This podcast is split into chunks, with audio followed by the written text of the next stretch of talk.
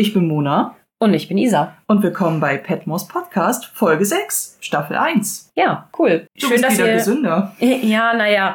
Also, ja, genau. Äh, erstmal vorweg, ich bin noch ein bisschen verschnupft und äh, mir geht's auch noch nicht so ganz wieder gut. Deswegen tut uns sehr, sehr leid, dass die letzte, also dass wir jetzt quasi eine Woche schieben mussten mit der Folge. Wir geben uns aber ganz doll Mühe, dass das geht und dass ich möglichst hustfrei, äh, möglichst hust- und röchelfrei hier aufnehmen kann. Also wir geben uns auf jeden Fall allergrößte Mühe. Ja, schön, dass ihr wieder eingeschaltet habt. Wir freuen uns, dass ihr wieder dabei seid und äh, wir hoffen, ihr vergebt uns den äh, kleinen ähm, Fauxpas mit der aufgeschobenen Folge.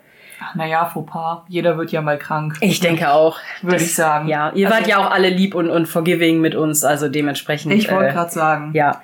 Äh, ich würde sagen, wir springen in einen ganz kurzen Aperitif. Ja. Im kurzen Aperitif können wir eigentlich relativ schnell abreißen. Wir hatten ja diese kleine Hausaufgabe uns selbst gestellt, weil wir wissen wollten, wann Matthews Vater eigentlich gestorben ist, weil wir letztes Mal so mit mhm. wilden Annahmen um uns rumgeworfen haben, wie, wie, äh, ja, wann, äh, wie alt Matthew ist und wie, wann er überhaupt irgendwann der Vater gestorben ist und so. Also wir wissen ja auf jeden Fall, das hatte ich auf jeden Fall nachgeguckt. In dieser Folge wird es ja auch interessant, wie alt zum Beispiel Sybil ist ja anscheinend jetzt erst 18. Und das bedeutet ja, dass Mary ja aber auf jeden Fall schon mindestens vier Seasons oder so hinter sich haben muss. Ja, ja. Das bedeutet, dass Mary dann ja aber auf jeden Fall schon irgendwie sowas um die 23 ist.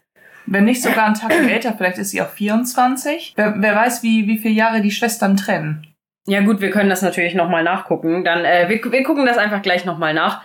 Für, für den Hauptteil vielleicht dann, wenn es gleich relevant genau. wird. Wichtig war aber nur jetzt Matthew, der ist nämlich so um die äh, 27 mhm. in der Serie, in diesem, in dem Teil. Also der ist Ende, Ende 20.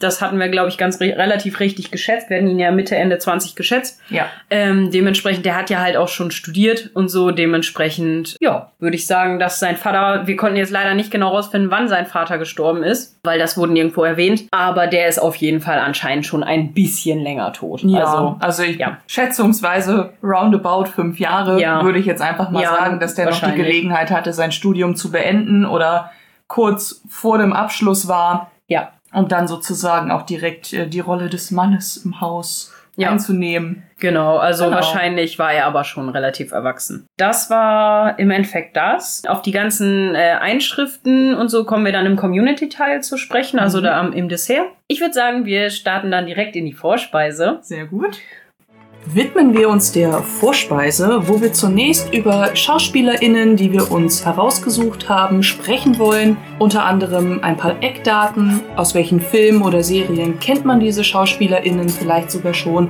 und wer hat eigentlich Regie geführt. Und wir starten mit einer kleinen Zusammenfassung und wieder mal der Regie, Drehbuch und SchauspielerInnen. Soll ich die Zusammenfassung machen? Kann ich eigentlich auch einsetzen, du hast so viele schöne Notizen zu den Schauspielern gemacht. Okay, ja. Ja, zur Zusammenfassung. Diese Folge habe ich als relativ kurzweilig empfunden, obwohl eigentlich eine ganze Menge passiert. Mhm. Zunächst einmal ähm, fängt Sybil an, sich viel, viel mehr für das politische Geschehen zu interessieren, weil ja auch im Jahr 1914 eine ganze Menge passiert. Matthew und Mary nähern sich endlich einander an. Und ähm, wir haben mal wieder unsere kleinen Intrigennasen O'Brien und Thomas in Action, die äh, wegen des entwendeten Weines Bates eine Falle stellen wollen und dafür auch Daisy missbrauchen. Bates wird dann auch am Ende der Folge ein wenig was über seine Vergangenheit erzählen. Mhm. Und äh, Violet wird in dieser Folge erfahren, was in der Nacht mit Mr. Pamuk wirklich passiert ist. Ja, genau. Ich leite direkt über zu Regie und Drehbuch. Regie hat geführt Brian Percival. Den hatten wir, glaube ich, schon einmal. Drehbuch wie immer von Julian Fellows, aber diesmal mit Co-Autorin Tina Pepler. Ja, ist wieder irgendwie sehr passend. Das letzte Mal, als eine Frau mit äh, Co-Regie, äh, Co-Autor war vom Drehbuch, ging es auch wieder sehr um Frauenrechte und Frauenthemen. Ne? Also fand ich, finde ich sehr passend. Finde ich aber auch sehr gut, sich da, sag ich mal, eine betroffene Person auch mit ins Boot zu holen. Mhm. SchauspielerInnen haben wir uns diesmal die SchauspielerInnen von Sybil, William und Mr. Bates rausgesucht. Ich würde sagen, ich fange mit Sybil an. Mhm. Ähm, Jessica Brown Findlay ist ihr Name und sie hat in ähm, verschiedenen Sachen mitgespielt, unter anderem in Victor Frankenstein, der Seite von Daniel Radcliffe und James McAvoy. Dann in der Serie, in der TV-Serie Black Mirror, die kennt man ja eigentlich auch so, diese mhm. Utopien-Serie. Dann in Hamlet an der Seite von Andrew Scott und in The Banishing hat sie mitgespielt. Dann haben wir William Mason. Der wird porträtiert von Thomas House oder Hughes, nee, House. Er hat mitgespielt in Anna Karenina in Houdini und Doyle und in Dark Angel an der Seite von Joanne Froggatt, die in Downton Abbey Anna spielt. Mhm. Dann haben wir Mr. Bates, der wird porträtiert von Brandon Coyle und der hat unter anderem in Marie Stuart, Queen of Scots, mitgespielt, ein ganzes halbes Jahr an der Seite von äh, Emily Clark die man ja kennt aus Game of Thrones als Daenerys Targaryen. Mhm. Und in James Bond 007, Der Morgen stirbt nie, wo ja auch schon einige andere der britischen Schauspieler von Downton Abbey mitgespielt haben. Das stimmt. Gut, sehr schön. Dann würde ich sagen, können wir direkt übergehen zum Hauptgang, oder? Ja, ich würde auch sagen, wir gehen direkt zum Hauptgang über. Der Hauptgang ist serviert und schon rein optisch können wir sehen, dass sich Miss Petmore wieder ordentlich Mühe gegeben hat. Wir sind sehr gespannt, wie es schmeckt, denn während wir dinieren, werden wir die Folge wieder Szene für Szene durchgehen und uns einfach überraschen lassen, was so folgt.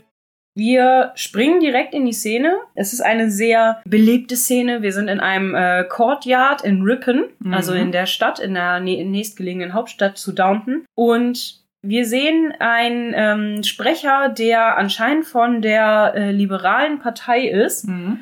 Im Endeffekt sind Sybil und Branson zusammen bei dieser Rede in Ripon und hören sich die an. Und treffen dabei auch auf Isabel Crawley, ja. Und der Speaker erzählt auf jeden Fall von einigen ähm, Begebenheiten und dass man ja für Frauenrechte einstehen sollte. Und er erwähnt unter anderem auch, dass man letzten Juni, also letztes Jahr im Juni quasi gesehen hat, wie Emily Davis von den Hufen des Pferdes des Königs zertrampelt wurde. Und er, er fragt sich, ob dies, dieses äh, fatale Opfer, ob das jetzt quasi 1914 wirklich wieder passieren sollte oder ob man vielleicht diesmal mal umdenken sollte. Und da muss ich direkt mal ein, gleich eingrätschen. Oder wollen wir erst die Szene zu Ende besprechen? Und nee, grätsch gern ein. Ich äh, grätsche danach nämlich auch ein. Zu der Szene habe ich auch was zu sagen. Okay, alles klar. Deswegen, ich würde dann direkt eingrätschen. Und zwar habe ich mal nachgeguckt, wer ist denn überhaupt Emily Davison? Sie war nämlich eine sehr bekannte englische Suffragette oder Suffragette. Die ist 1872 geboren und 1913 gestorben. Also dementsprechend genau im mhm. Jahr davor, im Juni. Und zwar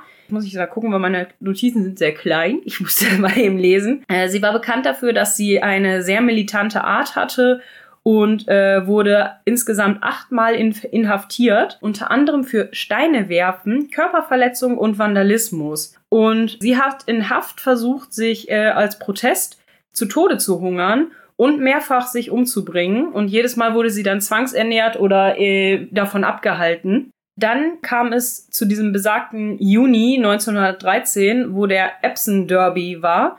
Und da lief sie dem König George V. vors Pferd und wurde dabei getötet, also wurde dabei zu Tode getreten von dem Pferd. Äh, beziehungsweise das Pferd ist gestürzt und ist auf sie drauf gestürzt mhm. und hat sie mit, also das war alles ganz schlimmer Tumult. Und äh, sie ist dadurch quasi echt in den Rang einer Märtyrerin aufgestiegen mhm. für die Frauenrechte. Und die, es gibt da ganz viele Gerüchte drum, warum sie da vorgelaufen ist, ob das wirklich als Selbstmord geplant mhm. war oder ähm, die größte Theorie ist eigentlich, dass sie dem Pferd des Königs nur diesen Suffra äh, diesen Suffragette-Wimpel, also das ist so eine, wie so eine Rose, also wie so eine mhm. Blume, so, so eine so eine Manschette gewesen. Ähm, könnt ihr auch googeln, das kann man eigentlich ganz schnell finden, das Bild. Das sieht aus wie so ein, wie so ein Kranz mit, und da steht dann drin, äh, Vote for, Votes for Women und so. Und sollte und wahrscheinlich in das, in das, Haar des Pferdes eingesteckt werden? Ne, sie oder? wollte das einfach dem Pferd anstecken. Ah, wie okay. genau ist nicht klar, aber auf jeden Fall wollte sie das wahrscheinlich dem anbringen. Und ähm, dabei ist sie halt zu Tode gekommen. Und sie ist halt dadurch wirklich ein, quasi eine Märtyrerin für die Frauenrechtbewegung geworden. Und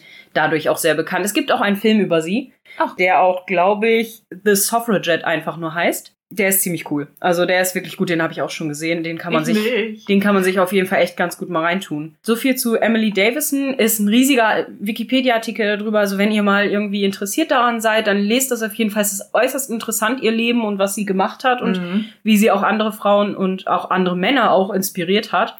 Ja, super spannend. Also ich würde sagen, dass da gibt's noch ganz viel, aber das ist jetzt zu viel, um das hier alles auszuweiten. Deswegen. Bei einer ja. Sache muss ich allerdings auch noch mal eingrätschen, weil ich die Szenerie oder die Art und Weise, wie sie erwähnt wird, ganz interessant fand. Denn äh, die Leute, die dort in diesem Kurtyard sind, sind ja nicht so wahnsinnig begeistert von dieser Rede in dem Augenblick, ja, wo auch sowohl, Emily und, Davidson sowohl als auch. wird. Ne? Also es gibt Viele- ja ganz viele, die Mhm. dafür sind und es gibt ganz viele, die dagegen sind. Ne? Es sind halt vor allem Frauen, die in dem Moment etwas gegen diesen Redner haben, weil ähm, die halt sagen, hey, wenn du der Meinung bist, dass Frauen mehr Rechte haben sollten, dann lass doch auch eine Frau für uns sprechen. Ja. Was ich aber an dieser Geschichte äh, spannend äh, finde, dass Emily Davidson ja von dem königlichen Pferd niedergetrampelt äh, worden ist, ähm, ist halt, dass es auch in dieser Rede direkt eingebunden wird. mhm. Und es wird halt quasi so dargestellt, als wäre das ein königlicher Fußtritt gegen die Frauenrechte gewesen. Und das fand ich recht spannend an Ja, der ja, Stelle. klar. Ja, aber so wurde es halt auch äh, in der Geschichte dann ja auch oft verkauft mit so von wegen, dass sie sich ja nur für ihre Rechte einsetzt und der König sie quasi niederreitet. So, Mhm. das, ich meine, dass es natürlich so war, dass sie vors Pferd gelaufen ist, ist natürlich eine andere Sache, aber ja, ne, man legt sich ja auch Sachen gerne dann so hin, dass es Ja. einem dann auch gut passt. Das stimmt. Das ist halt so eine Sache. Nee, also ich bewundere aber trotzdem natürlich ihren Mut und dass sie da, ne, also keine, das soll jetzt nichts gegen die Emily Davison sein, das ist einfach nur, es muss halt manchmal extrem sein, um dann auch was durchzusetzen und ich Mhm. finde das echt bewundernswert und unheimlich mutig, was die Frauen da gemacht haben damals. Also wirklich krass. Hut ab. Genau, weiter in der Szene. Mhm. Dann sagen die Frauen dazu so von wegen, ja, wenn ihr doch da für Frauenrechte seid, dann lasst doch auch eine Frau reden. Und dann kommen Männer, die natürlich dagegen sind. Dann sagen sie, ja, und wenn wir schon dabei sind, dann hört doch, äh, lasst doch auch quasi die Hunde bellen, so ungefähr, wenn wir schon Mhm. quasi, also das ist halt richtig abwertend dann gemeint, dass quasi Frauen auch nicht mehr zu sagen haben als ein kläffender Hund, was ja natürlich äußerst abwertend gemeint ist. Und Sybil ist auf jeden Fall, steht in der Menge und ist unheimlich begeistert Ja. von diesem Redner und findet das ganz toll und äh, stimmt dem auch auf jeden Fall zu. Und Branson ist aber gar nicht so happy darüber, dass sie jetzt da ist. Und man Mhm. merkt schon, er fragt schon, ja, sind sie, ist alles okay bei Ihnen, my lady? Und sie, ja, natürlich. Und dann gibt's halt noch mehr Tumult und man hört halt im Hintergrund immer diese Rede weitergehen und wie alle so ein bisschen lauter werden und so. Im Vordergrund ist es dann eben, dass Branson Sybil versucht zum Gehen zu bewegen. Mhm. Dann sieht auch äh, Isabel Crawley, die auch mit in der Menge steht, die sich das auch angehört hat, sieht die beiden, kommt dazu und unterstützt Branson dabei, dass er, äh, dass Sybil doch jetzt bitte, jetzt wo es so ein bisschen unruhig wird in der ganzen äh, Menge Ja. da, ähm, dass er doch bitte sie auch f- fortbewegen soll und äh, redet auch auf Sybil ein, dass sie eben auch mit Branson mitgehen sollte. Ich find's ja irgendwie süß, ne? Muss ich sagen. genau jetzt? Ach, eigentlich so diese, diese ganze Szene, Sybil ist total gefesselt von Ja, politischen. Redner. Die, die kriegt ja um sich herum gar nichts mit. Die Nee. kriegt gar nicht mit, dass es um sie herum immer unruhiger wird. Nee, die starrt einfach nur so richtig mit offenem Mund so. Genau, oh, also wow.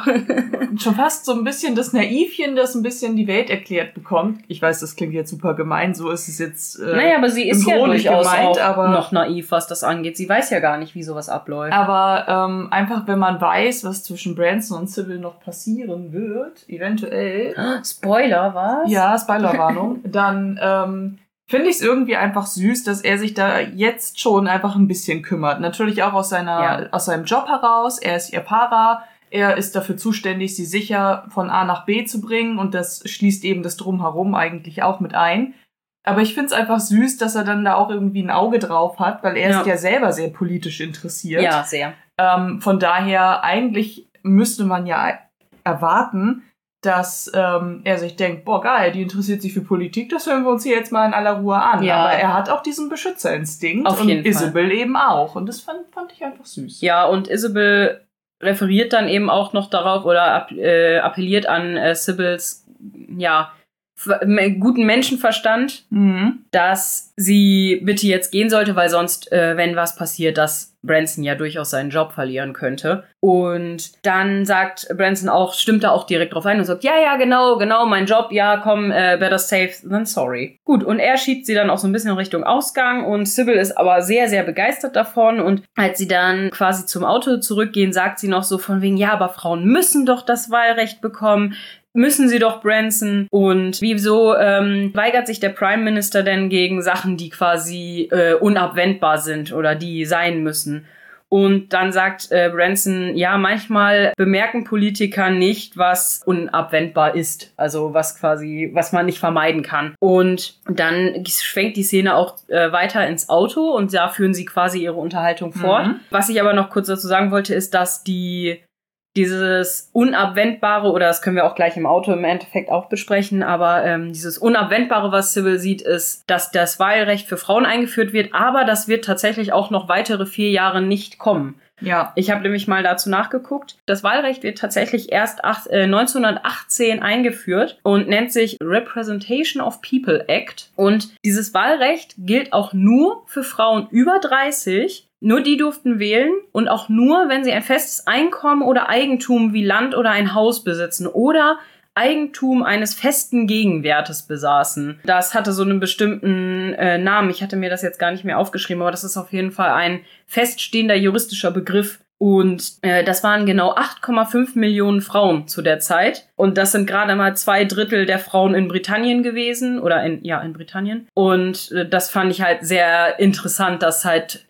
obwohl es jetzt in Frauenwahlrecht geht, immer mhm. noch nicht alle inkludiert waren, aber immerhin zwei Drittel der Frauen waren dann wenigstens schon mal wahlberechtigt. Also, aber eben auch erst in vier Jahren, also von dieser Szene aus.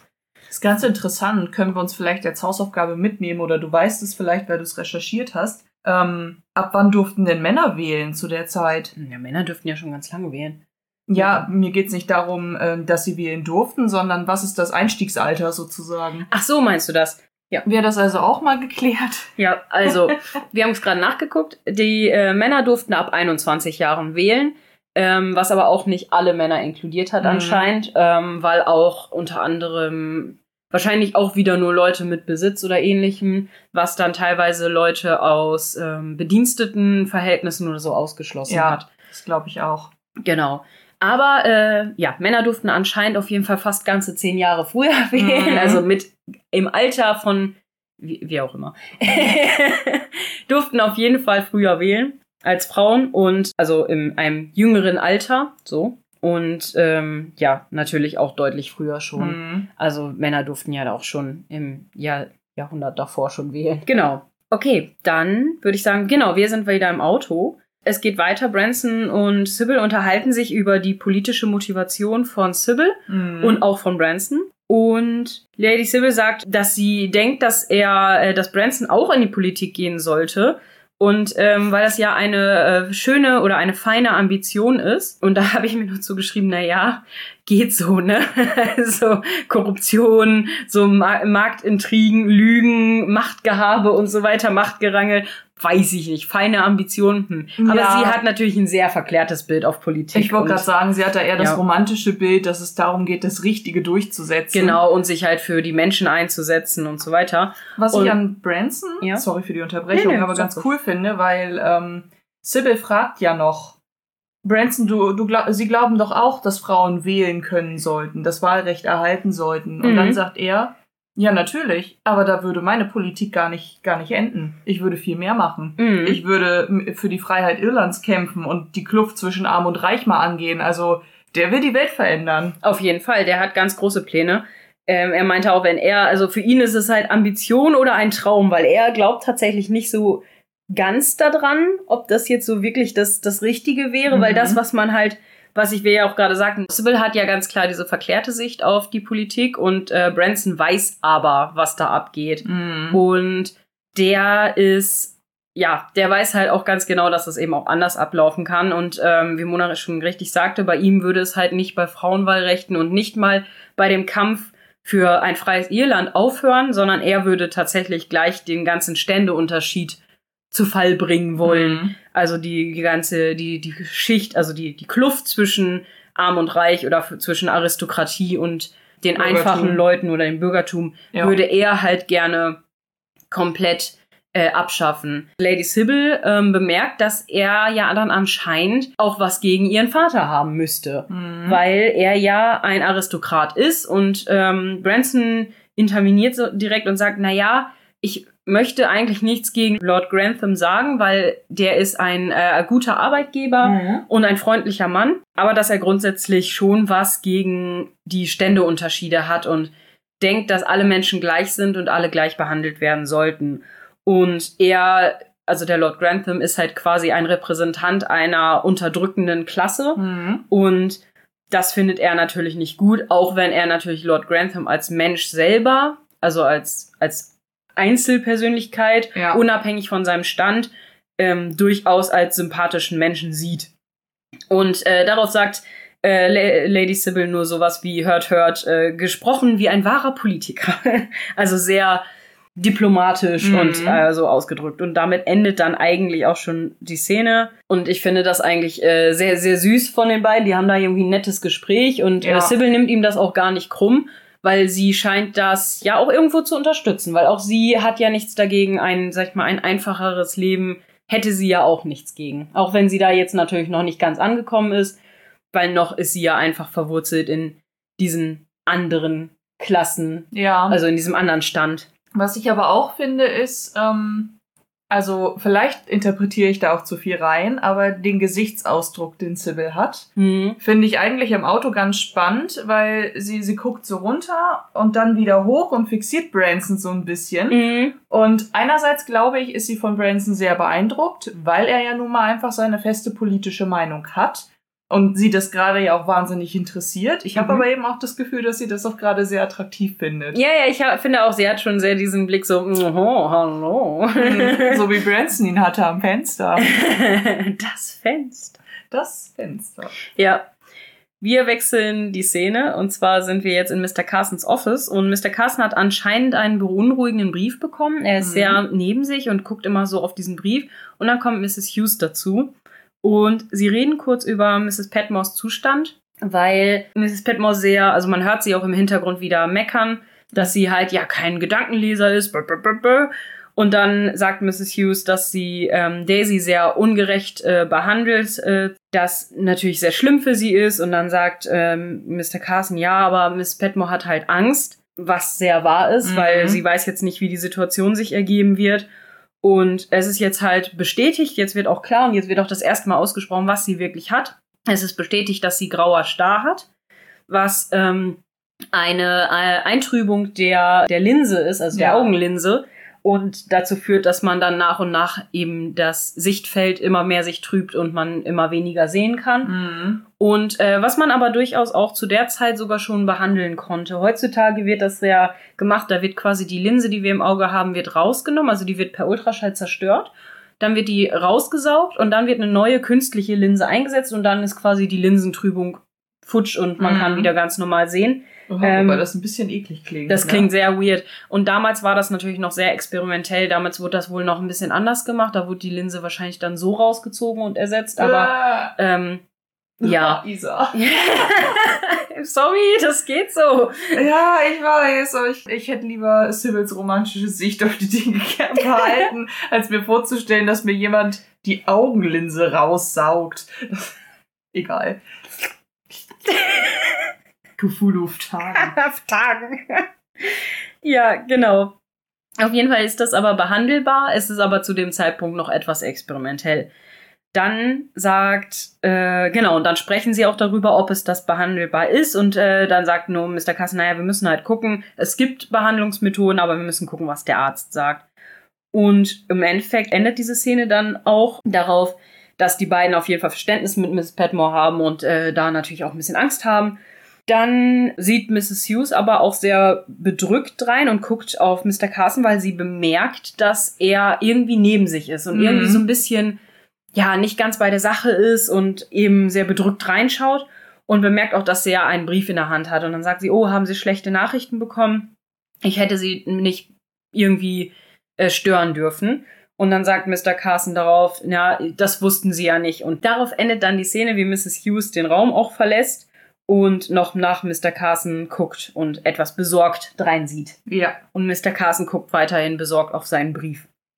Und wir wechseln die Szene in den Servants Corridor. Mhm. Der Staff, also Sybil, ah nee, nee, Sybil nicht. Sybil kommt nur rein durch die Hintertür und äh, rennt dann aber ganz schnell nach oben, damit sie keiner sieht von ihren Eltern und so. Und sagt dann nur, ja, äh, äh, sagen Sie bitte Anna, ich bin oben. Mhm. Und William macht das dann auch und kommt dann in den, in die Servants, in diesen Pausenraum von denen. Genau. Und rempelt dabei, äh, während er die Tür aufmacht, Thomas an. Aber ich muss auch dazu sagen, Thomas steht auch einfach richtig bescheuert da. Ne? Der steht einfach mit dem Ellenbogen so richtig weit ausgestreckt, hat dann seine Teetasse in der Hand und dann geht die Tür natürlich auf und natürlich kommt die gegen seinen Ellenbogen. Also bitte, was, was ist denn mit ist dem? So, ist so. Ich habe ja auch ganz ehrlich, wer sich so dekorativ vor die Tür stellt, Ja. muss sich nicht wundern, wenn man die Tür in den Rücken bekommt. Aber er meckert ja rum, als hätte er sich mit seinem Kaffee komplett überschüttet. Aber Ja. der Kaffee, den hat er ja quasi vor sich weggeschüttet, Ja. logischerweise durch die Bewegung. Ich Ja. kann es verstehen. Ich finde es auch kacke, wenn jemand meinen Kaffee verschüttet. Ja. Aber er hat ein bisschen schon was abgekriegt, ne? ja. Er guckt ja dann auch so an sich runter, so, äh, guck dir das jetzt an, du Trampel, b -b -b. Ja, auf jeden Fall, William reagiert da, sagt nur so, ja, sorry, aber geht dann auch weiter. ja, Und sagt dann gut. auch Anna, ja, Lady Sybil möchte, dass du jetzt hochkommst, von wegen, sie ist jetzt wieder da aus Ripon. Und dann Thomas hackt noch mal ein bisschen weiter drauf rum, sagt, ich bin noch nicht fertig mit dir. Dann sagt Mr. Bates, ach, jetzt lass ihn doch in Ruhe. Und dann, genau, dann haben, kommen sie auf Sybil zu sprechen und äh, dass sie in Ripon war. Und dann sagt Mr. Brian, ja, warum verschwendet sie denn ihre kostbare Zeit mit Politik? Und dann denke ich so, erstens, nicht verschwendet. Politik ist wichtig und sich für Frauenwahlrecht einsetzen ist auch sehr wichtig. Ja. Zweitens, seit wann würde Mrs. Miss O'Brien das die Zeit die von der Lady, von den Lords und Ladies als wertvoll bezeichnen? Ja, ach, keine Ahnung. Die Frau hat. Ah! Jetzt geht's wieder war ich- los. Ja, ganz ehrlich, aber auch alleine dieses, sie sagt es. Thomas sagt dann, glaube ich, sowas wie hört, hört. Jeden genau, Fall hier, kommt, hier, sagt er, ja. Kommt, diese, äh, kommt dieser Laut der Zustimmung und dann macht Mr. Bates etwas, wo ich, wo ich mich noch frage, immer noch, ob ich die Szene geil finden soll oder wo ich die Augen verdrehe, weil ich mir denke, wieso sprichst du es eigentlich ja, an? ja, er stänkert halt so rum. Weil, weil er nämlich fragt, was? Sind Sie nicht für das Frauenwahlrecht, Thomas? Also ich weiß, dass Sie nicht für Eigentumsrechte sind und ich glaube ja, das könnte hier einige sehr Ja, interessieren. und das ist, da ist Bates tatsächlich ein bisschen aggro und, und Voll. sagt das auch wieder mit seinem richtig, mit seinem Resting Bates Face. Ja. Das ist echt, das war auf jeden Fall, aber ja, habe ich mich auch gefragt, warum sagt er das? Warum stänkert der jetzt so rum? Der weiß doch, dass das nur wieder eskaliert, so bei sowas. Total. Also ich weiß nicht, manchmal Ja. denke ich mir halt auch, hey, Bates, der Klügere gibt nach. Ja, ey, aber diese Folge, also da kommen wir auch später im Dessert noch drauf zu sprechen, das sehen ja andere auch viel so. Ey, diese Folge ist geprägt von Bateshaftigkeit und von so, boah, Dude, ne, so. Weil einerseits fängt er hier an, rumzustänkern und, und auch so Sachen anzusprechen mit so, ja, ich weiß ja, dass du was geklaut hast, Bitch, ne, so. Mhm. Aber dann macht er wieder einen Rückzieher mit, nein, ich bin zu ehrenhaft. Ich kann es nicht erzählen. Dann snitcht er bei Robert, Robert über Sybil rum und sagt dann, oh, das tut mir aber sehr leid, dass ich das erzählt habe. Das ist, das ist richtig schlimm. Ist er halt, ja, ne, das ist halt mit Bates einfach super nervig, diese Folge. Aber gut, wir haben jetzt eine ganz kurze Unterbrechung von der Szene in der Servants Hall ähm, von Mrs. Hughes und Mr. Carson. Und Mrs. Hughes fragt Mr. Carson, ob alles in Ordnung ist. Er, ja, warum denn nicht? Und sie so, na ja, sie haben den, den Dressing-Gong nicht geläutet. Und er, oh Gott, nein. Mhm. Und dann ist die Szene auch schon wieder vorbei. Man merkt also, Mr. Carson ist irgendwie wirklich ein bisschen neben sich. Ja. Und dann äh, schwenken wir in den Dressing Room von Robert, wo wir jetzt genau bei dieser Snitch-Szene sind Ja. wo Robert, äh, Mr. Bates halt Robert ankleidet und sie unterhalten sich auch über die ähm, By-Election, also über die, die Wahlen. Und dass es ja da wo- wohl ein bisschen heiß hergegangen ist. Ja, dass da verschiedene Sprecher waren in Ripon. Und ja, Robert geht davon aus, dass die Dorfbewohner oder die, die Stadtbewohner Mhm. quasi, dass die natürlich den Konservativen wieder angegangen sind und dass die den usual, usual Stink, also den usual äh, Stunk gemacht haben bei dem Tory-Kandidaten. Der Tory-Kandidat ist eben der konservative Kandidat. Und natürlich unterstützt Robert den und meint natürlich auch, ja, die haben den bestimmt wieder angefeindet. Und dann meinte, meint Mr. Bates nur, ja, der, der Liberale hat auch ganz gut was mitbekommen wohl. Ja, stimmt. Der, die Liberalen sind ja für die Frauenrechte. Genau. Zumindest ähm, wird's so erwähnt in der. Genau. Folge. Und dann, äh, dass Branson wohl aber auch da war und dass sie aber rechtzeitig gegangen sind, bevor es quasi zu Ausschreitungen kam. Mhm. Und dann sagt Robert, ach so, ja, war ja klar, dass Branson dabei ist, ist ja kein Problem, aber wer ist denn sie? Also mit wem war er denn noch da? Und dann Bates nur dabei, ja, naja, ähm, niemand war mit ihm da. Und dann so, ja, doch, sie haben doch sie gesagt.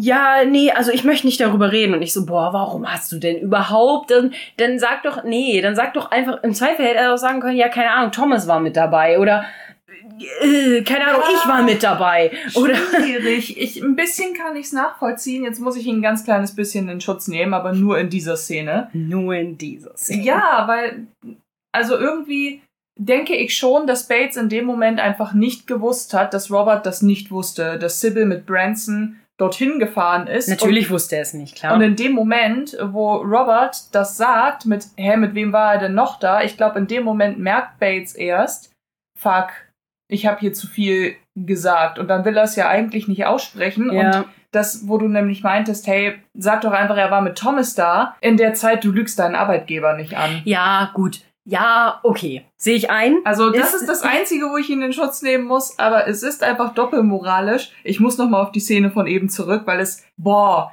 warum Bates? Du machst dir nur Probleme. Du warst noch ein bis zwei Folgen vorher froh darüber, dass sich das alles von selbst geklärt ja, hat. Ja. Und jetzt gießt du wieder Öl ins Feuer. Aber permanent, ey. Und man muss ja auch dazu sagen, wir merken uns das mal für später, aber wichtig für die Szene auch zu wissen ist, Daisy hört das. Daisy hört das und guckt erstmal total irritiert, wenn w Bates das mit den Eigentumsrechten sagt. Ach so. Noch in der Szene davor, das wollte ich noch ja, erwähnt haben, ja, bevor stimmt. wir rüberspringen. Ja, stimmt, ähm, ja. Wir merken uns das für später und ja, zurück zu Robert und Bates. Genau, Robert ist auf jeden Fall dann nicht so amüsiert darüber und will jetzt Bates ausquetschen. Tut er auch und Bates antwortet ihm dann auch irgendwann und sagt, ja, Lady Sybil war dabei. Und äh, dann Robert, was? Lady Sybil? Was hat die denn da zu suchen, so ungefähr? Und dann meint, entschuldigt sich Bates und sagt, ja, ich hätte das nicht erwähnen dürfen, tut mir leid, ich dachte, sie wüssten das. Und ich denke so, als ob. Ne? Als ob. Also, das. Nee. Aber gut, okay, wahrscheinlich ist er wirklich davon ausgegangen, dass Robert darüber in Kenntnis gesetzt war. War er nicht. Robert dreht sich auf jeden Fall sehr schnippisch zu seinem Spiegel um und sagt so, nein, das wusste ich nicht. Und dann wechselt die Szene in den Dining Room, wo Robert, er, steht jetzt so ein bisschen eine Falle, möchte ja. ich sagen. Also sie unterhalten sich, sie sitzen alle am Tisch und äh, unterhalten sich, also Sybil, Robert, Cora, Mary und so und, und Violet ist auch dabei und Edith auch, ne? aber die sagt nichts. Aber auf jeden Fall. Entschuldigung. ja, die ist dabei, aber sie sagt nichts. Ne? Die ganzen ja. Folgen vorher sagen wir immer, die arme, äh, arme Edith wird immer vergessen, wird immer irgendwie an den Rand gestellt und jetzt sagst du so, Ach ja, und Edith auch. Aber die sagt nichts. Aber es ist doch so. Lisa. Sorry.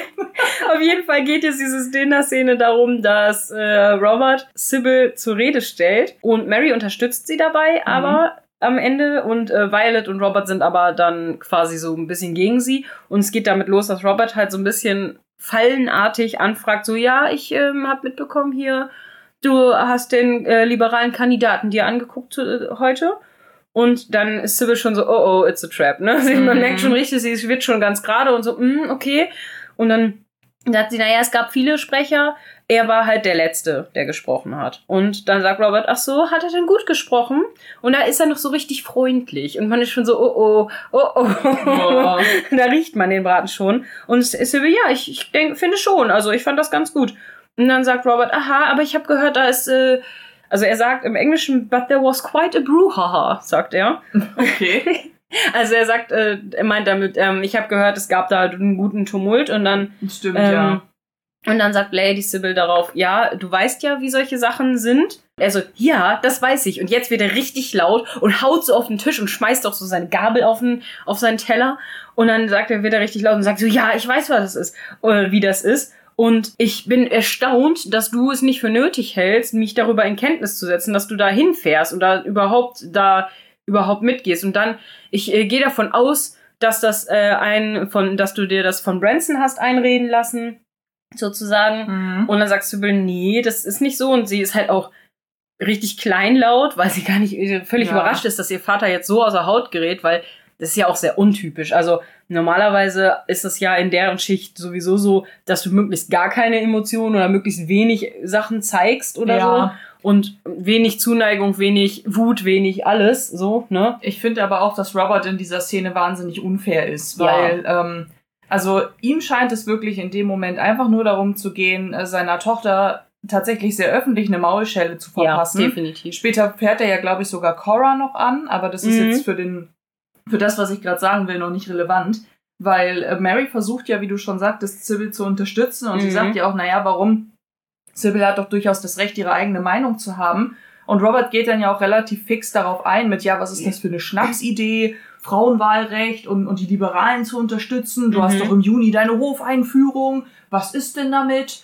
Ähm, und, und stellt da Dinge, also vergleicht da Dinge, die überhaupt nicht miteinander zusammengehören. Das macht Violet. Ach, das macht Violet. Das macht Violet und das kommt auch gleich erst in der nächsten Szene. Ups, Entschuldigung. Aber ist egal, das ist quasi ein und dieselbe Szene, die ist nur kurz unterbrochen von einer ganz kleinen Szene, also das passt schon. Ja. Das ist schon, aber ja, das macht Violet, die ähm, fragt dann auch, die vergleichen da einfach, die beiden rotten sich halt so zusammen gegen Genau. Sybil und vergleichen so Äpfel mit Birnen. genau, es ist halt so, dass ähm, Robert total Branson die Schuld gibt daran, dass, äh, weil er ja revolutionärer Ire ist und deswegen, er fand das ja noch witzig und das finde ich nämlich auch richtig mies, was er sagt und das muss ich mal gerade fast zitieren. Ich, er sagt, ähm, ich muss zugeben, dass mich das ja amüsiert hat, äh, also die Idee amüsiert hat, einen irischen Radikalen als Chauffeur zu haben. Aber ich hab, muss äh, einsehen, dass ich wohl naiv war. Und ich finde das ganz schön abwertend von ihm. Total. Und da, da ist er jetzt wirklich Repräsentant seiner unterdrückenden Klasse.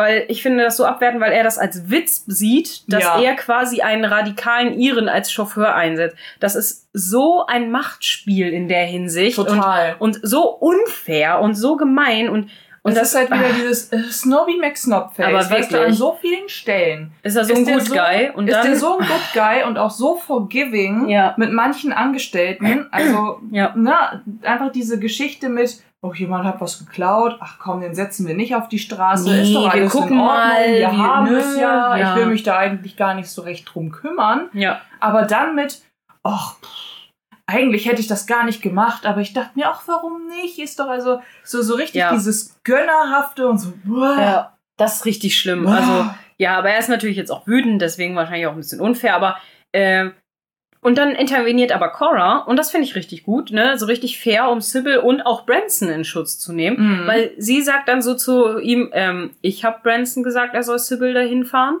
Ne, so und guckt ihn auch so an, so, Dude, was ist los mit dir? Ne, Ja. so. Und dann sagt Robert so, wieso? Was sagst du da? Und dann sagt Cora, ja, ich, Sybil musste nach Ripon fahren und ich habe Branson gefragt, dass er sie dahin bringt.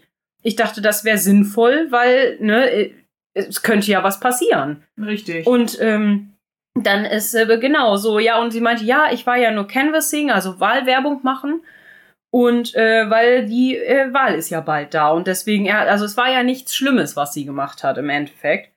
Ähm, und dann guckt Robert und Violet starren sie so richtig mit so einem offenen Mund an und ich nur so, hör, lol. Ja. Weil die so richtig schockiert waren. Und dann ist Violet so richtig so, äh, Canvassing? Mhm, so, also Wahlwerbung.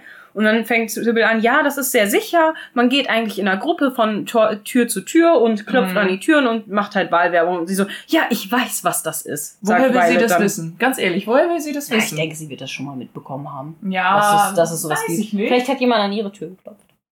Meinst du? Hm, Ja, ich denke aber schon, dass die das kennen. Also ich denke schon, weil Violet ist ja jetzt auch nicht völlig aus der Welt. Nein, ich weiß, komplett weltfremd ist, aber trotzdem Ja. isst sie es gerne, sagen wir es Ja, das, so. das stimmt auf jeden Fall.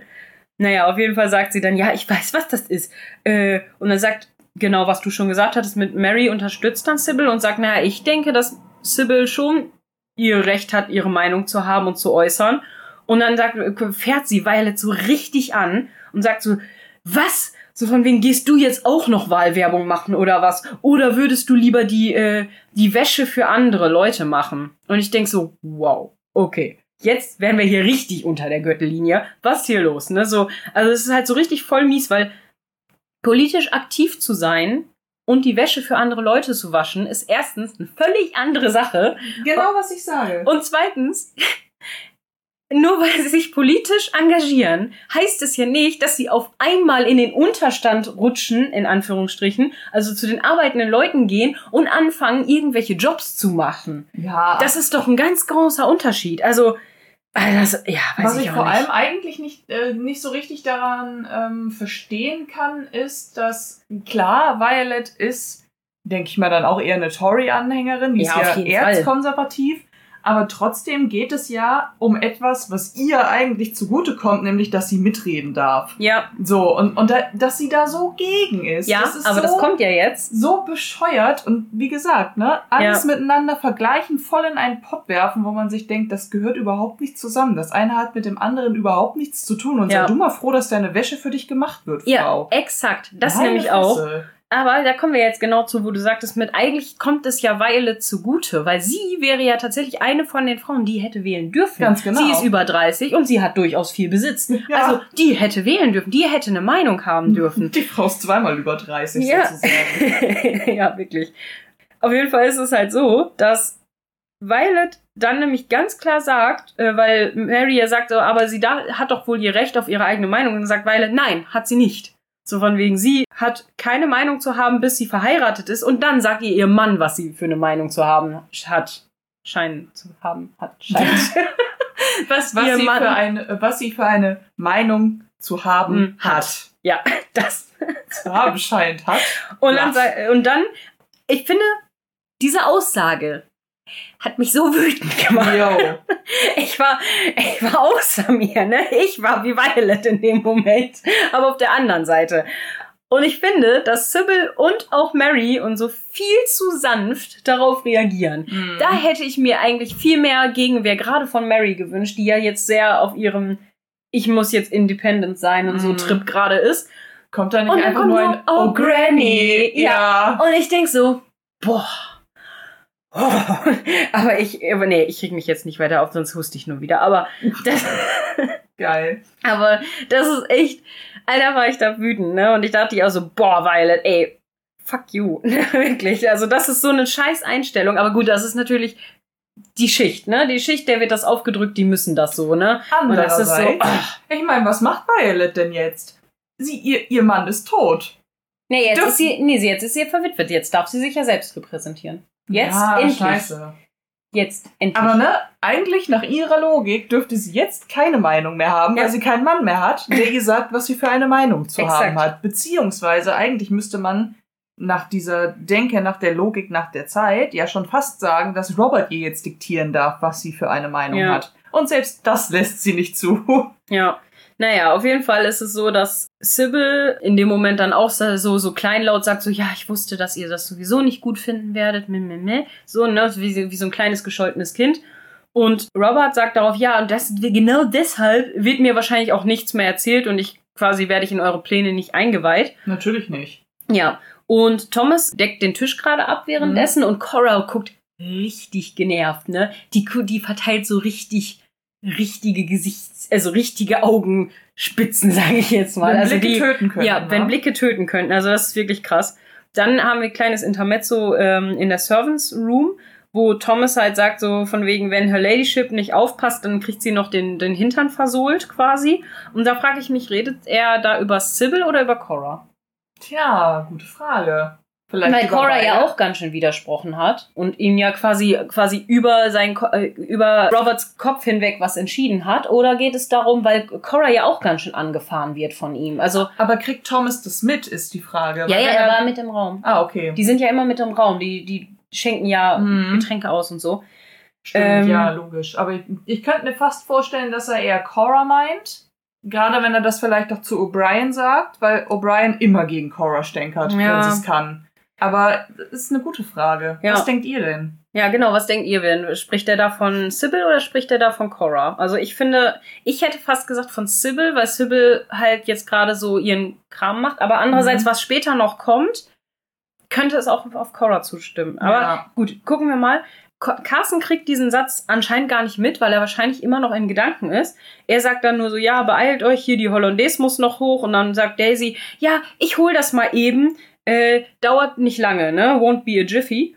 Und dann mal sagt Thomas, oh, würdest du das für mich machen? Und sie so richtig schwärmerisch, ich würde alles für dich tun. Und ich war so, Ja, und vor allem, äh, Thomas wird es sehr wörtlich nehmen. Sehr, ja, sehr, wörtlich. Ja, wir sind wieder zurück im Dining Room und die Szene geht weiter. Und jetzt äh, ist halt genau das, was du, was Mona eben meinte, mit, ähm, dass Violet eben anspricht, so von wegen, ja, ich gehe mal davon aus, dass du ja dann nächsten Monat auch nicht äh, dem, dem Hof vorgestellt wird, also da repräsentiert wirst, ne?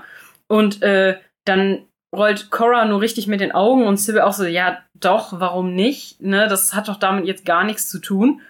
Und das, ah, das ist halt so richtig blöd.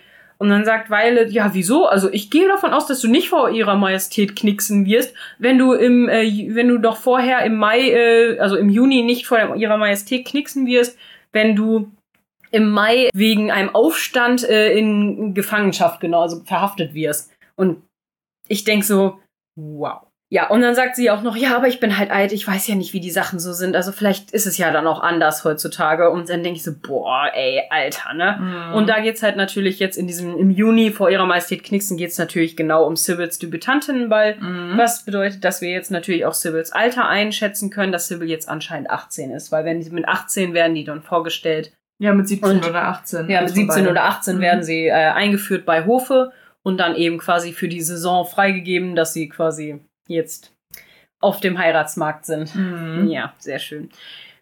auf jeden Fall sagt äh, Cora daraufhin, sie wurde ja aber nicht verhaftet und es war auch kein Aufstand. So, und dann sagt Edith, haha, jetzt sagt Edith doch was. Ja, aber könnte es ja das nächste Mal sein. Sie hat recht, aber not helpful, Edith. Not helpful.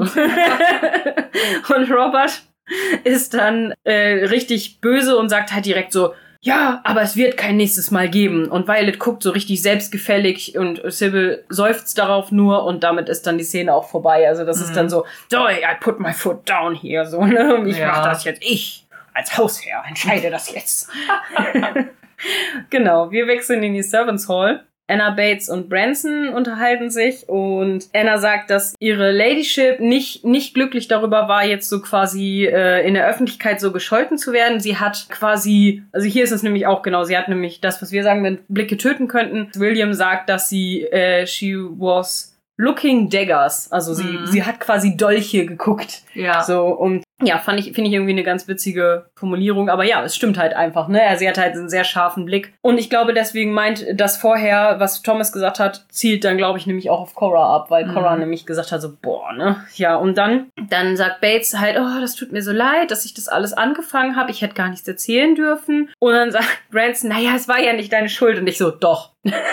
Irgendwie schon, ja. Doch, es war seine Schuld. Und naja, aber er kann ja quasi, aber eigentlich sollte er ja froh sein, dass er überhaupt eine äh, Tochter hat, die sich um sowas kümmert. Also who cares? Und ich so, ja, das stimmt. Das ist wirklich so. Er sollte sich wirklich freuen, dass er eine Tochter hat, die sich um Sachen kümmert und der Sachen wichtig sind und so. Das kommt aber später noch eine Szene zwischen Sybil und Robert, wo sie ihn ja dann fragt. Mhm. Ne? Da kommen wir ja noch zu, aber ich finde, da ist das zum Beispiel nett, weil da sagt sie was Nettes und er unterstützt das auch nett. Und da ist das dann wieder ganz abgekühlt und wieder vernünftig, dieses ja. Gespräch und nicht so mit hochgekochten Emotionen und keiner weiß mehr, was hier ne, so ja, Sache es, ist. Und, es naja. wirkt halt, also, äh, wie drücke ich das jetzt aus, ohne dass es richtig bescheuert klingt. Ähm, es wirkt halt ein bisschen so, als wäre Robert durchaus jemand, der forgiving sein kann und auch bereit ist, äh, jemanden hingehen zu lassen, wo sie oder er hin möchte. Mhm. Aber ähm, er will es halt wenigstens entscheiden dürfen, ne? Also solange. Er möchte halt wenigstens gefragt werden. Genau, richtig. Ja. Also irgendwo kann ich das nachvollziehen. Andererseits denke ich mir halt auch, boy, das sind Individuen und freie Menschen. Ja, aber hey. gut, aber er ist halt der Hausherr, ne? Er ist halt der Hausherr. Ja, genau. Thomas kommt dann rein und sagt, dass ihre Ladyship bereit ist, jetzt zu gehen. Also da reden sie von Violet. Dann sagt Thomas noch, stinkert halt jetzt bei Bates an mit so, hm, bist jetzt zufrieden mit dir selber? Und dann sagt, und er geht dann weg und Anna sagt dann so silly chump, also du Trottel, ne? So von wegen mhm. so ein Trottel. Und dann sagt Mr. Bates nur, ja, er ist nur nervös. Er denkt, ich will, plane, ihn bei, bei Carson zu verpetzen quasi. Dann sagt Anna, naja, dann hätte er wohl nichts klauen dürfen, oder? Und dann sagt er, nein, aber ich möchte auch nicht, dass irgendwer seinen Job verliert durch mich. Und, dann ähm, trigger ihn nicht. Genau, dann trigger ihn doch nicht. Habe ich nämlich auch gedacht. Ich so, warum sprichst du es denn dann vor allem Mann an? So mit dem, du hast ja auch nichts übrig für für Eigentumsrechte und so. Ich denke so, boah, das ist doch schon. Deswegen, er ist so, so ambivalent. Ne? Einerseits snitcht er die ganze Zeit. Total. Andererseits so, oh, das tut mir so leid, ich möchte natürlich nicht, dass irgendwer seinen Job verliert. Mm, äh. und, das, und das halte ich in der Szene ganz klar für eine Lüge. Ja. Ganz ehrlich. Weil das, es ist kein Geheimnis, dass Thomas und Bates sich nicht leiden können. Ja. Das ist schon mal der eine Punkt. Und der zweite, natürlich muss Thomas jetzt vermuten, dass Bates die Absicht hat, etwas zu erzählen, ja. eben weil er diesen Spruch vor exakt. allem Mann losgelassen hat. Und das. Ja, Er hat es einfach getriggert. Sich, er hat einfach hätte getriggert. sich einfach damit zufrieden geben können, dass er ein Wissen hat, das er benutzen kann. Und Thomas und O'Brien wissen halt nicht wann. Ja. So, das ist viel gefährlicher, als das anzukündigen und dann, ja. Ja. Wir, wir kommen darauf ja, ja. noch, weil eigentlich hat ja für, für Thomas O'Brien die Retten die Idee. Ja, ja, rettend, naja. Gut, aber. Ja, also für ihn aus seiner Perspektive rettend. Ja, Auge auf jeden um Fall. Auge und so. Ja, Auge um Auge, aber wirklich, ja. Auf jeden Fall wechseln wir jetzt wieder die Szene in die Great Hall und Carson und Cora unterhalten sich. Und Carson ähm, klärt Cora über den Brief auf, den er bekommen hat und erzählt mhm. eben, dass es dieses Gerücht gibt, dass eben der Valet von dem Mann von Lady Flincher, also von Lord Flincher, ähm, mitbekommen hat, dass ein, äh, dass es eben dieses Gerücht gibt über Mary, da, mhm. dass halt dieses Gerücht gerade umgeht, dass sie mit Mr. Pamuk eben da was hatte und ja. Ich glaube, der Flincher ist Marquess, habe ich mir aufgeschrieben. Hier steht Lord Flincher. Hm, lustig. Im Deutschen sagt er, glaube ich, Marquess. Das mag sein, dass er das ist. Ah, egal. Können wir ja nachgucken. Auf jeden Fall klärt er Cora darüber auf und Cora ist dann so am Anfang noch so, ach so, ja, was, was hat er denn gehört und so. Und dann spricht er an, so, ja, von wegen, er hat gehört, dass der türkische Botschafter und da entgleiten Cora schon so die Gesichtszüge, mhm. man sieht das richtig, weil sie ist schon so, oh fuck, ne, so, oh nein, mhm. jetzt weiß ich schon, was kommt. Und dann erzählt er eben was über Mr. Pamuk und was da wohl und zeigt ihr halt den Brief und sie liest den Brief und ja, er fimmelt an diesem Brief halt auch schon so richtig rum, so als ob das was richtig zerbrechliches wäre oder so, ne, weil es ist ja auch eine delikate Angelegenheit ja. und er ist da so richtig vorsichtig und sie liest den dann und dann sagt Cora nur so, ja, okay, ich kümmere mich darum und auch mit Robert, ne, so von wegen erzählen sie da nichts, ich kümmere mich darum. Manchmal ist es einfach schon, wenn man solche Sachen quasi abstreitet, ist das schon, als ob man Öl ins Feuer gießt. Ja. So.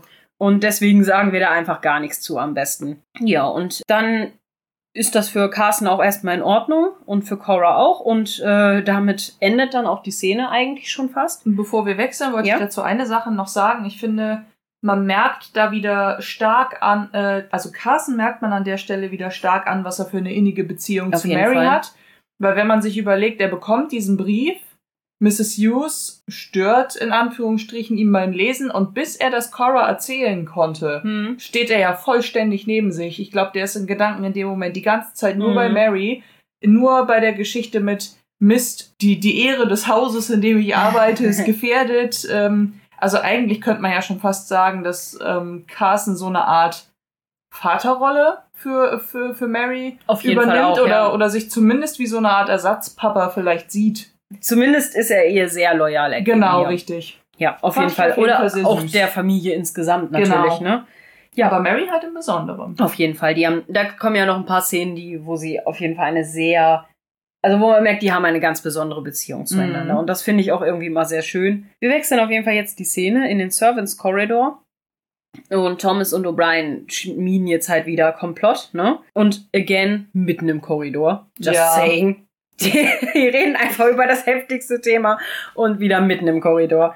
O'Brien sagt dann auf jeden Fall, dass sie keinen anderen Ausweg sieht, als dass äh, sie quasi Bates verpetzen, bevor er ihn, also bevor mhm. er Thomas als Dieb, ja, als Dieb brandmarken kann. Genau, danke. Und ja, und dann sagt Thomas, ja, aber wir vergessen, das hat ja vorher auch schon nicht geklappt, ihn quasi als Dieb anzuschwärzen.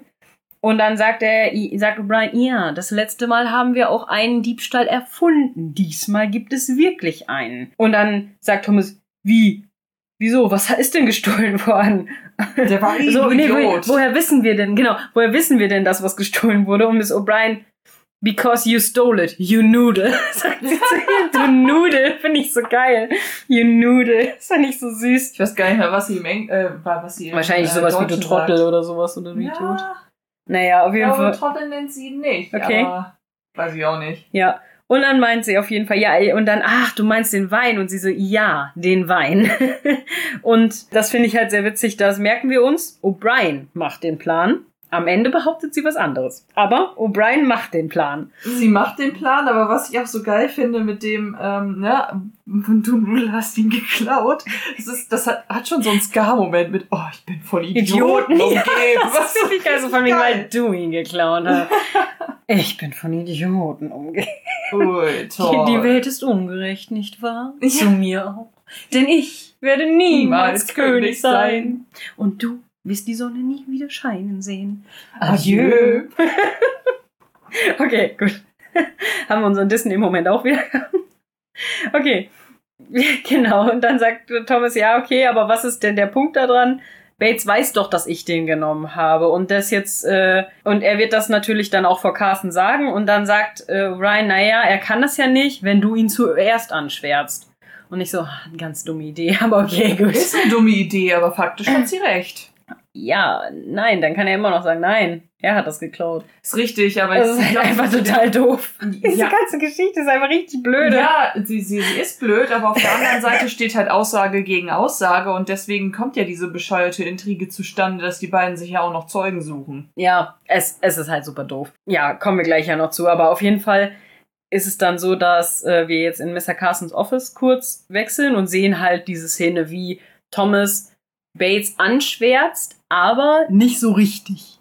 Er sagt nämlich nur so, also Mr. Carson sagt so, also sagen Sie mir jetzt, dass Sie gesehen haben, dass er den Keller-Schlüssel äh, Schlüssel hatte. Und er, naja, nicht direkt. Also ich sah, wie er hier drin war. Und ich dachte, der Key, äh, der, der, der Schlüssel würde an seinem Haken schwingen. Und ich wollte nur wissen, ob irgendetwas fehlt. Und ich nur so, boah. Und vor allen Dingen lügt Thomas so richtig unangenehm bei Ja. Carson. Er steht da einfach so rum. Und man hat das Gefühl, ihm ist das selber unangenehm, das jetzt so zu sagen. Findest du? Ich finde schon, ja. Ich Ich, ich habe nicht. irgendwie das Gefühl, dass, dass Thomas da irgendwie am Anfang noch gar nicht so. Am Ende klar, am Ende zieht er das voll mit durch. Mhm. Aber irgendwie am Anfang ist er so richtig so, hm, ja, weiß ich nicht, und ist dann auch so tipsy und ist irgendwie nicht so ganz hinter dieser Lüge.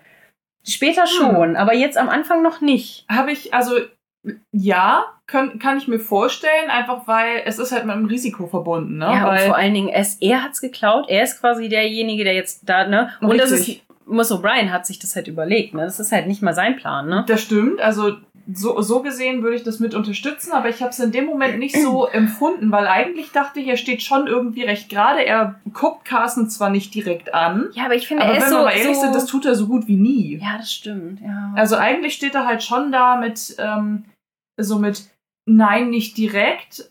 Ich dachte nur das. Also ja, aber er er, steht so- nicht so er- richtig dahinter im Sinne von, Ja. ich schwärze jetzt Bates direkt an, sondern er tut so mit äh, so, als wäre er der der ehrliche, unbescholtene ja, ja, genau, ja. Kammerdiener, äh, Footsman, Mhm. der ähm, jetzt einfach nur versucht hat, was richtig zu machen. Und ich bin ja so beunruhigt. Also ein bisschen Mhm. Vielleicht versucht er ein bisschen O'Brien äh, zu mimen und äh, Edith zu mimen Daisy gegenüber.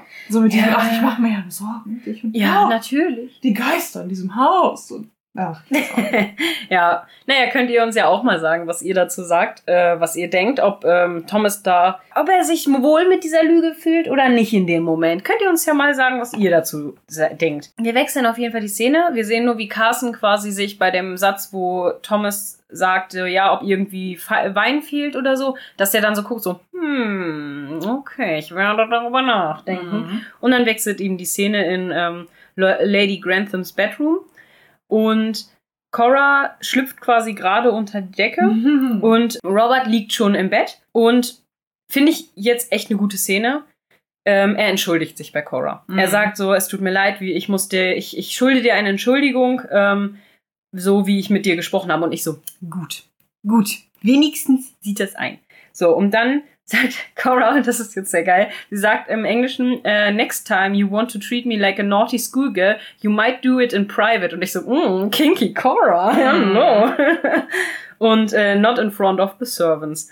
Und sie ist halt mega genervt, man sieht das richtig und so. Aber ich finde das so geil. So, wenn du mich das nächste Mal wie ein un äh, unartiges Schulmädchen behandeln möchtest, dann mach das bitte pri privat. Und ich dachte so, du.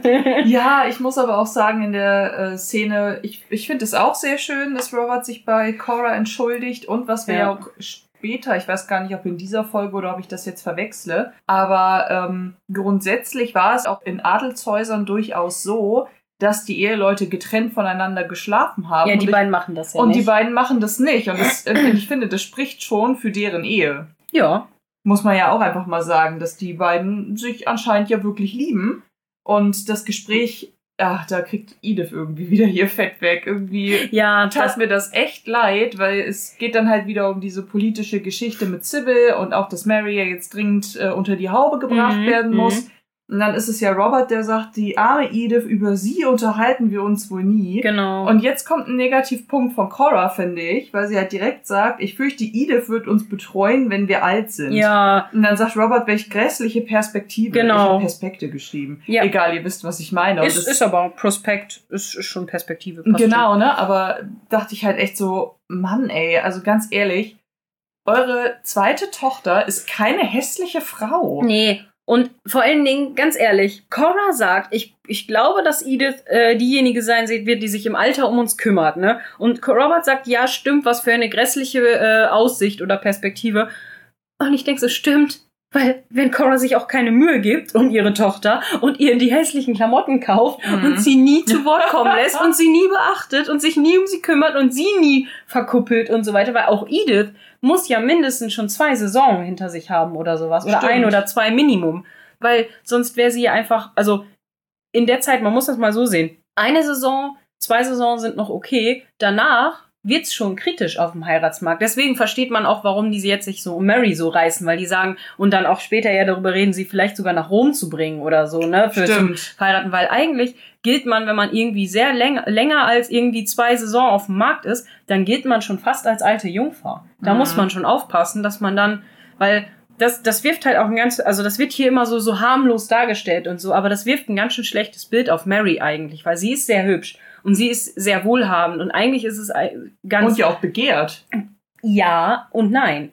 Weil einerseits ist sie schon begehrt. Es kommen ja immer mal irgendwelche Sachen da, aber sie scheint so einen schlechten Charakter zu haben, dass sie echt alle immer wegtreibt. Ne? Und das tut sie ja auch. Und das merkt man ja auch. Und das scheint schon, also das scheint sie ja dann auch vorher schon zu haben, weil in ihrer ersten, zweiten Saison wird sie, da wusste das ja wahrscheinlich noch keiner. Ja, wobei in ihrer ersten, zweiten Saison, es war zwar nie offiziell, aber sie sollte ja Patrick Crawley he- heiraten. Und wahrscheinlich Stimmt, ja, sie war- war ja lange verlobt mit so, dem und, und ich ja. glaube, da stand das einfach nicht zur Diskussion. Mhm, mhm. Deswegen war sie vielleicht in ihrer ersten, zweiten Saison nie wirklich offiziell auf dem Markt, weil einfach Mhm. direkt klar war und Oder halt auch für der Gesellschaft klar war, ach ja, ne, die wird Patrick Crawley heiraten und gut ist. Mhm, mhm. Weil, muss man ja auch sagen, zu der Stimmt, das Zeit war es nicht nicht bedacht, ja. unüblich, dass Cousin und Cousine miteinander verheiratet worden True. sind.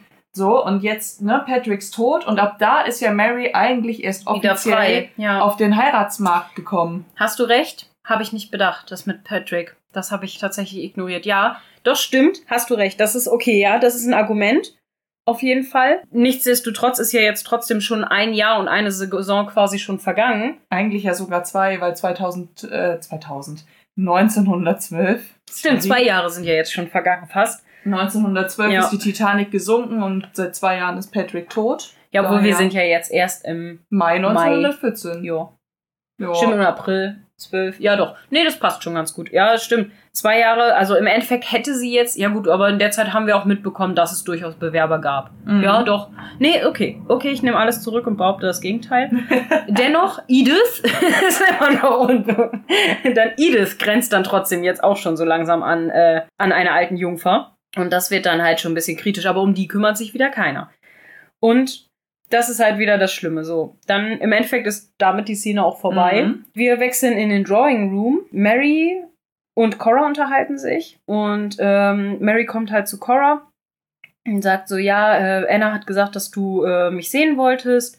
Und dann sagt Cora, guck mal, wer uns hier besucht. Und sie, und Mary guckt so richtig unbegeistert. Und äh, Mhm. Mary ist auch in ihren äh, Reitklamotten da. Die wollte wahrscheinlich gerade erst reiten gehen. Und sagt dann so, oh, Sir Anthony, wie schön. Und guckt so richtig so, mm, ton, ui, ton. Ja. und ähm, ich dachte schon, wir hätten sie äh, fortgescheucht mit unserem salzigen Pudding. Und äh, Sir Anthony, ach nein, nein, überhaupt nicht. Aber ich war trotzdem äh, eine Weile weg. Und dann meint Edith, ja, er war in, ähm, in Österreich und Deutschland. Und dann sagt Mary nur so, mm, how interesting, so er ist überhaupt nicht interessiert. Ja. Und muss ich auch, bevor wir jetzt weitermachen, diese Szene ist eine tolle Szene für Edith. Mhm. Erstens rettet Edith wieder mal den Tag, ne?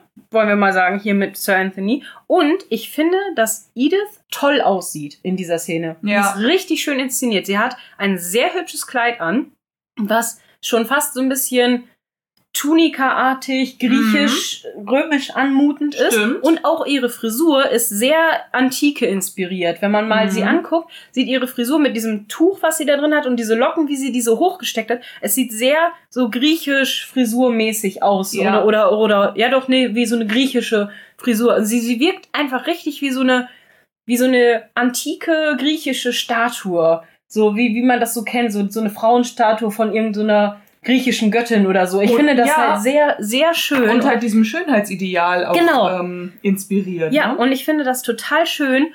Und ich finde, das hat sowas. Sie wird auch viel aus diesem typischen Seitenprofil gezeigt, mhm, was auch dieses stimmt. typische ist, was man so von Bildern und von so Amphoren und so kennt. Und ich finde das total schön gemacht und ich finde, das hat dann so ein sowas von so einem äh, griechischen Heldenepos so ein bisschen, mhm. so dass sie jetzt diejenige ist, die die Situation rettet durch quasi sich in die Bresche werfen für jemand anderen oder so. Ich finde das halt sehr schön. Also wobei irgendwie man, ist das sehr, sehr nett gemacht. Ja, wobei man ja sagen muss, dass so wie sie da in die Bresche springt, ist es ja auch wieder etwas unsicher. Ja, ähm, stimmt. Und das eigentlich finde ich sehr süß, weil Mary ähm, ja diese Verabredung sozusagen cancelt. Sie mhm. sagt halt, naja, ich habe mein Pferd schon satteln lassen, man wartet jetzt auf mich, ich bin in Reitklamotten, äh, ich kann leider nicht gerne, aber vielleicht am, beim nächsten Mal. Und mhm. damit ist Mary ja im Grunde schon weg. Ähm, und Strellen sitzt da halt ein bisschen wie bestellt und nicht abgeholt. Und Edith guckt schon so ein bisschen verhalten nach unten und sagt, ja, ich nehme an, mich würden sie nicht mitnehmen. Ja, genau. Und das, das finde ich eigentlich von Edith sehr, sehr süß, weil, ähm, und auch sehr mutig, muss man ja auch ja. einfach mal dazu sagen, weil ich finde, man merkt, dass sie die Frage mit, mit dieser Tonart und so wie sie die formuliert, sie rechnet eigentlich mit einem Nein. Ja. Sie ja. rechnet mit einem Nein, bekommt aber ein Ja. Ja. Und ob aus Höflichkeit oder so, könnte man vielleicht auch diskutieren, ob der Strellen sie eigentlich in ja, dem Moment schon. gerne mitnimmt, um es jetzt nicht umsonst gekommen zu sein oder ob er einfach nur nicht unhöflich sein möchte. Ja. Aber ich finde es schön, dass er sie dann mitnimmt. Auf jeden Fall. Ich finde auch. Und äh, er ist ich, ich glaube schon, dass, also einerseits ist es aus Höflichkeit, andererseits wirkt er aber auch nicht unaufrichtig. Mhm. also finde ich jetzt nicht. Aber könnt ihr uns ja auch, wie gesagt, mal sagen, was ihr immer so seht zu den Szenen. Also wir nehmen auch gerne immer Feedback auf. Mhm. Also das ist immer, ähm, weil wir sehen ja auch nicht alles und auch nicht jeden Blick deuten wir ja gleich oder, ne? Ähm, was mir noch wichtig war noch an dieser Szene, es wird ja erwähnt, dass er in Österreich und Deutschland war und dann sagt Mary noch so abwertend so, oh, how interesting. Und er so, ja, interessant und besorgniserregend. Mhm. Sagt er, da wird, genau, Foreshadowing, da wird schon ein bisschen angeteasert, dass es da noch einen Konflikt geben wird. Ja, wie nennen wir diesen Konflikt? Ach ja, Krieg. Stimmt. Auf jeden Fall, äh, ja, aber finde ich interessant, dass das da schon mal kurz, also wirklich so in so einem mhm. Nebensatz quasi schon angeteasert wird. Ja, was wieder auch, das fand ich nämlich ganz cool. Also ich, ich bin jetzt natürlich kein Theaterkritiker oder so, aber ich finde das halt irgendwie sehr witzig, dass hier diese Anspielung mit Edith an diese antike Geschichte kommt, dann dieses, wie sie es rettet und dass im Hintergrund noch so ein Konflikt wabert. Mhm. Ich finde, das hat halt immer dieses, ja, das hat halt wie so ein ne, Tra ja. Tragödiencharakter irgendwie. Ich, ich finde es irgendwie, weiß ich auch nicht, ich finde es irgendwie interessant, dass das so inszeniert ist. Ich weiß nicht, vielleicht ist das auch Quatsch, vielleicht ist, spinne ich mir jetzt auch was zusammen in meinem Kopf, aber ich finde irgendwie, es wirkt so. Finde ich eigentlich gar nicht. Also ich finde auch, dass es so wirkt und mit, okay. äh, mit finde ich gar nicht meine ich finde nicht, dass du da weiße Mäuse siehst. Okay. Ähm, weil ich jetzt mal vermuten würde, dass mhm. in der Regie und auch bei den DrehbuchautorInnen ein bisschen damit gespielt wird, was die ZuschauerInnen wissen können. Mhm. Weil mit der Einblende ganz am Anfang der Folge, dass wir uns im Mai 1914 befinden, mhm. dann ist es bis zur Kriegserklärung ja nicht gar nicht mehr, mehr lange hin. Mhm. Und dann in so einem Nebensatz schon mal ein bisschen zu hören, da kommt was auf uns zu, die Wolken äh, werden schon dunkler und da hinten braut sich irgendwie was zusammen. Ja. Ähm, Finde ich eigentlich total geschickt gemacht, weil man dann schon diese, es ist einfach ein Spannungsbogen, der mhm. sich aufbaut. Auf jeden und, Fall. Und ähm, spannend eben auch deswegen, weil man das leicht überhören kann. Ja, finde ich auch. Also kann ich so nur unterstützen. Wir wechseln wieder die Szene in Mr. Carsons Office und ähm, Bates wird quasi gerade verhört, in Anführungsstrichen. Hier haben wir wieder diese ganz wackelige Kamera. Finde ich mhm. wieder interessant.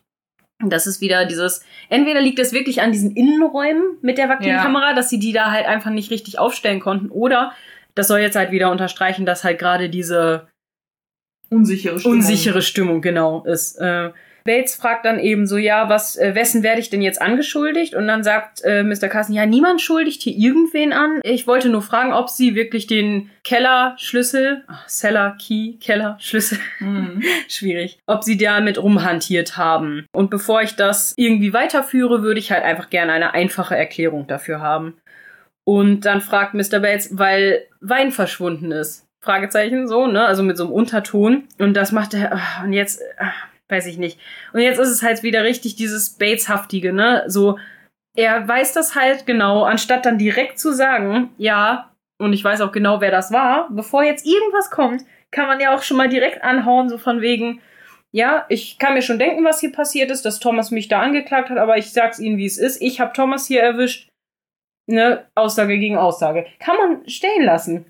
Na, im Zweifel für den Angeklagten. Also was, was ist hier los, ne? Also, das ist halt so, nur weil Thomas zuerst gesnitcht hat, heißt es ja noch lange nicht. Und wir wissen ja, wie der ist. Und jeder weiß in diesem Haus, wie der ist.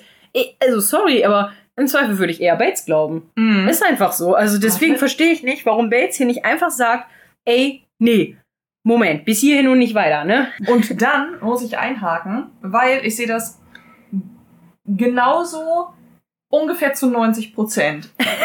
genauso zu 90 Prozent. Also genauso nur ganz anders. Nein, nicht ganz anders. So zu 90 Prozent halt. Und ja. zwar ist nur eine Vermutung, mhm. aber ich könnte mir gut vorstellen, dass Bates in dem Moment es eben nicht sagen will. Nicht, weil er dann jetzt ähm, großartig die Vermutung hätte, dass man ihm das nicht glauben würde, mhm. sondern ähm, er will halt auch einfach nicht die Petze sein, ne? Also ich glaube, vielleicht auch, ja, wenn Thomas nicht, dann gehen, bevor er selber angeklagt wird. Wenn Thomas dann gehen müsste und jeder weiß, dass das Bates es war, also es ist halt einfach bescheuert, weil ganz ehrlich, kaum jemand dort mag Thomas. Ja. Die meisten sind Bates gegenüber wahrscheinlich neutral oder mögen ihn einfach deutlich lieber. Ja. Von daher, ähm, glaube ich gar nicht mal, dass äh, man ihn als Petze brandmarken nee. würde. Es, es ist einfach so. Es wird ihm keiner dämlich. übel nehmen, glaube ich nicht. In, es wird ja später auch noch mal dazu kommen, dass äh, Carsten ja auch noch mal Thomas befragt und ich verstehe einfach nicht, warum niemand erkennt, wie verdächtig O'Brien und Thomas sind. So, weil eigentlich Carsten in der Szene wird dann ja auch schon hellhörig und hat schon diesen geschockten Blick. Hm weil Bates natürlich mit dem ja, weil Wein verschwunden ist, mhm. sich eigentlich erst recht verdächtig macht. Ja, klar. Weil, weil wenn er ihn nicht geklaut hat, dürfte er das eigentlich nicht, äh, nicht wissen. Beziehungsweise, wenn oh. er den wahren Täter nicht äh, erwischt hätte, hätte er es nicht wissen dürfen. Und selbst dann müsste Carsten die Frage stellen, hey, wenn jetzt, jetzt mal Buddha bei die Fische und mal ganz unter uns gesprochen, ich kann mir nicht vorstellen, dass sie den Wein entwendet haben. Also ja, der fehlt. Aber können Sie mir mal verraten, wenn Sie, wenn Sie davon wissen, warum Sie mir nicht sagen, wer ihn entwendet hat? Also ja. eigentlich müsste das Gespräch in eine völlig andere Richtung gehen. Ja, es, ja. Also selbst ich finde halt auch, dass, dass Carsten nicht direkt sagt so, also er sagt ja auch so von wegen, ja, aber wie, wie können Sie denn davon wissen? Und dann sagt Bates halt gar nichts. Und dann sagt er ja, okay, dann lassen, belassen wir es jetzt erstmal dabei. Und ich denke so, gut, ist gut, dass er nicht direkt den Generalverdacht hat, sag ich mal, dass er nicht, dass er dem eigentlich nicht so richtig mega glaubt, weil sonst würde er, er muss dem ja nachgehen, aber sonst würde er direkt ihn anklagen und sagen, hier, haben Sie das geklaut? Ja, nein, Sägemehl. Und dann. Ja, also ne? eine gewisse Neutralität muss sich Carson wahrscheinlich bewahren, aber wenn wir mal ganz ehrlich sind, so oft, wie Carson mal eben so random irgendwo rein swuscht und ja. dann so mit, also darf ich mal fragen, warum die? Oh, so, beg your pardon. So, beg your pardon, darf ich mal fragen, warum das nicht in Ordnung ist? Und warum hast du die Keksdose in der Hand? Und warum packst du deinen angesabberten Keks wieder in die Dose? Und warum tust du dies? Und warum ist hier jenes nicht in Ordnung? Und da fragt er nicht, ja. Please. Ja, please, aber wirklich. Na gut. Im Endeffekt ist damit die Szene vorbei. Wir wechseln in da auf die Straße ins Auto von äh, Sir Strellan. Und ähm, hier muss ich gleich wieder einhaken, weil ich wieder bei meiner antiken Epos-Theorie bin. ich bin da aber so verspur, ich weiß das. Der schreit nach einem neuen Post, den ich fertig mache. Sir Strellan spricht äh, über den Kaiser und ich weiß jetzt nicht ganz 100 pro, um wen es da geht. Ich vermute, es ist William, äh, Wilhelm II. Mhm. Vermute ich. dass er von dem spricht, also vom deutschen Kaiser Wilhelm II. Ja, wenn er in ähm, Österreich und Deutschland war, ja, liegt die Vermutung ja. Genau, nach. also ich gehe davon aus, dass er von ihm spricht. Ähm, und er sagt, dass er such a mercurial figure ist, also eine so eine merkurianische oder merkurische Figur. Ja, ne? Merkur ja, ähm, vielleicht, also schillernd wahrscheinlich in dem Moment nicht, aber so abgespaced irgendwo. Nee, also er, er sagt natürlich nicht abgespaced. Also er sagt halt Mercurial, also eine merkurianische Figur. Also in der einen Minute ist er quasi der Kriegsherr und in der anderen ist er der, ähm, der liebesverlorene Poet. Na, dann ist er wahrscheinlich einfach nur sehr ambivalent. Genau, das meint er damit nämlich auch. Weil Merkur, habe ich nämlich nachgeguckt, Merkur ist ja ein Gott, ist ja ein ähm, römischer Gott. Und er steht für Veränderung, Eloquenz, aber auch für Listigkeit. Mhm. Und ähm, habe ich halt nachgeguckt. Deswegen passt es irgendwie ganz gut, dieses Ambivalente hier. Ich finde das, in, also das mit dem Poet fand ich ein bisschen komisch, weil ich habe jetzt nicht rausgefunden, dass Wilhelm, Wilhelm II. besonders poetisch war. Mhm. Deswegen weiß ich nicht, ob er vielleicht, kann auch sein, dass er über den Vater spricht, aber der war halt nicht besonders lange Kaiser. Deswegen weiß ich nicht genau, worauf er sich da bezieht. Ich könnte mir vorstellen, äh, vielleicht einfach nur, äh, wie er in dem Moment aussieht. Ne? Also ich glaube nicht, dass es ähm, Strellan in dem Moment darum geht zu sagen, dass der Kaiser ein besonders poetischer Mann wäre, hm. sondern wenn er in dem einen Moment ist er der grausame und bestimmte Kriegsherr und im nächsten Moment ist er seiner Frau komplett verfallen. Dass, dass dann dieses Bild von dem strengen Blick zu dem völlig Verliebten seiner Frau gegenüber, aber dass das er, vielleicht was Poetisches aber hat. Ich glaube, der war gar nicht groß verheiratet. Ich kann mich gar nicht erinnern, dass von seiner Frau jemals irgendwo groß die Rede war. Keine Weil ich glaube nämlich, dass Wilhelm II. gar nicht vielleicht war er verheiratet, aber auf jeden Fall, der war doch immer so unterdrückt von seiner Mutter, weil seine Mutter ähm, ihn doch immer, weil er hatte doch eine Behinderung am Arm mhm, oder irgendwie so, ja. eine Verkrüppelung am Arm und deswegen wurde der ja immer von seiner Mutter als minderwertig bezeichnet und mhm. so. Und ähm, ich weiß nur, dass er immer sehr fragwürdige Aussagen getätigt hat. Ähm, naja, auf jeden Fall verstehe ich das halt deswegen mit dem Poet nicht, mhm. weil ich habe ihn jetzt nie, also geschichtlich nie so kennengelernt, als dass er besonders poetisch oder vielleicht besonders kunstverliebt oder irgendwie sowas gewesen wäre. Also wüsste hm. ich jetzt nicht. Aber gut, vielleicht wisst ihr da mehr. Erzählt das ruhig. Also ich bin auch nicht so deep in der Geschichte, was das angeht, drin. Also ähm, gut. Edith antwortet darauf, but a poet in need of an empire. Finde ich halt irgendwie sehr, sehr witzig gemacht, dass sie da so direkt drauf aufspringt. Und dann lacht Sir Strellan auch und findet so, ja, ja, very good. Ne, so, das ist sehr lustig. Und dann spricht, äh, kommt er auf seine Frau, zu, also auf seine verstorbene Frau zu sprechen und unterbricht sich dann aber selbst. Und dann sagt Edith, ja, aber was hat denn Lady Strellan gesagt? Und sie ist halt ernsthaft, aufrichtig interessiert. Mhm. Und da äh, sagt dann Sir Strellan, ach, äh, nichts ist nicht so wichtig und äh, Edith, doch, ich würde das wirklich gerne hören. Und er, ach, wirklich? Möchtest du das wirklich? Naja. Und dann sa sagt er eben, dass sie zu sagen pflegte, dass Kaiser Bill, sagt sie, also Kaiser Bill, also Kaiser Wilhelm, ne, Bill ist eine Kurzform für Will, Wilhelm. Und auch für William. Oder ja. auch für William, ja, aber William, Wilhelm ist ja, ja. Ne, ist ja nur die deutsche Form. Dass er seine Uniformen und Metall, äh, Medals, also Medaillen liebte, aber sie niemals in ähm, Verbindung mit, äh, mit Kämpfen gebracht hat. Also, ja, kann ja auch sein, weil er, ich meine, er war ja auch verkrüppelt, der hat ja wirklich nie selber wahrscheinlich gekämpft oder mhm. irgendwas. Das passt schon eigentlich. Das ist quasi, spricht so ein bisschen dafür, dass er quasi nur ein Fashion-Victim war. ja. ja, auf jeden Fall lachen die beiden darüber.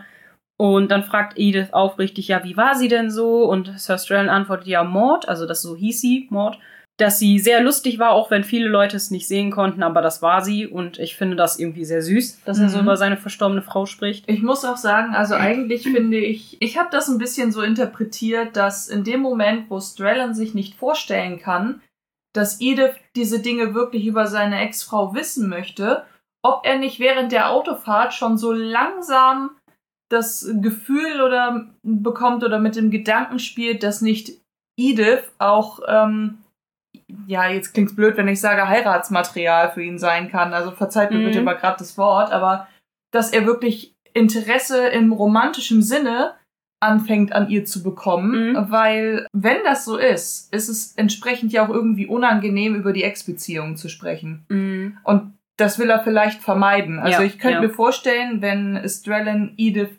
immer noch einfach nur als Tochter von äh, Robert und Cora sehen würde, Wäre es kein Problem, ne? dann wäre das Ja. nicht so das Problem, dann würde er das einfach erzählen. Jetzt, wo er aber einfach merkt, dass er sich mit Edith sehr, sehr gut über verschiedene Dinge unterhalten kann, eigentlich hat er das ja schon bei dem ersten gemeinsamen Abend gemerkt, Mhm. äh, könnte ich mir das gut vorstellen. Ja, doch, sehe ich, doch, finde ich auch, sehe ich auch so.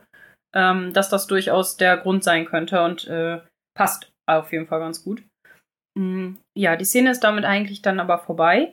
Wir wechseln ins äh, Dorf und wir sehen, wie Ma Mary neben ihrem Pferd herläuft. Man hört auch einen Schmied im Hintergrund, äh, wie er halt auf, dem, auf Eisen rumhämmert und so. Und dann ähm, trifft Mary auf William. Und Mary äh, fragt, ob Lynch irgendwo ist. Und er so, nee, ich habe sie nicht gesehen, my lady. Und dann sagt sie, my, my horse is lame. Und ich so, ha! Und sie ist doch abgestiegen vom Ja, Pferd. Sie stimmt. läuft doch neben dem Pferd her. Wahrscheinlich nicht meilenweit, aber sie hat das Pferd nicht zu Tode geritten. So, wir, wir wussten es schon immer, sie macht es doch nicht so. Genau, und dann sagt William, naja, ich könnte mir das ja mal ansehen. Und dann sagt er, ach, und sagt Mary, ach, weißt du was über Pferde? Und dann sagt William, ja, ich äh, habe bei meinem Vater immer auf der Farm, habe ich nach denen geguckt, das war der beste Job der Welt. Und Süß. ja, finde ich auch sehr süß, dass er das so gerne mag mit Tieren und allgemein mit Pferden. Und dann fragt Mary ihn, ja, warum hast du denn damit aufgehört oder warum bist du denn gegangen? Und da sagt William, ja, meine Mutter. Und da wird das mit der Mutter schon mal angeteasert, dass seine Mutter eben wollte, dass er eine bessere Chance für sich und auch für sein Leben hat. Und dann sagt Mary sehr spöttisch, so als ein Second Footman, und dann merkt sie aber auch direkt, oh, das war ein bisschen falsch und das war auch ein bisschen fies. Also da Mhm. aber sie, sie rudert auch zurück. Ähm, sie, das war zwar ein bisschen snobbisch, aber sie rudert dann auch zurück und dann sagt, weil William sehr betont sagt, ja, das ist für mich ein sehr guter Platz, my lady, ne? Also so, das ist für mich schon gut. Und dann bemerkt Mary auf jeden Fall, dass das sehr, sehr unfair war. Mhm. Und äh, ja, sagt dann auch, oh ja, tut mir leid. Und sie entschuldigt sich dann wirklich auch aufrichtig und sagt, ja, natürlich. Und dann sagt William, ja, ich, sie hat ja Hoffnung, also seine Mutter hat Hoffnung, dass, sie, ja- dass er irgendwann noch First Footman wird oder vielleicht sogar mehr. Und dann sagt Mary noch so und lächelt und sagt, haha, da muss Carsten sich aber in Acht nehmen hier, ne? Und dann ähm, sagt William nur so mit so einem Lächeln, ja, es sind schon seltsamere, seltsamere Sachen passiert. Und damit endet die Szene. Und wir wechseln in Mr. Carsons Office. Und ja, jetzt kommt die Szene, wo sie auch Daisy dabei haben und wo Miss O'Brien und Thomas und Daisy bei Mr. Carson quasi snitchen. Mhm. Beziehungsweise eigentlich nur Behauptungen aufstellen. Es ist ja nicht mal snitchen, weil es ist ja nie mal so passiert, wie sie es behaupten. Äh, Miss O'Brien behauptet auf jeden Fall, dass, dass sie gesehen hat, wie Mr. Bates mit äh, einer Flasche ähm, so von Zeit zu Zeit äh, aus dem Keller kam. Ich dann so, boah, du Miststück, ne? Du musst es natürlich richtig aussprechen. Thomas hat es wenigstens noch vage gehalten, ne? Mhm. Aber eh sie direkt, nö, ich habe gesehen, wie der eine Flasche da hin und her getragen hat. Also sie, sie dachte nur, er würde ja nur Carsten helfen. Und dann sagt er, warum sollte ich denn einen Valet fragen, ob der mir mit dem Wein hilft? Und sie so, naja, wenn sie es jetzt so ausdrücken, ja stimmt, das macht natürlich keinen Sinn. Und dann sagt Carsten, ja, also hat Mr. Bakes Wein genommen. Sagt ihr, ist das das, was Sie sagen? Wozu denn? Um, es zu, um ihn zu trinken? Und äh, da sagt Thomas, naja, also wohl nicht, um seine Schuhe zu putzen. Und das sagt er auch wieder richtig kleinlaut. Deswegen habe ich so das Gefühl, dass er irgendwie nicht so ganz dahinter steht. Mhm. Ähm, weil irgendwie sagt er es so, als ob er das gar nicht so will. Aber naja, und Mr. Carson antwortet darauf so, ja, okay, Dankeschön, Thomas. Und Daisy, was hast du jetzt dazu zu sagen? Die, äh, Thomas sagte, du hättest noch was zu sagen. Sie, ähm, naja, hm. Und er, ja, komm, du bist hier nicht irgendwie, hast keinen Ärger, er sagt mir einfach, was los ist. Und Thomas drängt sie dann auch so, ja, komm, jetzt sag schon, woran du dich erinnerst. Und deswegen finde ich wiederum, um da zu intervenieren, Ja. er scheint eben doch irgendwie dahinter ja, zu stehen. ist schwierig, also, ne? Weil eigentlich wäre das sonst in meinen Augen O'Briens Rolle. Stimmt. Und es Ja. ist, also, das ist die Szene, hier, ich, ich zeig dir meine Notizen. Ja. Carson, erkenne doch bitte, wie verdächtig Thomas und O'Brien sind.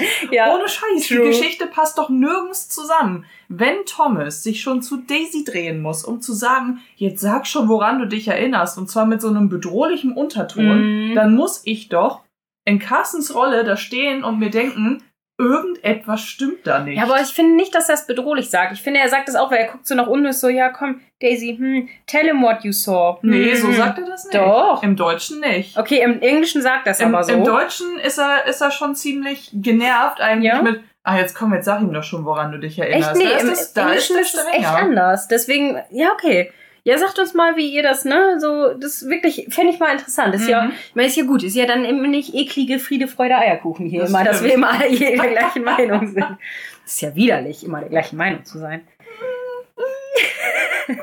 mein berühmtes hm. okay. Ja, Daisy antwortet dann auf jeden Fall, ja, ich ähm, könnte ihn vielleicht gesehen haben, wie er aus dem Keller gekommen ist.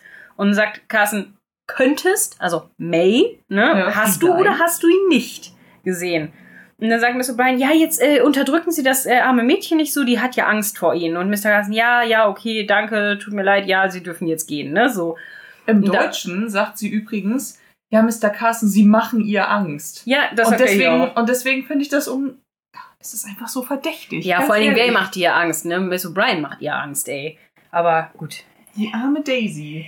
Ja, ist, äh, naja, schwierig. Auf jeden Fall ist die Szene damit vorbei. Wir wechseln in ähm, Lady Granthams Room und äh, sie sitzt auf dem Bett und kriegt gerade ihr Frühstück. Und mir ist was aufgefallen. Und zwar liest sie die Women's Weekly. So, Women's Weekly, müssen wir uns mal. Hat Carsten nicht gesagt, dass ihre Ladyschaft morgens immer die Sketch liest? Ja. Ja. Hat er. Ja, das ist ein Unterschied. Weil Women's Weekly ist nämlich eine so eine Handarbeitszeitung, habe ich nämlich geguckt, die gab es auch damals tatsächlich schon, also es ist alles true. Ähm, die gibt es auch immer noch. Und das ist eine Handarbeitszeitschrift, die so Schnittmuster und, und so Häkeltipps und so ein Kram hat. Mhm. Und äh, die Sketch ist sowas ähnliches, aber die Sketch befasst sich auch äh, mehr mit allgemeinen Themen, was dann auch soziale Sachen und so angeht und so, also Social ähm, Konventionen ja. und so ein Kram. Wobei und, wir und nicht wissen, sorry fürs Unterbrechen. Alles gut. Wir, wir wissen ja nicht, wann genau ähm, man ihr, ihr Schlafzimmer betritt, weil in der ersten Folge sagt Carsten nur, dass Cora morgens im Bett zuerst die Sketch liest. Ja, denn stimmt. durch diese Bügelgeschichte he heißt es ja, ey, ne, die sind viel zu spät gekommen. Erstmal die Times, das ist glaube ich. Die Times für, für Lordship für, und die Sketch Robert. für Her Ladyship. Und die, und die Sketch für Cora, die lesen sie immer zuerst, den Rest kannst du später bügeln. Das heißt, es gibt ja mehr Zeitungen. Ja. Okay. Und ich könnte mir vorstellen, dass sie mit der Sketch vielleicht einfach schon durch ist. Ja, gut, vielleicht. Ja, gut, mag sein. Aber trotzdem finde ich es cool, dass es dir aufgefallen ja, ist. Ja, auf jeden Fall fand ich das interessant. Ähm, was mich aber interessiert hat, weil man sieht so ein ganz bisschen in diese Zeitung rein und auch von vorne drauf. Und ich finde, es sieht überhaupt nicht aus wie eine Handarbeitszeitschrift. Mhm. Also ich finde, da stehen halt mehr Texte und so, aber gut, mag sein, dass es trotzdem das ist. Ja, fand ich aber auf jeden Fall interessant. Cora fragt Miss O'Brien, wie ist es denn so unten, also downstairs, ne? Also mhm. mit bei den Bediensteten und sie, ja, eigentlich alles in Ordnung, denke ich mal, Lady, aber Mr. Carson ist ein bisschen niedergeschlagen und dann sagt Cora, ja, aber warum denn? Was ist denn los mit ihm? Und er, naja, er hat was rausgefunden über eine Person, die er sehr bewundert und das ist halt nicht sehr schön. Ich so, boah. Seit wann bewundert Carson denn Bates? Erstens das und zweitens, warum muss O'Brien jetzt schon wieder hier so snitchen und scheiße sein? Das, ich verstehe es nicht. Und Cora sagt dann, ach ja, okay, was denn für eine Person? Um wen geht's denn hier? Und dann, ähm, ja, ich äh, kann das nicht erzählen, my lady. Und dann, doch, bitte, bitte machen Sie das. Und sie, ja, also, äh, wissen Sie, es ist Mr. Bates. Und ich denke so, wenn du es nicht erzählen willst, dann tu es einfach nicht, ne? Und jetzt droppt die aber sofort den Namen, sofort. Und dann sagt Cora, ah, Mr. Bates? Okay, was ist, hat er denn gemacht? Und dann, ähm, das sollten Sie wirklich Mr. Carson fragen. Äh, das ist wirklich nicht mein, my, my place to tell. Also das ist wirklich nicht ähm, an mir, das zu erzählen. Ja, place to tell, wenn man mhm. das mal mhm. wörtlich übersetzen würde, dann definitiv nicht. Nee, und ich denke so, kann einfach mal die Klappe halten. Und ich so, dann tu es doch einfach nicht, weil sie hat es doch aber auch getriggert, indem sie es so, ne? Sie hätte auch einfach nur sagen können, nee, alles gut unten. So, fertig, ne? Punkt. Aber, aber nein. Dann wäre sie nicht O'Brien. Aber dann wäre sie nicht O'Brien. Dann wäre okay. sie nicht O'Brien. Ja, aber Cora geht natürlich auch sehr drauf ein. Naja. Wir wechseln auf jeden Fall wieder die Szene. Wir sind jetzt in der Bibliothek und Sybil und Robert unterhalten sich. Und jetzt kommt die die nette Szene, die ich noch meinte gleich. Ja, Sybil geht auf jeden Fall so, so sch schlawenzelt so zu ihrem mhm. Vater hin und sagt so, äh, Papa, kann ich äh, mit Branson nach Ripon fahren am Freitag? Ich glaube nicht. Und er so, ich denke nicht, nicht nach dem, was letztes Mal passiert ist. Mhm. dann sagt sie, aber, aber bitte, ich muss da doch hin, weil da ist dann, ähm, da ist ein Charity-Meeting und äh, ich muss da auf jeden Fall hin. Äh, und ich habe bereits zwei Stück verpasst. Und dann sagt er, ja, dann nimm Mary oder Edith mit. Und dann sagt Sybil darauf, naja, du weißt doch, wie die sind, wenn diese Treffen sind sehr langweilig und du weißt doch, wie die beiden sind, wenn sie sich langweilen.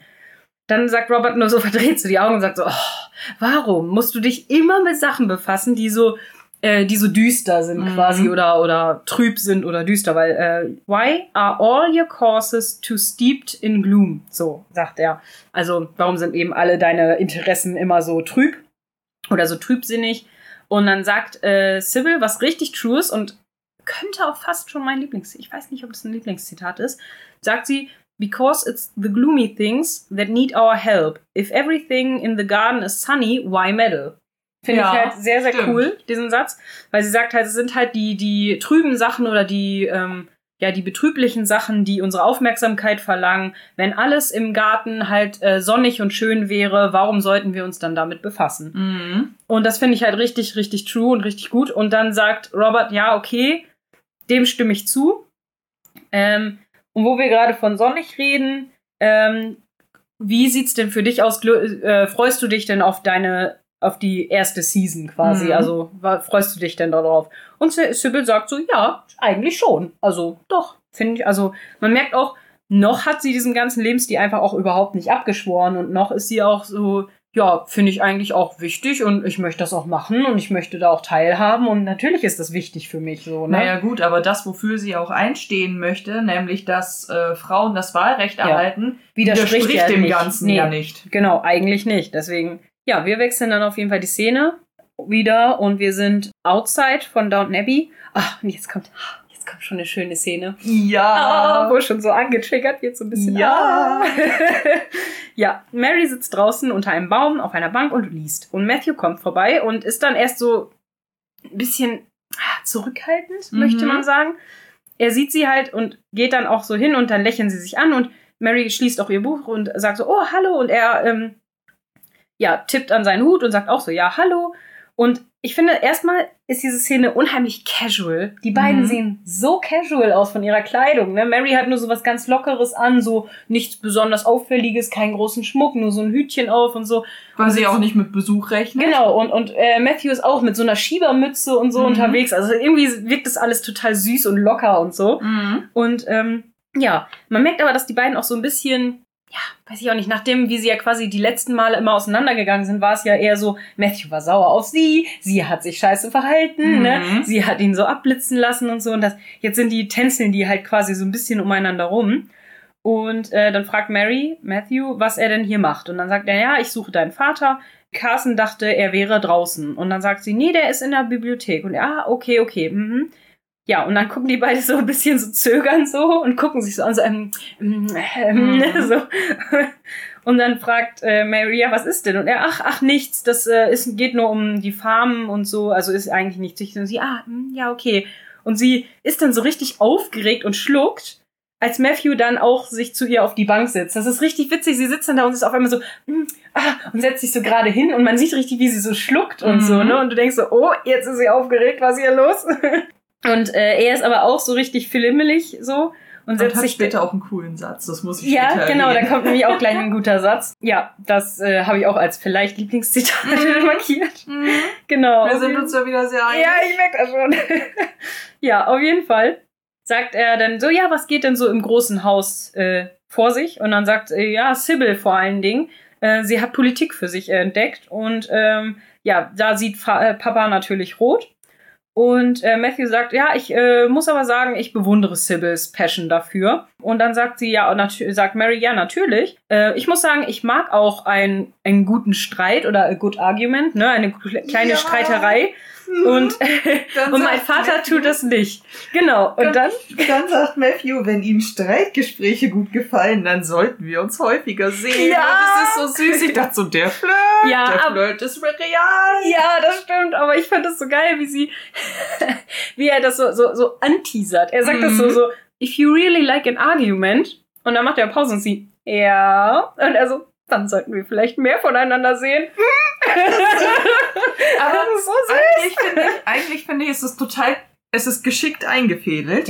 Fickt eingeschrieben, bitte. Gefickt eingeschädelt. Nein, geschickt eingefädelt. Wie du eben ja schon gesagt hast, sind Matthew und Mary ja die letzten Male nie so wirklich, nie richtig schlecht, aber auch nie wirklich gut auseinandergegangen. Oh, ich Einfach fand nach aber- dieser Geschichte mit dem, äh, mit diesem Blumenfest und dann war Matthew ja wahnsinnig enttäuscht Mhm. und hat sie dann ja auch relativ kühl abblitzen lassen, als es daneben hieß mit, naja, der Abend war sehr schön und jetzt reden wir mit, wieder miteinander und das ist alles prima. Mhm. So, und ja, das war toll. sozusagen mhm. mehr oder weniger das Letzte. Und dann ist einfach so ein bisschen dieses, ach so, wenn die Streitgespräche gut gefallen, dann sollten wir uns häufiger sehen. Ich ja. Denke, alles klar. Ja, das ist, und dieses, genau dieser, dieser zwei Sätze sind so, ah, da war ich auch schon so, mm, Lieblingszitat, mm, ich weiß nicht. Ja, auf jeden Fall mega cool. Dann wechseln wir wieder die Szene. Also, das ist noch sowas, wo Mary noch so voll nervös ist und dann mhm. ist sie auch so, oh, mm. ja, und dann wechseln wir die Szene in die Bibliothek. Und Sybil und Robert sind nochmal wieder am Reden. Und dann sagt Sybil so, ah, also ist das alles okay? Kann ich gehen? Und er so, ja, wirst du denn spät zurückkommen? Und sie, naja, ich werde wahrscheinlich das Dinner verpassen. Und naja, dann denkt, äh, dann erinnert Branson daran, dass er sich ein Sandwich mitnimmt für sich selbst. Und Sybil nickt und freut sich dann so richtig und ist so richtig so, und geht dann weg. Und ich finde das richtig versöhnlich, weil er erlaubt ihr, dass sie gehen darf und er denkt sogar an Branson, obwohl aber er ihn vorher so böse ange quasi ver verdächtigt hat. Auf der anderen so. Seite habe ich aber gedacht, okay, Branson darf sich ein Sandwich mitnehmen und Sybil nicht. Also irgendwie, wenn sie sagt, hey, doch, natürlich auch, verpasst, aber, aber er sagt so das ja so. Geil. Er sagt Branson, ja, wenn er sie geht ja wahrscheinlich auch noch zu Leuten und hat dann noch so Höflichkeitsbesuch, die wird wahrscheinlich Essen bekommen, aber Branson, ja, der wartet stimmt. die ganze Zeit im Auto auf sie, so, ne? Okay. Nur in dem Moment fand ich das einfach geil mit, okay, Branson darf sich also Du gehst ohne Ende Abendessen ins Bett. ja, ohne, ohne Scheiß. Hätte man ja, hätte man ja. Junge Dame.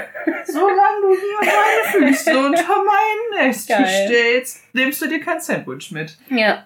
ja. Naja. Wir kommen jetzt zu wieder einer sehr guten Szene. Äh, das ist im Dowager-Haus und zwar ähm, unterhalten sich Violet und Cora miteinander. Und dann, Violet zeigt ähm, Cora einen Brief und äh, Cora fragte, von wem ist es denn? Und sie ja von Susan Flincher.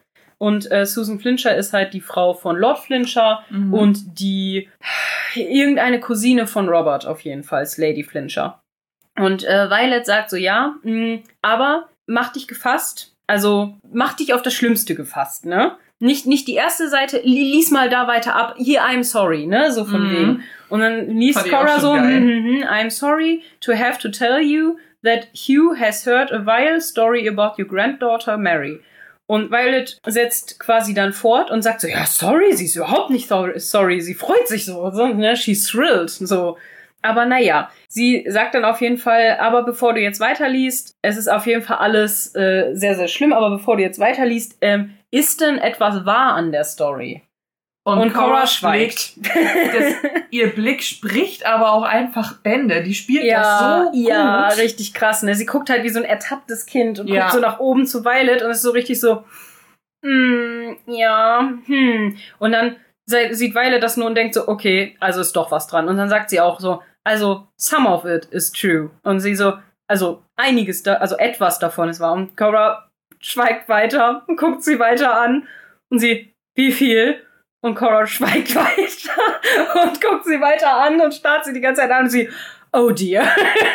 Ja, das ist so und gut. Ist, und, und auch, auch Maggie Smith spielt es gut. Einfach dieses, ich habe gewusst, diese Familie würde sich eines Tages zugrunde richten, ja. aber ich, so, so nach dem Motto, ich wusste nicht, dass wir jetzt schon mit einem Bein im Grab stehen. Ja, genau, genau, das sagt sie. Und vorher sagt Cora noch eben so von wegen, naja, also sie hat ihn nicht gezogen. Sie hat ihn nicht geschliffen. Ich denke so, wow, okay, okay.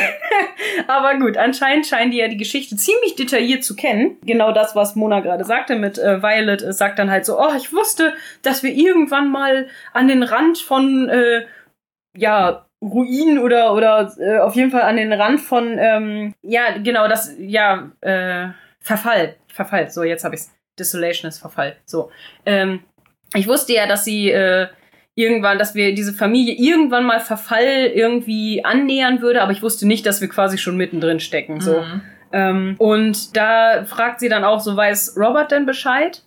Und ja, ah nee, warte, vorher kommt noch das, wo, wo Cora das noch erklärt quasi. Ähm, weil Violet spricht nämlich auch schon an, so von wegen, ja, das äh, hat mich auch gewundert, weil da so von wegen, sie hat ihn nicht gezogen. Sie so, ja, das hat mich auch gewundert, weil weiß denn Susan überhaupt noch, wie weit es ist von den Girls Rooms zu den Bachelor Korridoren? Ne? Das ist ja das voll hat weit. Sie ja nicht alleine gemacht. Ja. oh Gott, wer hat ihr denn dabei geholfen? Und dann ich. Ich. Ja, dann sagt Cora, ich habe ihr geholfen. Sie hat mich nachts aufgeweckt und ich habe ihr geholfen. Und dabei weint Cora fast. Man sieht das richtig, hat richtig Tränen in den Augen, weil das wohl auch echt für sie richtig schlimm war. Und Violet fällt halt alles aus dem Gesicht. Und dann kommt das, was du sagst, Ich wusste ja, dass diese Familie Verfall irgendwann mal sich annähern wird, aber ich wusste nicht, dass wir quasi schon mittendrin stecken. Und äh, man weißt spürt, aber. Ich, man spürt auch richtig, dass Violet eigentlich gerade das Bedürfnis hat, sich hinzusetzen. Ja, und sie tut ja, es einfach ja. nicht. Das ist so, oh Gott, ich muss mich hinsetzen, gib mir das Riechsalz. Ja, ehrlich, und, ey, ähm, schnall dich an.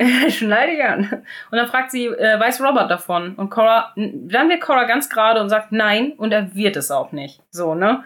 Und dann sagt Violet, oh, okay. Und ist dann auf einmal so ähm, voll erstaunt, dass Cora jetzt auf einmal auch so hart, also sie wird mhm. auch immer auch sehr hart und hat sehr entscheidende Worte. Ähm, und dann sagt Cora, ja, natürlich ist es sehr, sehr falsch und alles sehr schlimm, aber ich weiß nicht, was wir anders machen sollten. Und dann antwortet Violet darauf so von wegen, ja, äh, bitte, aber bitte. Und Violet hält dann so ihre Hand ab, so von wegen, bitte rechtfertige dich, dich jetzt nicht, ne? Ich will das gar nicht hören. Ich kann da diese, diesen Versuch nicht mehr zuhören, dich selber irgendwie zu, ähm, ja, zu erklären. Und dann sagt Cora darauf, ich weiß, dass das schlimm ist zu hören, aber Gott weiß, dass äh, es noch schlimmer war, das zu durchleben. Aber wenn du jetzt denkst, ich würde meine, meine Tochter enteignen oder äh, dann muss ich da, da muss ich dich leider enttäuschen. So. Und das finde ich richtig gut, dass Cora ja. da Größe auch beweist, richtig weil das gut. ist ja ein Gespräch. Ja. Zwischen ihr und Violet und sie hat ja zu Violet auch einfach nicht das beste Verhältnis noch nie gehabt. Ja. Sie haben sich kurzzeitig so ein bisschen verbünden können, dadurch, dass sie ja Mary auch gemeinsam verkuppeln wollten. Ja. Aber eigentlich ist das Verhältnis zwischen den beiden eher kühl. Deswegen ja. war dieses Gespräch für Cora wahrscheinlich noch mal um Doppelt schlimmer, einiges ja. unangenehmer und dass sie dann in dem Moment die die Größe hatte, ein bisschen wie die Löwenmutter, die ihr Junges ja. verteidigt, zu sagen, ey, wenn du jetzt von mir erwartest, dass ich meine älteste Tochter verstoße und äh, jetzt sage, dass ich sie nicht mehr liebe, dann muss ich dich enttäuschen. Ist mir scheißegal. Ja. Finde ich gut. Ja, und dann steht sie auch you auf go, und girl. ja, you go, Cora. Ja, und dann steht sie auch auf und sagt so good day und dann geht sie. Mhm. Und das finde ich richtig krass, also genau das, was Mona gerade sagte, ist ja, sie liebt halt Mary doch und äh, auch wenn sie was anderes behauptet hat, aber es, es stimmt halt einfach nicht, ne? Und sie verteidigt Mary auch auf jeden Fall. Ja, wir wechseln die Szene und wir sind äh, in im Courtyard, also äh, bei Nacht. Und Anna äh, kommt halt dazu und, also beziehungsweise Mr. Bates sitzt auf einer Bank und Anna kommt dazu und sagt so, ah, ich wusste schon, dass ich dich hier draußen finde und Mr. Bates, ja, hast du recht gehabt. Und dann fragt sie, warum bist du denn traurig? Und ähm, dann sagt Mr. Bates, naja, ich bin traurig, weil ich arbeite hier seit zwei Jahren und in dem Moment dachte ich, stimmt, krass, zwei Jahre schon, mhm. heftig. Also irgendwie merkt man das gar nicht, weil es sind irgendwie nur sechs Folgen vergangen und aber zwei Jahre in diesen sechs Folgen. Ne? Ja. Ne? Das ist halt irgendwie voll viel. Also ich arbeite seit zwei Jahren hier und trotzdem ähm, zögert Mr. Carson nicht quasi so, also hat keine Probleme damit, äh, so schnell das Schlimmste von mir zu, zu glauben mhm. oder anzunehmen. Und dann sagt Anna, naja, ich denke, ähm, es macht ihm schon zu schaffen. Deswegen hat er ja auch His Lordship noch nichts erzählt. Kannst du dich nicht einfach erklären und kannst du das mit Thomas nicht einfach erklären quasi? Und dann sagt Bates, nee, das geht nicht, weil sonst würde das wie falsche Anschuldigungen klingen. Und dann sagt sie, ja, aber du kannst es doch nicht einfach so hinnehmen. So, du, kann, du bist ja, hast, bist ja nicht schuldig und du hast ja nichts Falsches gemacht und sag es doch einfach. Ähm, wenn du es nicht tust, dann sag ich's den Leuten. Und sagt Mr. Bates darauf, aber ich glaube, die Welt wird nicht zuhören. Das finde ich wieder, da ist halt so mehr Selbstmitleidsbait wieder mhm. am Start, ne? Das, der ist halt so richtig so, oh, ja, ich glaube, die Welt hört nicht zu. Oh. Mhm. naja. Wir wechseln auf jeden Fall die Szene. In Lady Sybil's Bedroom. Gwen und äh, Sybil unterhalten sich und äh, Gwen macht gerade das Bett fertig ja, und sie sagt, oh ja, tut mir leid, ich bin ein bisschen spät dran. Und oh ja, oh, jetzt kommt auch so ein, so ein deeper Spruch von Gwen, stimmt. Ähm, weil Sabi sagt, äh, Sib, Sabi, hm, genau. Sybil sagt, äh, mach dir keine Sorgen, ähm, wie geht's dir denn? Und ähm, Gwen sagt darauf, naja, ich halte mich halt aufrecht. Und sagt Sybil, ah, das ist ja noch nicht das Ende, du darfst nicht aufgeben, äh, wir kommen schon da an, wo wir ankommen mhm. wollen, sozusagen. Und dann wird Gwen so richtig energisch und er haut so die, die Kissen rein und so und, und klopft die Kissen so richtig energisch auf und sagt darauf, ja, ähm, vergeben Sie mir, my lady, ähm, dass ich jetzt harsh klinge oder so, aber ich möchte, aber Sie haben das jetzt hier auf den Tisch gebracht und ich muss leider sagen, dass ich das so nicht hinnehmen kann und ich bin das halt nicht, also wir sind halt anders als Sie und ich bin es oder wir sind es nicht gewohnt, dass alles, was wir bekommen, auch in Erfüllung geht. Ihr habt das vielleicht so äh, ihr gelernt, dass eure Träume immer wahr werden, nur weil ihr sie stark genug wollt. So. Mhm. Ähm, aber bei uns ist es eben nicht so. Wir sind anders, weil bei uns werden sie quasi fast nie wahr. Ja. Und das ist halt richtig, äh, richtig deep und richtig sad eigentlich. Und dann sagt Sybil darauf ein bisschen, ist süß, aber ich finde es auch ein bisschen naiv, aber naja, gut, ne? Sie sagt dann, ja, aber genau deshalb müssen wir zusammenhalten, weil dann werden deine Träume auch meine Träume und dann kommen sie auch, werden sie auch wahr. Und ich denke so, hm, ja, schwierig. Aber Ist halt unterstützend gemeint. ja, ist Ähm, aber schwierig, weil es auch wieder diesen Klassenunterschied, weißt Ja, du, sie, voll. sie versteht halt diesen Klassenunterschied gar nicht so richtig. So habe ich das Gefühl. Noch Mhm. nicht. Also ich denke schon, dass sie ihn, ähm, dass sie versteht, was Gwen damit sagen will. Und ich meine, wer weiß, ne? Eigentlich Ja. muss man ja sagen, dass Robert hat es ein paar Folgen vorher halt schon gesagt, ne? Jeder spielt seine Rolle. Ja. Und so Matthew gegenüber hat er ja gesagt, ne, wir sollten jedem die Gelegenheit geben, seine Rolle auch zu spielen. Mhm. Du meinst jetzt in Bezug auf Mosley? Ja, genau. Ja. Mhm. Und äh, hier kann man halt auch irgendwo sagen, ja, natürlich werden oder höchstwahrscheinlich werden die Menschen, die in Adelshäusern äh, groß werden, einfach mit dem Gedanken erzogen, dass wenn sie sich etwas vornehmen, dass sie das natürlich auch erreichen können. Entweder, weil sie sich darum gar nicht kümmern müssen, Mhm. weil halt einfach schon mit, ach ja, und das erbst du und ähm, du heiratest dann am Ende den, weil man muss ja auch einfach mal dazu sagen, von dieser Brautschau mal ganz abgesehen, ganz viele Heiratspläne sind ja meistens schon Jahre vorher entschieden worden. Ja, das heißt, manche sind ja nie auf diesem Heiratsmarkt dann gewesen, weil das alles für die schon vorherbestimmt ist. Und ähm, oder sie haben einfach die finanziellen Mittel, um sagen zu können, ja cool, klar kann mein äh, Sohn Ja. studieren gehen an der besten Uni von Schieß mich tot.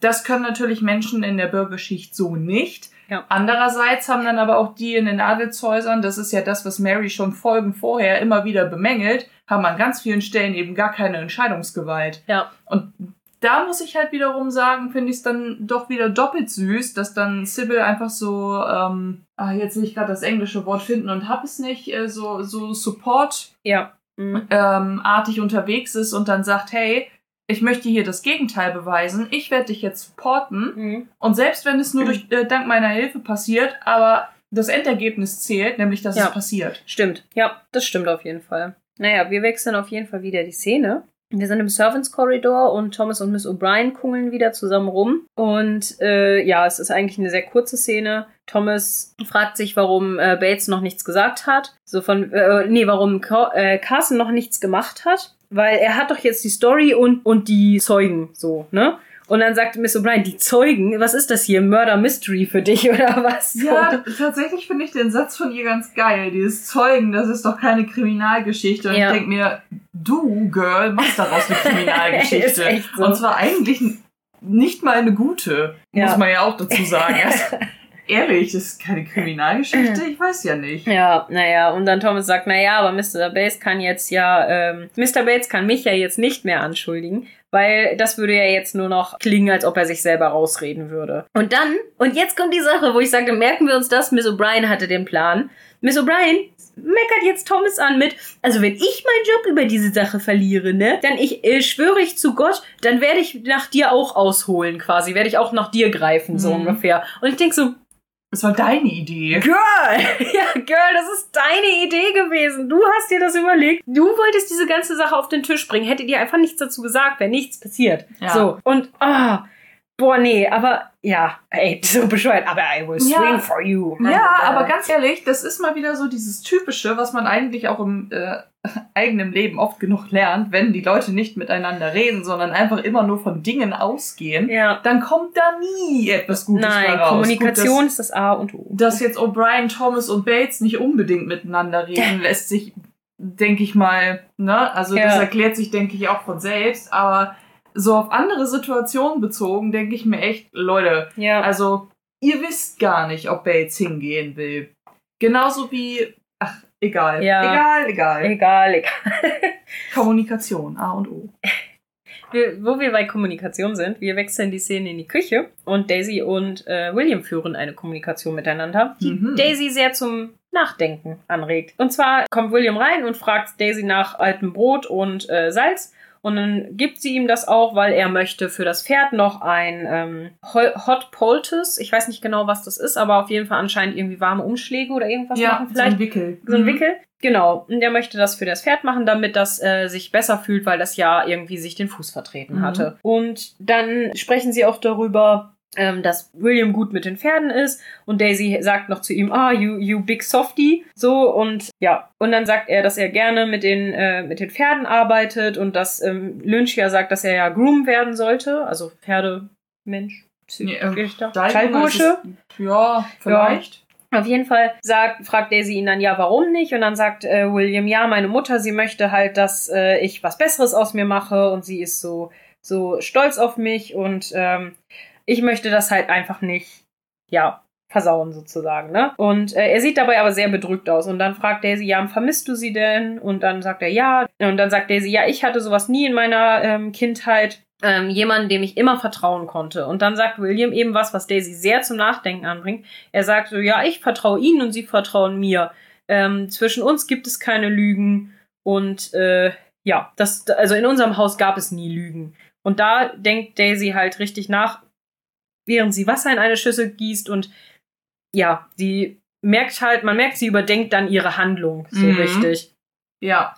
Und äh, William geht dann auch und ja, Daisy merkt dann auch so, ah, Mist, okay, hm, vielleicht habe ich was Falsches gemacht. Sagt sie oder kommt es in der Szene später nicht sogar mit, oh, ich glaube, ich habe mir etwas vorgemacht? Ja, sie, sie, I let myself down, sagt sie später, aber das kommt in einer anderen Szene. Habe ich irgendwie damit gerade so verknüpft. Aber Ja, ja, aber ich mir auch Es ist ja auch quasi auf die Szene hin, Mhm. wo sie jetzt, jetzt denkt sie um und dann kommt das. Das stimmt schon. Ähm, wir sind jetzt in der nächsten Szene und zwar in Downton Abbey auf draußen und äh, Isabel kommt zu Cora und Mary und fragt sie nach ihrer Meinung.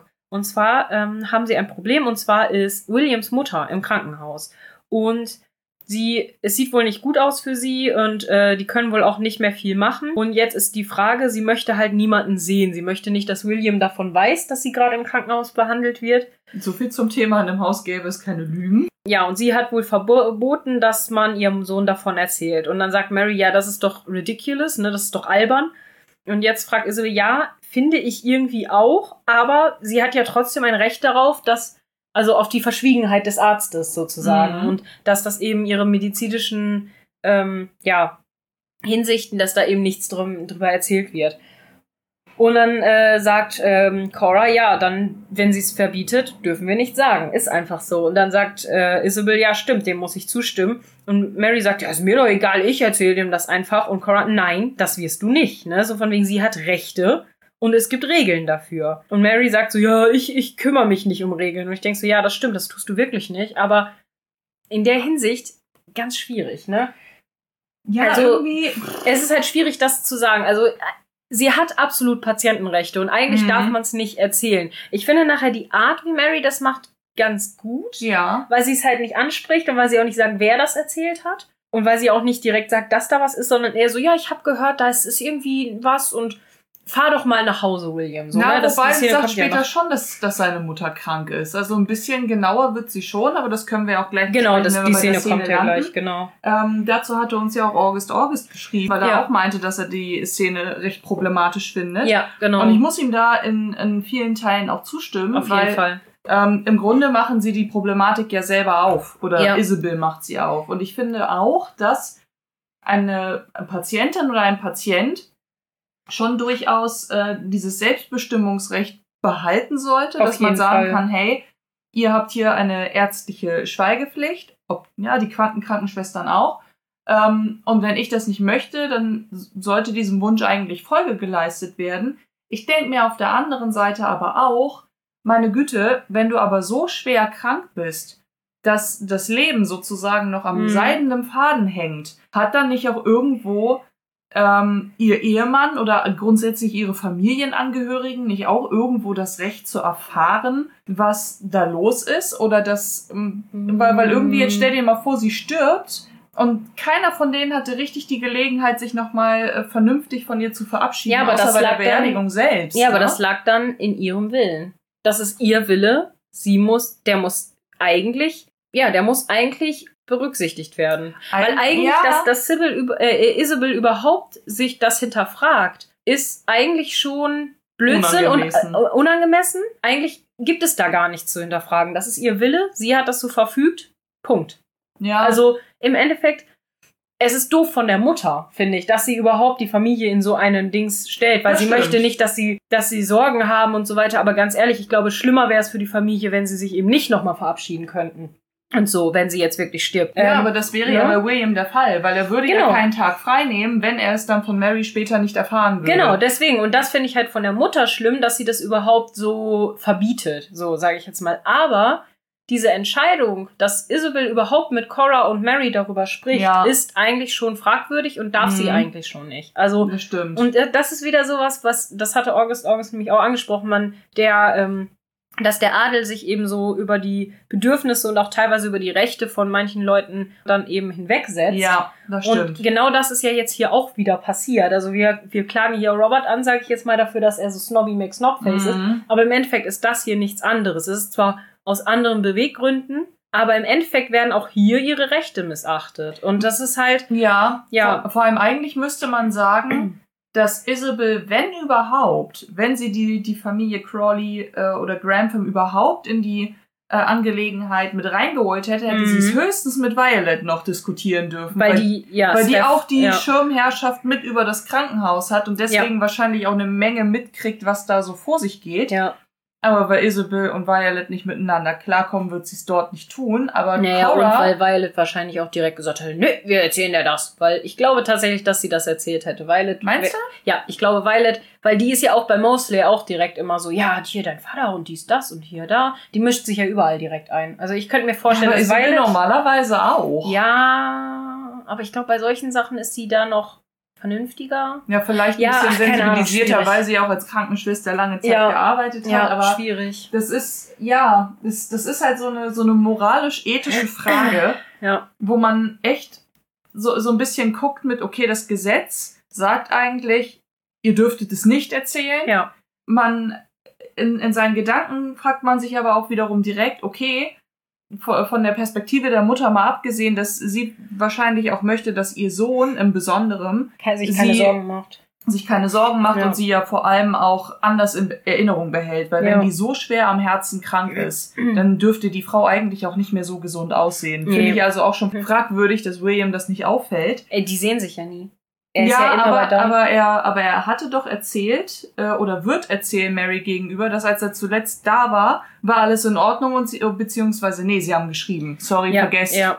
Äh, Wollte ich gerade sagen, er war ja jetzt schon sehr lange nicht mehr da, deswegen. Aber ne, deswegen halt. Ich glaube, würde er jetzt nach Hause fahren, dann sieht er eine sterbenskranke Mutter. ja, Und ich kann denn die Perspektive nachvollziehen, dass man dann schon durchaus möchte, dass die Verwandtschaft einen in einem etwas vitaleren Zustand in Erinnerung behält, mhm. als äh, in diesem Verfallszustand. Aus Sicht der Angehörigen ist es aber natürlich schöner, wenn man die Person nochmal lebendig gesehen hat und man konnte nochmal ein paar Worte miteinander wechseln, bevor man Fall. Den Abschied da antreten muss. Ja. Also, Ja, vor allen Dingen muss man halt auch dran denken, ja, es ist jetzt vielleicht in dem Moment dann doof für die Personen, ähm, aber wenn die Frau halt stirbt, im Endeffekt müssen am Ende immer die Hinterbliebenen damit klarkommen und nicht die, diejenigen, die tot sind. Ja. Und deswegen ist es eigentlich viel, viel besser, vielleicht vorher dann schon mal klar gemacht zu haben, okay, komm, dass sie schon mal sich darauf einstellen konnten und so. Also, genau. ich verstehe die ganze Debatte. Ich verstehe auch, dass man da sich überlegt, ob man es vielleicht trotzdem sagen sollte.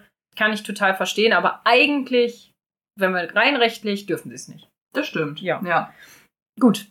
Wir wechseln die Szene. Mhm. Ihr könnt ja, wie gesagt, dazu auch noch mal sagen, was ihr davon seht. Diskutiert das gerne auch in unserem Discord. Ne? Also da sind jetzt auch schon einige Leute. Wir sind schon zehn Leute auf dem Discord-Server. Ähm, genau, wie gesagt, diskutiert das gerne untereinander auch oder mit uns und äh, schreibt uns, was ihr dazu sagt. Also ich finde das auch ein spannendes Thema, auf jeden Fall da mal drüber zu reden. Mhm. Ja, wir wechseln die Szene. Wir sind jetzt in äh, Ripon auf der Straße und Ranson fährt Sybil an einem Gebäude vor und ist auf einmal sehr aufgeregt, weil Sybil ihm offenbart, dass äh, sie jetzt da, äh, dass sie quasi angekommen sind und sie da jetzt reingeht. Und äh, Branson riecht halt quasi den Braten und sagt so, ey, ich dachte, du gehst nur zu hier so ein Meeting hin oder so. Und sie so, nee, nee, so. Und er weiß natürlich genau, was in diesem anderen Gebäude stattfinden Mhm. wird. Und zwar, dass da eben die Auszählung der, der, der Wahl eben stattfinden Die wird Stimmenauszählung. die Stimmenauszählung und äh, beziehungsweise Verkündigung der Stimmenauszählung. Und äh, ja, Sybil ist ganz aufgeregt und sagt so, ja, ich gehe da jetzt hin, so von wegen, ich verpasse doch nicht meine erste Wahl. Und äh, Branson sagt so, nein, wir dürfen da nicht hingehen. Lord Branson, äh, Lord Branson, hm? mhm. Lord Branson, Lord Grantham würde das ja nicht erlauben. Und äh, ja, Sybil springt dann aber einfach aus dem Auto und geht dann rein und er, ja, ich muss erst das Auto parken, lass mich jetzt hier, ne, so von und wegen. Es wird doch schon gehupt ohne Ende. Es wird doch schon gehupt, oh Mann, und Branson tut mir so leid, ne? Das mhm. ist halt so mhm. richtig, ja, er ist halt mega aufgeregt und ist dann so, oh nein, oh, warten Sie hier, ich muss hier, ne, ich muss das Auto erst parken und naja. Sybil läuft dann aber auch einfach rein. Ähm, und dann kommt auch so eine Szene, wo sie richtig ihre Machtposition ausnutzt, ne? Und sie sagt dann auch so, ja, ach, seien Sie jetzt nicht so doof, Silly, ähm, ich dachte, äh, ich werde doch wohl nicht meine erste Wahl verpassen und dann sagt er zu ihr, ja, bleiben Sie jetzt bitte hier und dann sagt sie, bitte Branson, ich dachte, ich gebe hier die Order, ne? Also ich gebe mhm. hier die, die Befehle, die Anweisungen, wie auch immer. Und jetzt dachte ich, boah, das ist jetzt richtig unfair, ne? Das ist mhm. richtig, sie nutzt richtig ihre Stellung aus und er hat nur richtig Angst um sie und ist so, oh nein, okay, hm, und fährt dann das Auto weg. Wahrscheinlich aber auch ein wenig um seinen Job, man ja auch einfach mal so ja, sagen. aber auch um sie, ne? Ja, total. Also beides, ja, auf jeden Fall. Dann kommt ein Szenenwechsel, ein kurzer. Na, versucht zu sagen, eigentlich gar nicht. ähm, dann kommt auf jeden Fall ein Szenenwechsel in den Drawing Room. Und Robert äh, ist äh, da und erzählt gerade irgendwas und dann kündigt Thomas Sir Strellan an, der reinkommt und Cora ist ganz freudig überrascht und sagt, ach Mensch, Sir Strellan, schön, dass Sie da sind. Und dann äh, sagt er auch nur kurz, ja, äh, hallo, ich will auch äh, gar nicht lange stören, ich bin nur kurz auf dem Durchreise quasi oder auf dem Sprung so. Und er sagt, dass er gerade auf dem Weg war und äh, nächstes, nächsten Freitag in York ein Konzert besuchen möchte und dafür zwei Tickets hat. Und dann grätscht Mary direkt rein und sagt so, ja, oh, das ist ja sehr nett, aber ich, ähm, ich kann leider nicht. Und dann, ähm, nee, ich sag's Fester, ja. nee, ich wollte auch eigentlich Lady Edith fragen, ob sie mich äh, begleiten möchte. Finde ich sehr und alle geil. sind so, what? Okay. Und allen fällt so richtig alles aus dem Gesicht, auch Mary. und ähm, tja, Robert auch besonders und dreht sich so richtig überrascht zu Edith um und ich so, ha, hättest du wohl nicht gedacht, ne? Wobei ich bei Cora und Robert das Gefühl hatte, dass das so eine doch recht freudige Überraschung Auf jeden Fall. ist. Aber sie sind überrascht. Aber sie freuen sie, sich. Sie sind überrascht, ja. aber sie freuen sich drüber. Und das mhm. müssen wir uns für viel später mal merken, weil, okay. weil weil.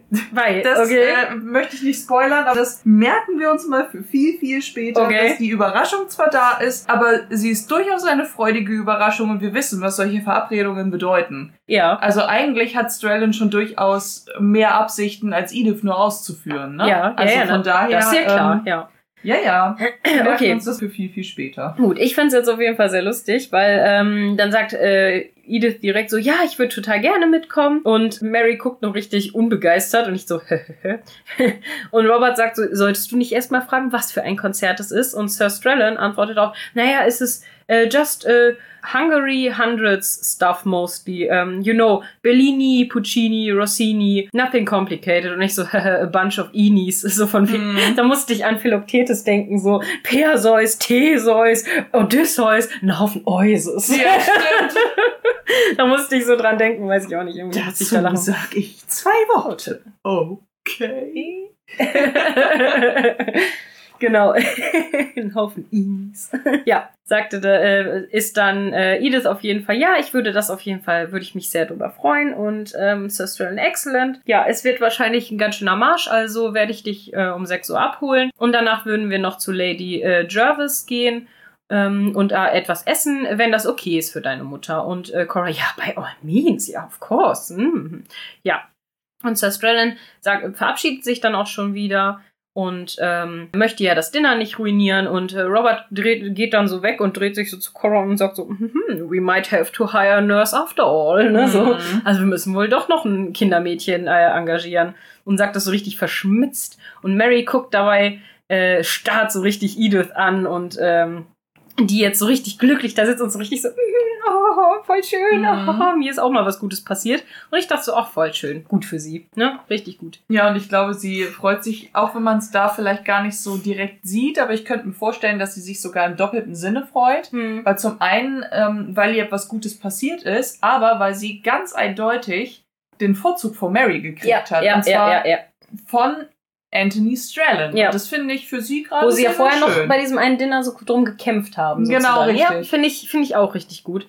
Genau, wir wechseln in die Küche und Mrs. Petmore und Daisy unterhalten sich und Daisy ist wohl nicht ganz bei sich und ähm, steht halt so ein bisschen neben sich. Ja, Mrs. Petmore ist in dem Moment wieder eine richtig gute Lehrerin eigentlich, ne? Mhm. Sie ist mhm. zwar irgendwie so motzig zu ihr, aber sie sagt ihr eben auch so, halt das still, bevor, wenn du nicht nochmal anfangen möchtest und so weiter. Also sie bringt ihr immer so, so nebenbei auch immer gute Sa Sachen bei, ne? Mhm.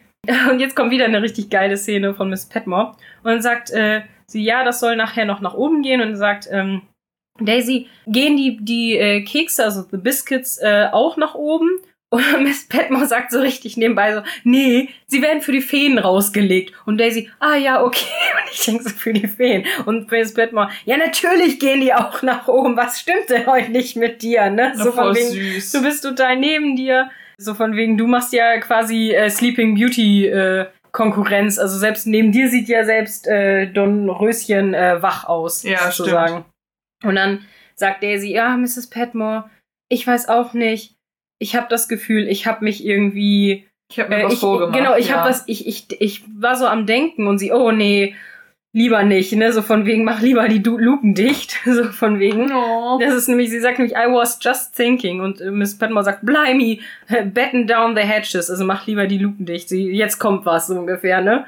Und dann sagt sie, ja, ich dachte, ich habe das Gefühl, ich habe mich selber, ja, I let myself down. Mhm. Also ich habe mich falsch verhalten und äh, ja, und dann sagt Miss Petmore voll fies, ja, that can't be a new sensation. So von wegen, ja, das kennst du ja schon. Oh, oh das finde ich ein bisschen fies.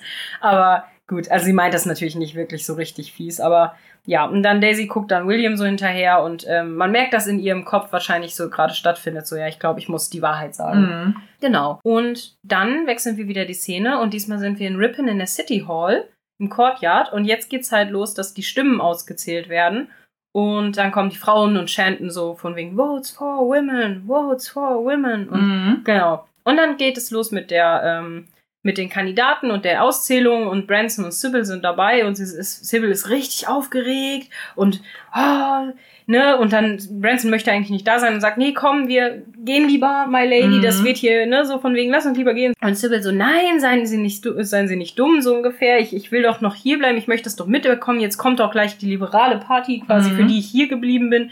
Und Branson sieht aber das Problem schon kommen, sozusagen. Ja. Und möchtest du an der Stelle schon was sagen zu den, zu den Leuten, ähm, den Auszählungen? Kann so? ich gerne machen, weil die Ergebnisse werden ja verkündet. Genau. Zunächst einmal äh, Joseph Gerald, Gerald Anstey, der auch ge äh, gewonnen hat, der bekommt 6.363 Stimmen. Mhm. Ich glaube, der gehört zu den Tories, wenn mich ja. jetzt nicht alles Genau, täuscht. der ist der Konservative. The Honorable Joseph General Ainsley. Genau. genau. Dann haben wir Martin James Dillon mit 2.741 Stimmen. Er ist, glaube ich, der Vertreter für, für die Liberalen. Auf die nee. Sybil eigentlich hofft? Äh, oder? Nee, äh, Trevor Andrew Morgan ist der genau. Liberal Party. Der, der ist, glaube ich, von dem Repräsentantenunterhaus und der andere ist das House of Lords, glaube ich, der konservative, ja, glaube ich. Aber ich bin ich bin auch nicht so ganz drin, aber ja. Genau, hast du recht. Auf jeden Fall der Liberale, der Trevor Andrew Morgan, der bekommt 5894 Stimmen und äh, verliert, wie ich finde, ja. eigentlich relativ knapp, wenn man das mal miteinander abgleicht. Aber du möchtest was sagen? Ja, ich habe es falsch gesagt. Der äh, James äh, Martin Dillon ist von den Sozialisten. Der ist von der ah. Socialist Party. So, jetzt. Und ich mhm. habe mal versucht, ähm, dadurch, dass Isa uns ja schon vorher etwas über die äh, Emily Davidson erzählt hat, dachte ich, vielleicht sind das auch wahre Politiker gewesen. Und da habe ich mal versucht, äh, über die etwas herauszufinden. Die traurige Wahrheit ist, dass ich über sie nichts gefunden habe. Ein Joseph, ein Joseph Gerald Anstey habe ich nicht gefunden, dafür aber ein Joseph Edward Anstey, der von 1891 bis 1947 in London gelebt hat. Mhm. Er war allerdings äh, kein Politiker, sondern einfach ein Soldat im Ersten Weltkrieg. Ein äh, Martin James Dillon habe ich leider auch nicht gefunden, sondern nur in Anführungsstrichen ein James Dillon, der von 1867 bis 1937 in Australien gelebt hat, elf Geschwister hat und acht Kinder auf die Welt gesetzt okay. hat. Und äh, Trevor Andrew Morgan habe ich leider überhaupt nicht gefunden. Was ähm, ich aber auch nochmal ganz interessant fand, ich hatte nämlich die Hoffnung, dass ich vielleicht über äh, den Premierminister an diese Politiker rankomme. Und über den Premierminister haben wir ja gerade schon so ein bisschen gesprochen. Mhm. Isa, als du, glaube ich, meintest, dass der ja für die Frauenwahlrechte nicht war. Und eigentlich ist es widersprüchlich, denn Englands Premierminister im Jahr 1914 war, und jetzt hoffe ich, ich spreche ihn richtig aus, Herbert Henry Asquith der von 1852 bis 1928 gelebt hat. Und er war von 1908 bis 1916 der äh, Premierminister in England. Mhm und Vertreter der liberalen Partei. Ah. Und in der Folge sind es ja die Liberalen, die für die äh, Frauenwahlrechte ähm, eintreten. Man muss aber sagen, dass seine, ähm, ja, ich kann ich kann es jetzt äh, schlecht Regierungsperiode nennen, aber sagen wir seine politische Periode als Premierminister war auf jeden Fall äh, von sozialen Reformvorhaben geprägt und ähm, der Frage nach der Selbstverwaltung Irlands, mhm. die halt zu ganz starken Auseinandersetzungen mit der konservativen Opposition, sprich den Tories, geführt hat. Mhm. Ähm, durch den Parliament Act 1911 wurde das Vetorecht äh, der House of Lords, also dem konservativ dominierenden äh, Oberhaus, gebrochen. Also im Grunde genommen hat er eine, hat er eine Menge ähm, Reformen auf den Weg gebracht, die eigentlich ziemlich viel ins Wanken gebracht haben. So haben nämlich auch äh, Menschen plötzlich die Altersrente erhalten. War das Und, nicht ein anderer? Nee. War das nicht der, der jetzt erst ab 1914? Der, der, der nächste, der gewählt wird, der dann auch in diesen Marconi-Skandal verwickelt war. War das nicht der, der das die Altersrente... Das aber erst ab 1916, weil bis dahin war ja der Asquith noch Premierminister. Also laut meinen Recherchen, Recherchen ist er derjenige, der ähm, das durchgebracht hat, dass äh, Menschen auch Versicherungen gegen Krankheit und Invalidität plötzlich äh, äh, abschließen konnten. Ja, okay, warte mal. Nee, warte, ich hab, äh, nee, warte, stimmt, der hieß vielleicht anders. Vielleicht reden wir auch gerade von derselben Person. Ich hatte das doch mal nachgeguckt. Als Robert sich doch darüber mokiert hatte mit dem, ah, ich weiß noch genau, wie wir darüber gesprochen haben, auf jeden Fall dass der äh, sich darüber markiert hatte, dass der eine ja so revolutionäre Ansichten hat, dies, das, so weiter. Und da hat Weile doch doch gesagt so, oh, oh nein, auch noch der, jetzt red nicht auch noch über den, so, weißt du? Mhm. Und das war doch der, der auch diese Altersrente, das hatte ich doch noch nachgeguckt. Und wie gesagt, der wurde doch dann, das ist nämlich eigentlich genau jetzt, weil dieser Marconi-Skandal, nee, stimmt nicht, er wird jetzt vor, er wird 1914 in diesen Marconi-Skandal ver, äh, verwickelt und wird dann Premierminister. Doch, wahrscheinlich hast du recht. Wahrscheinlich mhm. ist es doch, passt doch. Genau. Okay. Und mhm. ähm, seine, seine Periode war auch noch von dem au außenpolitischen Wettrüsten gegen Deutschland geprägt, was ja zu der ja. Zeit auch ähm,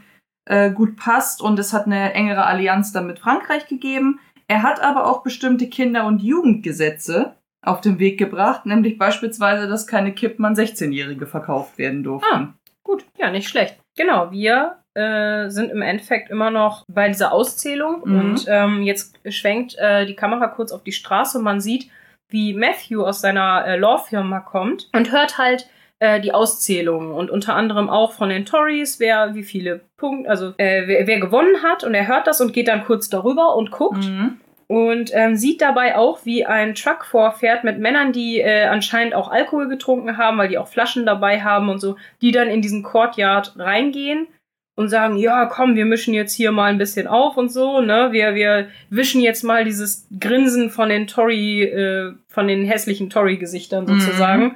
Ähm, das sind dann anscheinend liberale oder sozialistische ähm, ja, Leute, die anscheinend da ein bisschen stunk machen. Ja, so ein wollen. bisschen wie, wie halt Hooligans. Ja, ne? und äh, genau. Und die ich muss, muss aber sagen, äh, bei der Stimmenauszählung, ähm, die Tories haben aber auch nur relativ knapp gewonnen. Ne? Also es scheint ja, ja auch wieder dann so ein ja, wie sagt man, das sagt Mary später noch, äh, dass es einen Überhang ähm, äh, Regierung gibt. Das äh, nennt sich, glaube ich, so. Das ist halt, wenn einen haben zwar ein bisschen mehr die Mehrheit, aber eigentlich ist es sowas wie bei uns eine große Koalition. Mhm. Also im Endeffekt gibt es da äh, keinen klaren Gewinner, weil die einen haben halt irgendwie 6000 und die anderen, äh, also der eine hat 6000 Votes und äh, die Liberal Party hat 5000 Votes. Also das ist halt nicht viel. Ne? Ja, das, ist kein sogar knapper. 6363 versus 5894. Ja, sag ich ja. 6000 oder 5000. Ne? Das ja. ist ja so. Also ja, aber du hast schon recht. Also es ist fast, also es ist fast beides 6000. Ne? Also mhm. die einen ein bisschen mehr, die anderen ein bisschen weniger.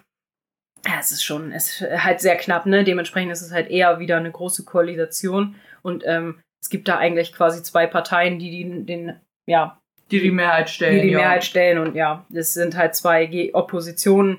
Ja, ist halt nicht viel. Naja, auf jeden Fall, äh, Matthew geht halt dann mit in dieses City Hall Courtyard und sieht das und sieht dabei dann auch, wie Sybil da steht und in der Crowd steht und so richtig aufgeregt ist und sich freut. Und ähm, ja, es wird der neue ähm, elected uh, duly serve as member of the parliament wird dann halt ähm, ja ausgerufen, wer es wird. Und das ist halt der äh, Honorable, äh, The Honorable äh, Joseph Gerald Ainsty. Ne? Mhm. Ja, Matthew ruft dann nach Sybil. Ähm, die hört ihn erst gar nicht. Ähm, und dann geht er aber zu ihr hin und sagt so, warum bist du denn hier? Und sie, ja, ich kann das doch nicht verpassen. Und er so, was, echt? Ich könnte das schon. so von mir, ich würde schon gerne verpassen. Ja, und Branson ist dabei und sieht halt auch, wie die ja, Rough Man steht hier, also wie die, äh, Ja, wie die Meute. wie die Ja. Meute losgeht und wie diese Männer, die eben angekommen sind, die Betrunkenen anfangen. Und äh, einer haut Branson den, äh, den Hut vom Kopf und äh, Branson versucht nur zu schlichten und sagt, hier, komm, ne, bitte, ich bin auf eurer Seite, macht bitte keinen Ärger. Und äh, Matthew stellt sich denen dann auch in den Weg. Und dann kommt der Mann an so von wegen, ja, was ist denn dein Problem hier, Mr. Ladida? Und äh, äh, Matthew sagt dann nur so richtig so, hallo, du bist mein Problem, was ist los hier, ne? Matthew to the rescue. Mhm. Und der Mann sagt dann, oh, okay, und äh, will dann Matthew eine reinhauen. Und Matthew haut aber ordentlich zurück. Und ich glaube, ich habe das Gefühl, es ist mehr ein Lack, also Glück, Ja. dass er ihn so heftig tritt. Und der Typ geht dann halt auch zu Boden. Und Matthew hat sich halt richtig an der Hand auch verletzt. Ähm, aber in diesem ganzen Tumult, der da ausbricht, ähm, stolpert Sybil und schlägt sich den, den Kopf an einem äh, Tisch auf. So, und Mhm. landet dann auf dem Boden und wird anscheinend auch bewusstlos. Und ich finde, dass hier steht halt drin, somehow äh, Sybil trembles and falls down. Und ich so, ja, somehow. Wie ist das passiert? Sie stand eigentlich voll umringt von Leuten. Eigentlich hat sie gar keiner geschubst, aber irgendwie fällt sie hin. Ja, ich denke so. ja, wobei, Ja. wenn ich mich so an die Szene äh, zurückerinnere, Branson und Matthew versuchen ja beide, sie von diesem von dieser wütenden Meute abzuschirmen, ja. aber trotzdem müssen sie ja auch eine gewisse Bewegungsfreiheit haben. Und Ja. ich meine, dass entweder einer von, also entweder Matthew oder Branson sogar selbst, irgendjemand stürzt gegen Sybil und in dem Moment verliert sie das Gleichgewicht und sei es nur, dass ihr, Absa äh, ihr Absatz umknickt, ne? Ja, naja, auf jeden Fall, genau. Sie fällt auf jeden Fall und stößt sich den Kopf. Und dann ähm, sagt Branson, oh nein, please, please God, please no, ne? Weil er sieht halt, er fasst sie halt am Kopf an und sie sehen halt, dass da auch Blut an ihrem Kopf ist, Mhm. dass sie anscheinend eine Platzwunde hat. Und ähm, ja, Dann sie, wird sie ja äh, genau, dann wird sie halt rausgetragen. Matthew äh, nimmt sie dann und dann tragen sie beiden die, äh, nee, ist Branson, trifft Branson. sie. Ja, Branson trägt dann Sybil aus dem Courtyard und Matthew ähm, macht ihm Platz dafür. Und dann sieht man äh, nachts in der Hall von Downton Abbey, dass ähm, Gwen und Branson schnell Mary holen und sagen, hier, nehmen Sie Ihre Jacke mit, ähm, wir, Sie müssen ganz schnell kommen. Und dann sagt Mary, wieso brauche ich denn eine Jacke? Und dann sagt Branson, ja, es gab einen Fight in Ripon und ähm, Sybil ist äh, verletzt worden. Und sie, oh Gott, ja, ich muss sofort, ne, sie ist im Crawley-Haus, ähm, wir haben sie da hingebracht, wir wussten nicht, was wir tun sollen. Und sie, ja, gut, ne, bringt mich sofort dahin. Und ich fand das toll, weil Mary ist halt richtig besorgt um ihre Schwester, man Mhm. merkt das richtig. Ja. Ähm, genau, und dann sind sie im Crawley-Haus. Und Sybil liegt auf dem Sofa und äh, wurde auch verarztet von Isabel. Also Mhm. wird äh, das Blut ähm, wird abgetupft und so. Und äh, es scheint aber auch alles schon wieder eigentlich okay zu sein. Sie liegt da halt noch so. Sie scheint aber auch bei Bewusstsein zu sein. Mhm. Ähm, ja. Und Mary kommt ein, oh my darling, oh my poor darling. Und ähm, nimmt sie dann auch so in den Arm und, und streichelt sie und guckt, was, was dann mit Sybil ist. Und dann ähm, erklärt Matthew, dass wir nicht genau wussten, was wir machen sollten und deswegen hat Branson sie hierher gebracht und Mary sagt, ja, auf jeden Fall. Mama wäre in Ohnmacht gefallen und mein Vater wäre außer sich gewesen, wenn er Mhm. sie so gesehen hätte. Ähm, Isabel sagt dann so, ah, das wird jetzt ein bisschen stechen, aber es wird die Blutung stoppen und packt dann anscheinend so ein bisschen so ein Desinfektions- oder Jod oder so Mhm. auf äh, Sybil's Stirn. Und äh, Sybil zuckt dann auch so ein bisschen zusammen, also die ist halt auch voll da, ne?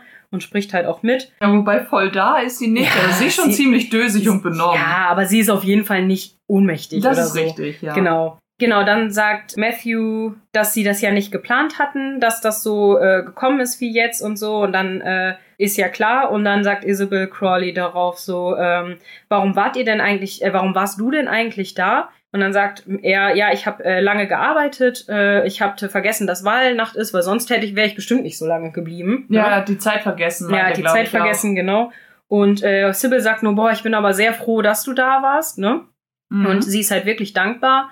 Und äh, dann sagt Mary auch ein bisschen unfair, so von wegen, ich könnte äh, Branson den das Genick umdrehen, ne, das Genick brechen. Und dann sagt ähm, Matthew, ja, was hat er sich dabei gedacht? Ich hoffe, äh, ich befürchte, das wird ihn seinen Job kosten. Und dann sagt Sybil darauf, nein, nein, ich habe ihm davon nichts gesagt. Ich habe ihm erzählt, ich gehe auf ein Komitee-Meeting und er wusste gar nichts davon. Und dann sagt Mary, oh, dann wirst du dich aber für ihn einsetzen müssen, weil Papa mhm. wird ihn quasi lebendig häuten. Ja. Und Matthew sagt so, äh, fühlst du dich gut genug, um nach Hause zu gehen? Und Sybil sagt, ja, ich denke schon. Wenn sie mir helfen. Wenn sie mir helfen. Und dabei guckt sie so richtig verliebt Matthew an.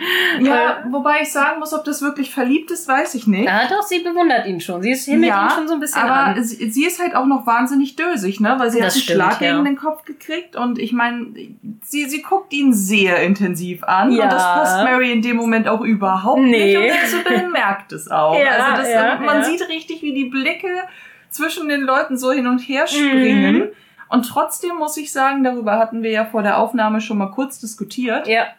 Und da stimme ich Isa zu, dass man hier viel stark, stärker merkt, welche Beziehung sich zwischen Mary und Sybil, ja, also was die beiden für eine Beziehung zueinander haben, nämlich eine viel, viel innigere und liebevollere, weil wir, ja. hätte Edith das gemacht, da wäre aber Holland eine Not ja, gewesen. Ja. Was ich dazu aber auch sagen äh, muss, ist, und das finde ich, glaube ich, ein bisschen unlogisch, also Mary gibt dann ja auch äh, Sybil ihren Mantel, damit dieser Blutfleck auf der Brust verdeckt ja, wird. genau.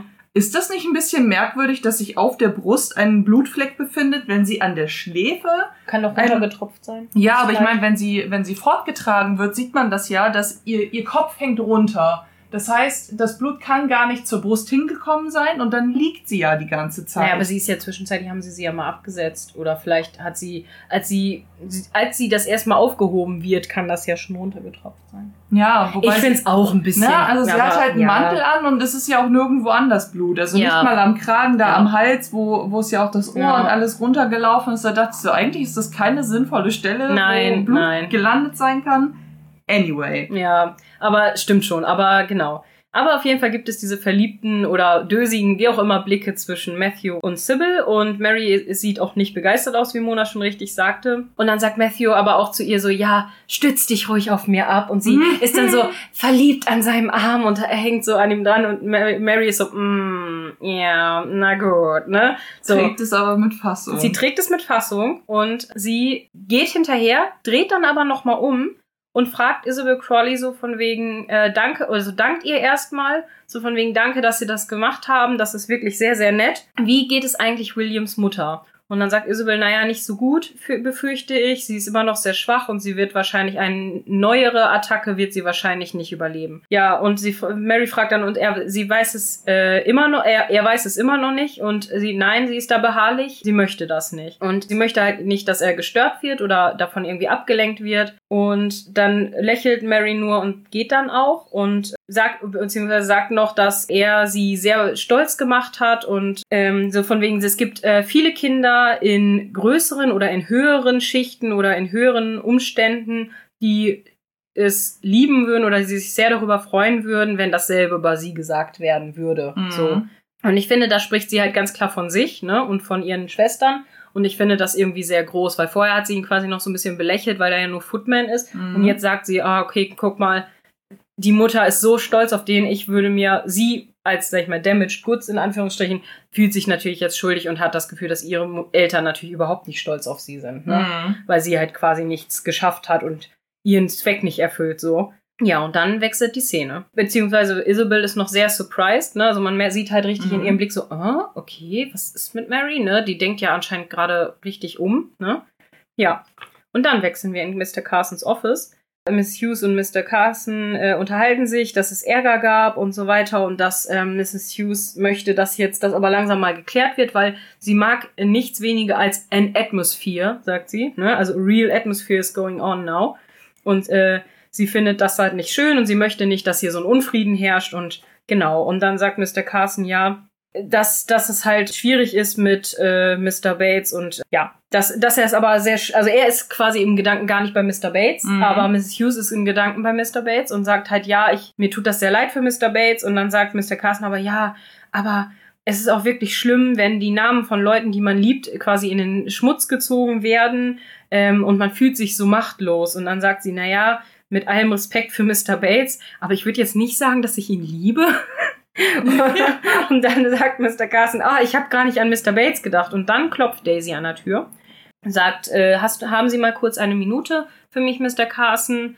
Und sagt äh, Miss Hughes, ja, aber Mr. Carson hat viel zu tun. Daisy, was ist denn los? Und er, na, sie, naja, ähm, ich möchte, ich denke, Sie wollen das hören, denn ich denke, dass ich, ich war nicht ganz ehrlich und ich muss leider sagen, dass ich das nur gemacht habe, um äh, einem Freund einen, Gefallen, ja, einen zu, Gefallen tun. zu tun. Und es war, aber ich habe festgestellt, es war falsch, das von mir zu verlangen.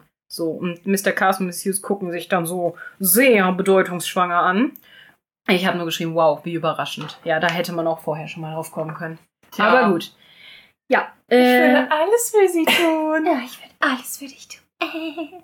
ja, genau. So, jetzt sind wir in Downton Abbey im Frontwalk und ähm, Branson und ähm, Mary unterhalten sich kurz.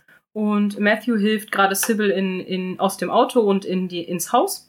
Branson fragt halt, ist sie denn schlimm verletzt? Und Mary sagt, nee, ich glaube nicht. Und Branson, oh, thank God. Sie, ja, sei bisher, äh, bereite dich lieber vor. Ich wette, Lord Grantham wird komplett aus dem Häuschen sein. Und äh, Branson nickt nur, ja, okay. Ich, äh, so von wegen, sie müssen wissen, ich hätte sie nie dahin gebracht, wenn ich das gewusst hätte. Ich bin zwar ein Sozialist, aber ich bin kein Verrückter.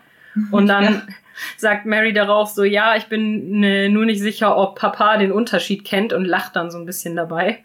Und ähm, Branson lächelt auch so ein bisschen und sagt so, ja, aber lass mich bitte wissen, wenn es ihr wieder besser geht. Und Mary ist sehr surprised darüber. Also mhm. die wirkt so ein bisschen so, ha, okay, gut. Und er so, nein, wirklich, bitte. Und Mary, ja, okay, wenn, wenn sie das wünschen. Und dann geht sie auch ins Haus. Und in Sybil's Room ist dann, sind dann Robert und Cora auch dabei. Also wir sind jetzt in der nächsten Szene mhm. und Sybil liegt auf dem Bett und ist halt so ein bisschen noch neben, nee, sitzt auf dem Bett. Genau, sie sitzt da.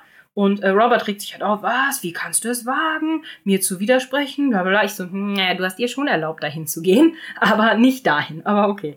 Ähm, ja, und Cora sagt dann, Robert, jetzt, ne, beruhig dich mal. Und Robert so, ja, aber ba, ba, ba. Und so, hast du denn überhaupt kein Wissen über die Welt, wie das so abläuft? Und ja. In der Zeit äh, haben wir einen kleinen Schnitt in die Great Hall und wie Matthew unten steht und quasi hört, wie Robert von oben aus dem Zimmer schreit. Mhm. Ja, genau. Und äh, er schon so, uh, okay. Mm. Und jetzt sind wir wieder in Sybils Bedroom. Und Sybil, ja, aber Papa, ich hab doch, sorry, dass ich nicht auf dich gehört habe, aber ich bin nun mal interessiert, ich bin politisch und ich habe eine Meinung. Und Robert sagt so, ja, natürlich ähm, blame ich, also äh, natürlich beschuldige ich Branson dafür, das war ja klar. Und Mary, ähm, ich glaube, das ist nicht ganz fair. So, ne? Das, äh, und das finde ich sehr nett von Mary, mhm. dass sie da direkt bei Branson in die Bresche springt, weil sie ja die Wahrheit kennt. Und äh, Lord Grantham ja so also von wegen, wir hatten nichts von diesen Sachen, bevor der nicht hier aufgetaucht ist und wir können ja wohl wahrscheinlich noch dankbar sein, dass er den ganzen, ähm, den, dass hier nicht alles niederbrennt.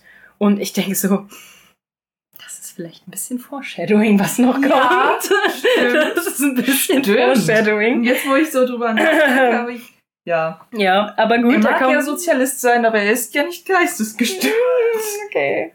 Ja, und dann äh, sagt Sybil darauf, ja, Branson hat aber damit überhaupt nichts zu tun und er wusste tatsächlich gar nichts davon, bevor wir nicht angekommen sind. Und ähm, Robert sagt, ja, er wird uns sofort heute Nacht verlassen. Und dann sagt Sybil richtig klar so von wegen, wenn du Branson entlässt, dann werde ich nie wieder ein Wort mit dir sprechen. Und, und ich laufe weg. Ja, das sagt sie gleich. Äh, und dann sagt Mary so von wegen, ich glaube auch nicht, äh, Papa, wirklich, ich glaube auch, dass es nicht Bransons Schuld ist. So, dann sagt Sybil nämlich so von wegen, ja, genau, beschuldige mich. Und dann sagt sie, I do blame you, sagt Robert dann. Und sie, äh, Cora äh, sagt einen so von wegen, Robert, können wir das nicht bitte im nächsten Morgen besprechen. Sybil braucht jetzt wirklich ihre Ruhe. Und Sybil antwortet darauf, ja, wenn ich morgen aufwache und Branson ist nicht mehr da, dann werde ich wegrennen. Und äh, ich, ich warne dich. Und dann sagt Robert, ach ja, wo wirst du denn hingehen? Sie so, ja, das weiß ich jetzt noch nicht, aber, aber ich werde es tun. Und du wirst es bereuen. Und du wirst es bereuen. Und das finde ich süß. Da, da lenkt Robert dann direkt ein und ist so richtig so, ja, ja, ich wär, ja, ich würde das wirklich bereuen, okay, mhm. ne, so. Und kriegt sich dann auch schon fast wieder ein. Und dann äh, wechseln wir in die große Halle und Matthew geht so auf und ab. Und genau, und Robert und Mary kommen die Treppe runter und Matthew fragt, wie geht es ihr denn? Und Mary sagt, ja, sie wird schon, ihr wird's wieder gut gehen, ne? Perfectly fine. Und dann sagt Robert darauf, ja, ich äh, vermute mal, du bist jetzt hier der äh, Knight in Shining Armor, so ungefähr. Also du bist jetzt der glänzende Held hier. Und ich dachte, naja, aber Branson auch, ne? Er hat sie auch gerettet und die ganze Zeit beschützt und so. Aber, aber es gab keine intensiven Blicke mit Branson das, zumindest. Das stimmt. Nicht, äh, solche wie vorhin mit Matthew. Ja, da, wahr? ja, das ist wohl richtig. Da will wohl jemand ein wenig abklopfen. Mhm.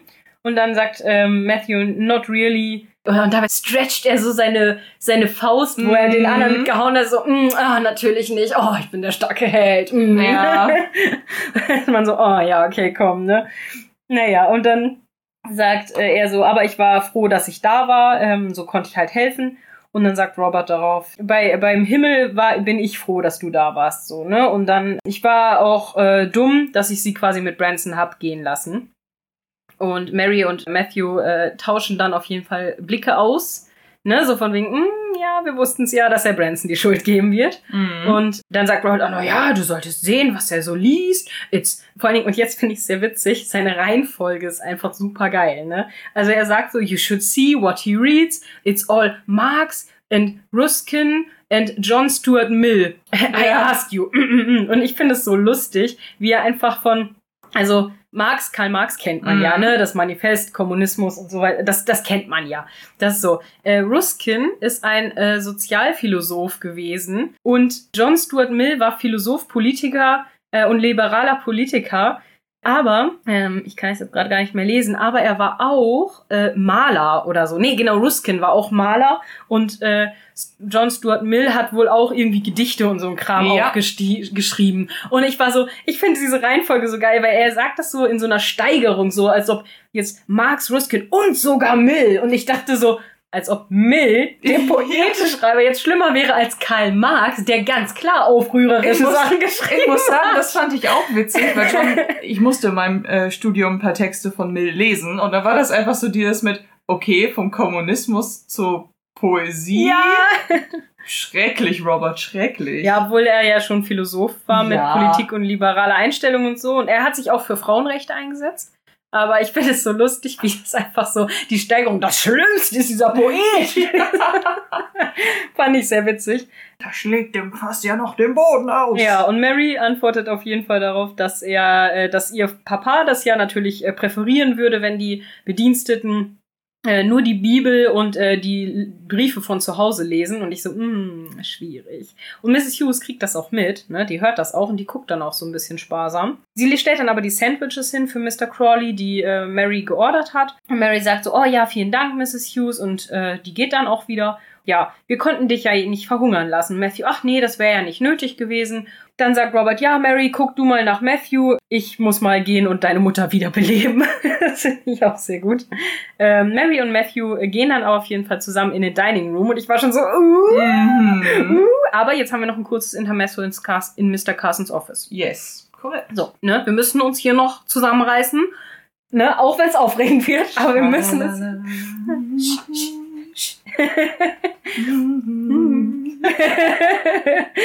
ja, Mr. Carsons Office. Ja, und Mr. Carson fragt dann, also bleiben Sie jetzt bei Ihrer Story? Und Thomas, äh, ich habe gar keine Story. Und Mr. Carson, naja, Sie haben gesehen, wie Mr. Bates hier alleine war äh, und den, äh, den Kellerschlüssel aufgehängt hat. Für mich klingt das nach einer Story. Und Thomas sagt, ähm, ich sag einfach nur, äh, was ich gesehen haben. Und äh, wahrscheinlich war das einfach falsch. Und dann sagt Mr. Carson, und Miss O'Brien, was ist mit Ihnen? Haben Sie das auch gesehen, wie er tatsächlich die Botteln getragen hat? Und Anna guckt dann so richtig böse Miss O'Brien an und sagt auch so, you wicked creature. Und ich so, oh, okay. Hat und, sie äh, recht. Ja, hat sie recht. Und Mrs. Hughes so, Anna, du bist nicht hier, um äh, was dazu zu sagen oder nicht teilzunehmen, sondern nur um zu, dazu, ne, Zeuge zu sein, sozusagen. Und Mr. O'Brien sagt, ich äh, denke nicht, dass ich da was Falsches gesagt habe. Und Mr. Carson so, ach ja, okay. Und was ist mit Ihnen, Mr. Bates? Und Mr. Bates, ich kann nur sagen, dass es nicht wahr ist, weil es nie passiert ist. Ich habe niemals einen Tropfen Alkohol angerührt äh, in Downton, solange ich hier bin. In, äh, oder in den ganzen Jahren, in denen ich da bin. Und das konnte wohl auch jeder sehen. Ich glaube, das Genau. fügt er noch hinzu. Äh, Ihr genau. Never me, äh, ne, no one has ever seen me drinking a drop of alcohol. Genau. Ähm, Mr. Carson sagt darauf, ja gut, dann sagen wir wohl, Miss O'Brien hat sich wohl vertan und Anna mistaken my eye. und dann sagt Carson, ja, und Daisy, wir wissen ja, was dein, der Wert von deinem Beitrag ist, das wissen wir und sie, ja, Mr. Carson. Ja. Und dann sagen sie, okay, dann äh, werden wir das wohl dabei belassen. Aber ich muss Sie jetzt noch eine Sache fragen, Mr. Bates. Woher wissen Sie denn, dass der Wein fehlt? Und dann sagt Mr. Bates und ich so, oh Mann, warum? Warum sagst du nichts, ne? So mhm. von wegen, er so, ja, I'm afraid I cannot answer this. Und ich so, ne? Können wir ja nochmal später drüber reden oder so, aber ich finde, es ist einfach true, er möchte einfach das Opfer sein, ne? Es ist einfach, er möchte das einfach. Naja, jetzt kommen wir wieder zu einer erfreulicheren Szene. Mhm. Und zwar geht's weiter im Dining Room. Und ähm, der Flirt geht weiter. Ja. Und, genau, und ähm, Matthew und Lady Mary, also Mary, reden miteinander. Und ja, Matthew sagt so, ja, dann lass uns jetzt auf äh, Sybil's äh, sicheres äh, zurückkommen trinken und Mary, ja, okay, warum nicht? Ich werde nach einem Glas läuten und er, nee, nee, brauchst du gar nicht. Und er gießt dann ihr in ein Weinglas ein, was ein und sich selber in ein ganz normales Glas. Und dann sagt Mary, guckt schon so, mm, okay. Und dann so, ja, du bist wohl nicht so ein Freund davon, äh, Sachen äh, besonders standesgemäß zu machen, oder? Und dann Matthew lächelt darüber und er so, mm, du denn, ne, so. Und sie, sie so, hm, nicht so sehr, wie du vielleicht denken magst. magst. Und ich so, aha. Und dann trinken sie zusammen. Und dann fragt Matthew, äh, bist du denn politisch? Dann und, und deckt die Sandwiches ab und, und Mary nimmt sich eine Erdbeere und Mary, und jetzt kommt ein von mir ein Wow-Moment für Mary. Finde ich nämlich toll, weil sie sagt, ja, aber mit einem Hang Parliament, also mit diesem äh, festhängenden Parla Parlament, ist es schwierig, äh, sich darüber zu erfreuen oder da aufgeregt zu sein bei einer Wahl, weil man weiß, dass sich ja sowieso nichts ändern wird. Mhm. Und ich so, wow, Mary, ne? Slow ja. clap für Mary, weil äh, sie weiß ja anscheinend doch was über Politik und sie hat ja anscheinend sich auch gut informiert, weil dieses Hung Parliament bedeutet halt einfach, dass es eben dieses ausgeglichene Parlament ist, dass sie eben so wie bei uns die große Koalition sozusagen, mhm. ne, dass es halt immer zwei Abte gegenüber zwei gegensätzliche Parteien, die sich quasi gegenseitig ausbremsen so ein bisschen, ja. ne? So. Ja, und dann dachte ich, wow, sie ist ja doch gebildet. Und jetzt sind wir wieder in Mr. Carsons Office. Und jetzt kommt die Geständnisszene, glaube ich schon, ne? Ja. Ja. Da kommt jetzt nämlich, dass Mr. Bates äh, nochmal fragt, so könnten Sie bitte jetzt, wo wir sie alle hier sind, nochmal kurz äh, für eine Minute da bleiben? Und dann sagt Mrs. Hughes, ähm, okay, ja. Und Mr. Bates so, ja, nee, Sie können gerne alle hier bleiben, auch Anna. Sie haben alle sich dazu entschieden, meine Action, also meine, meine ähm, Vorgehen nicht weiter nachzugehen und äh, anzunehmen, dass das halt falsch ist und ähm, eben die Anschuldigung von Thomas gegen mich als unwahr zu bezeichnen und alle ja, okay. Also ja, okay, das ist auch richtig, weil es ist auch nichts Wahres an denen. Aber wenn sie weiter an dieser Sache ranblieben, dann würden sie quasi sie als wahr annehmen müssen. Und alle so, hä, okay, gucken so, ne? Und dann meint äh, er so, ja, weil Th Thomas hat versucht, sie davon zu überzeugen, dass ich ein Betrunkener und ein Dieb bin, ne? Oder ein Trunkenbold und ein Dieb bin. Und äh, Anna sagt darauf, ja, aber das haben wir ja natürlich nie geglaubt. Und Bates sagt darauf, ja, aber wenn äh, ihr da weiter nachgegangen wärt, dann hättet ihr auf jeden Fall festgestellt, dass, das, dass da was dran ist. Und alle sind so richtig geschockiert und alle, wie, was? Und er so, ja, ich war ein Trunkenbold und ich war, ich bin äh, ins Gefängnis gekommen für Diebstahl. Mhm. Und dann sind halt alle richtig, richtig schockiert. Und Anna ist, guckt aber so ein bisschen skeptisch. Mr. Bates sagt, ja, ich habe eure ähm, ja, Freundlichkeit äh, schlecht ja, zurückgezahlt quasi. Ne? Also ich habe mich selber als ehrbaren Mann maskiert und da quasi eure Moral äh, und so, so euch Moral vorgespielt und so. Aber dabei bin ich eigentlich nur eine Schande. Und äh, Mrs. Hughes sagt so, das kann doch nicht die ganze Story sein. Und er so, nein, vielleicht nicht. Aber im Endeffekt äh, macht es keinen Unterschied und ähm, ich äh, werde dann kündigen. Genau. Und ich so, oh, boah, Batesy Bates, ne? Also ist wieder ja. richtig Classic. In dem Moment ist es halt unnötig, ne? Also, dass er, dass er sagt, ja, ne, wenn ihr jetzt wirklich graben würdet, würdet ihr in meiner Vergangenheit etwas finden, weil ich ja. bin ein Trinker ein, und ein Dieb gewesen und bin dafür ins Gefängnis gekommen. Alles schön, mhm. alles gut alles prima. Erklärt vielleicht auch ein wenig, warum die Folge das Geständnis heißt. Da ja. haben wir uns nämlich am Anfang ja. noch gewundert, ja. weil das ist ja eigentlich keine so riesengroße Szene und dass das aber der Folgentitel ist, fand ich schon überraschend, sagen wir es mal so. Also auf Deutsch zumindest heißt sie anscheinend so. Ja, stimmt. Wie heißt sie denn im Englischen, Weiß weißt du das? Nicht, nee. Ist ja auch nicht so wichtig. Ist ja auch nicht so wichtig, genau. Auf jeden Fall äh, geht's dann so, dass Mr. Carsten hält die Hand raus und sagt, hm, na, ne, so von wegen, möchten Sie denn äh, gehen, Mr. Base und er, nein, natürlich nicht, aber ich habe das Gefühl, ich habe keine Chance, also keine, keine Wahl. und sagt Mr. Carson, ähm, sie, ich habe doch sicherlich auch noch was damit zu sprechen und ähm, ich werde das mit Herr, äh, His Lordship besprechen und dann gucken wir mal. Aber bis dahin möchte ich, dass sie auf ihrem Posten bleiben. Und Mr. Bates nickt auch und sagt, ja, okay, ist in Ordnung, so. Und, je, und dann ist die Szene vorbei und jetzt kommt die Szene. Ja. Jetzt kommt die Szene. Wir sind im Dining Room und Mary und Matthew sind immer noch miteinander intensiv am Reden. Wow, wow, wow. genau. Und Mary tastet sich jetzt so, die tasten sich jetzt so richtig aneinander an. Das ist so richtig süß. So, und dann sagt Mary so von wegen, ja, danke, dass du äh, zu Sybil's Rescue gekommen bist. Das war so mutig von dir. Sie haben gesagt, du hast einen Mann niedergeschlagen. Und äh, Matthew sagt, ja, ich, ich glaube, ich habe nur meine Pflicht getan. Und dann sagt äh, Mary, ach so, bist du denn ein äh, creature of duty, sagt sie im Englischen. Also sind sie denn ein, ein Pflichtbewusster. Sind, bist du ein pflichtbewusster Mensch? Und dann sagt er, hm, nicht vollständig. Und Mary ist dann so, aha, okay. Und dann sagt sie, also wenn du mit mir lachst und mit mir flirtest, ist das dann Pflicht für dich? Also machst du das quasi nur, weil das äh, sehr konformmäßig ist oder weil das halt passt oder warum ähm, äh, und weil man das von dir erwartet und Matthew lächelt dann so schelmisch. Man muss aber auch sagen, es ist eine mutige Frage. Ja, es ja. ist eine mega mutige Frage. Es ist sehr Frage. mutig und er lächelt dann auf jeden Fall und er so spiel nicht mit mir, ne? Ich verdiene das nicht, nicht von dir. So und dann sagt sie, ja, aber du musst vorsichtig sein, weil nachher brichst du noch Sybil's Heart, also äh, Herz. Sie ist eindeutig ein bisschen verliebt äh, in dich, also she has a crush on you. Und dann sagt er, ich nehme an, das können Sie nicht sagen. Mhm. Und Mary sagt Äh, da so, könnte man dich nicht für beschuldigen. genau, ne? Ja, und dann genau. sagt sie nur so, ich weiß es nicht. ich weiß es nicht. Und er, mm, und Mary fingert dann so an ihrer Kette so rum. Ja, das ist ja, so und krass. richtig so dreht so an ihrer Kette Oh. rum und so. Ah, das ist so süß. Das ist wie in anderen äh, Filmen, wenn dann die Frau vor der Haustür noch so äh, klangvoll mit dem Haustürschlüssel rumspielt. Ja, ne? Also, genau. Und die beiden sind halt so richtig, ah, weiß nicht, die tasten sich halt so richtig an, so jetzt. Und Mary ist dann so, genau, äh, sagt, äh, Matthew sagt dann zu ihr so von wegen, ich gehe davon aus, dass du mich jetzt nur hier aufziehst, ne, so von wegen. Und Mary guckt ihn so an, so, "Mm, du solltest mehr Hoffnung haben. Und er guckt dann auch richtig hoffnungsvoll, guckt sie dann an.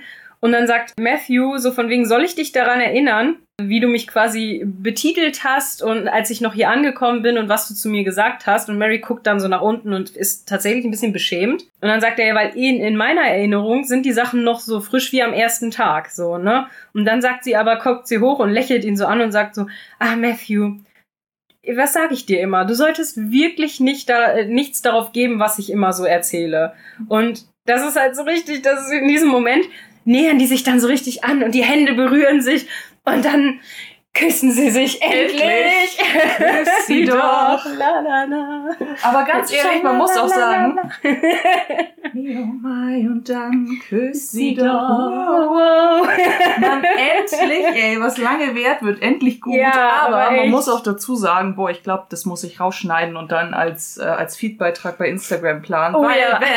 wenn Matthew das sagt, mit dem, ähm, dass er die ersten Worte noch so richtig im Kopf hat, dann beugt er sich vor und dann hat er sehr, sehr stechend blaue Augen. Oh, ja. mein Gott. Oh ja. Hat, hat auch diesen leicht provokativen, aber sehr flirty Blick drauf. Oh ja. So, und sie spielt halt so richtig krass mit ihrem Schmuck rum. Und ich saß da die ganze Zeit dachte so, jetzt mach das doch endlich! Mein Gott, nochmal! Und dann ist es ja. Doch. Ja. Wow, wow. Wäre Sebastian da gewesen. Glaub hätte eine Musik. oh nein, hör auf Und dein Herz, küss sie doch. ah, es ist so schön, ja, genau. Percussion, Streicher, Text.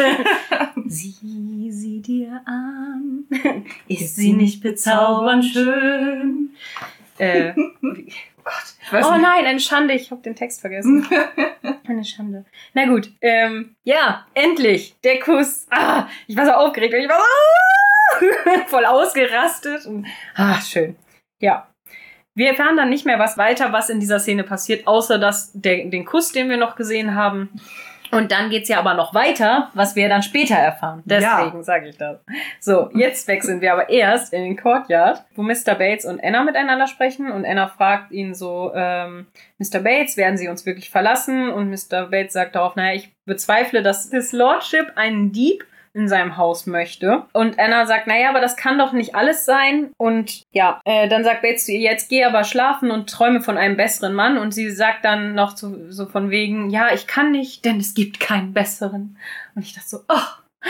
Und dann drehen sie sich auch zueinander zu und lehnen sich auch so rein, so als ob sie sich küssen wollten. Und man denkt so, und jetzt kommt der nächste. Aber mhm. nein, dann werden sie unterbrochen, weil jemand anders aus der Tür kommt und Müll wegbringt. Und dann verlässt Anna die und ich war so, oh. das war so, oh. Aber sie hätten gerne. Aber sie hätten gerne. Aber naja. Naja, und dann wechseln wir wieder die Szene in äh, Lady Granthams Bedroom. Und Cora liegt im Bett und Mary kommt rein und äh, Cora fragt, oh, ist Matthew schon weg? Und sie so, ja, ja, ist er. Und sie ist so richtig still und verhalten mhm. und setzt sich dann aufs Bett. Und dann, dann sagt Cora noch so, oh, zum Glück war er da. Wir müssen ihm wirklich äh, so von wegen, I hope you thanked Matthew properly. Und ich so, she did. Mhm. und dabei lächelt äh, Mary auch so leicht. Und sie so, nee, ich habe ihm äh, Sandwiches bringen lassen. Und Cora, das ist nicht ganz, was ich meinte. Und sie, sie so, naja, und dann hat er, hat er mich gefragt, ob ich ihn heiraten möchte. Mhm. Und dann sagt Cora so, Heavens, what did they put in the sandwiches? Fand ich sehr witzig. Und dann sagt Mary, nein, wirklich. Er hat um meine Hand angehalten. Und Cora ist so richtig aufgeregt, ist so, was? Oh my dear. Äh, und hast du ihm schon geantwortet? Und Mary, naja, ich habe ihm gesagt, ich werde darüber nachdenken. Und Cora antwortet darauf, so, das, oh, das ist aber ja schon ein riesiger Fortschritt zu dem, wie es quasi noch vor einem Jahr war. Mhm. Also, und möchtest du ihn denn heiraten? Und Mary sagt, ich weiß nicht, äh, ob ich äh, so von wegen, I know, ich, weiß, dass ihr wollt, dass ich ihn heirate. Und Cora sagt, ja, aber was wir wollen, das macht ja keinen Unterschied. Und ich so, klug von ihr.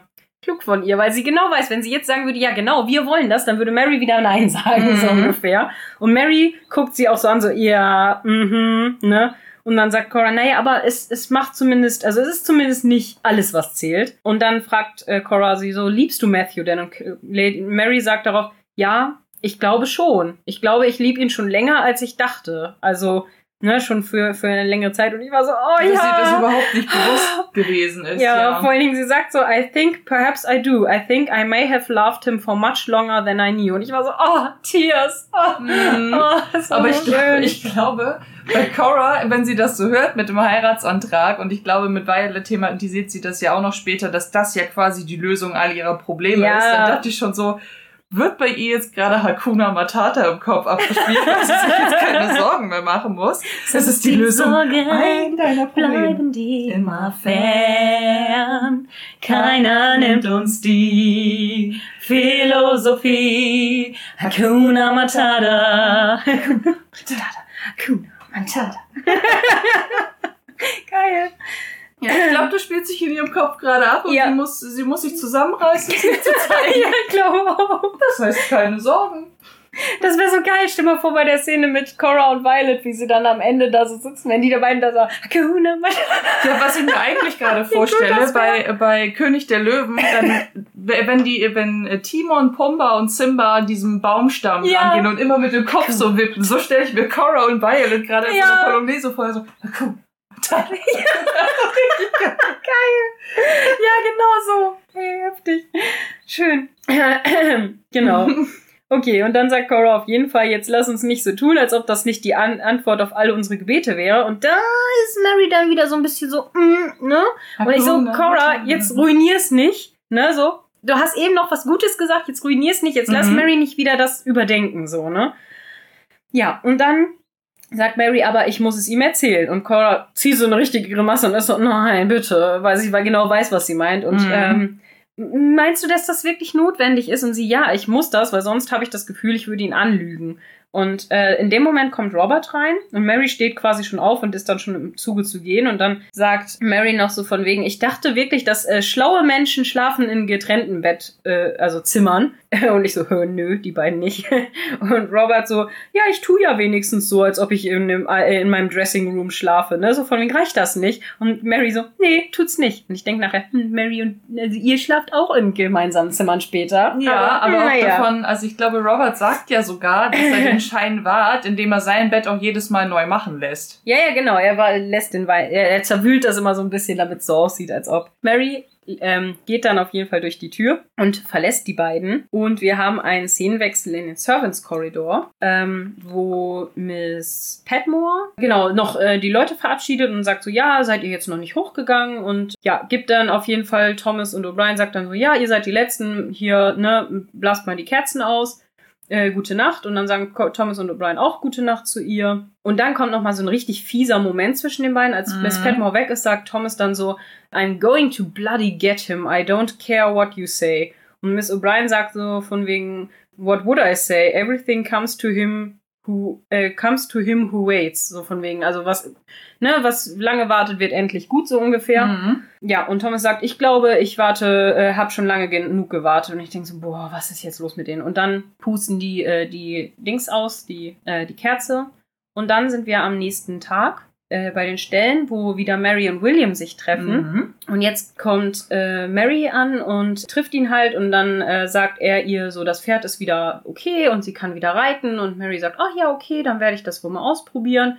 Äh, Lynch möchte ja auch offensichtlich, dass äh, Mary wieder auf ihn reitet, um zu sehen, ob das Pferd mhm. wieder laufen kann anständig. Und dann fragt Mary William, ob er plant, demnächst mal nach Hause zu fahren. Und William, nee, äh, nee, ich glaube nicht. Äh, ich habe ja keinen Tag dafür frei. Also das nächste Mal, wenn wir in London sind, dann möchte ich vielleicht mal irgendwie, wenn das geht, da mal äh, einen Tag vorbeigucken oder einen halben Tag.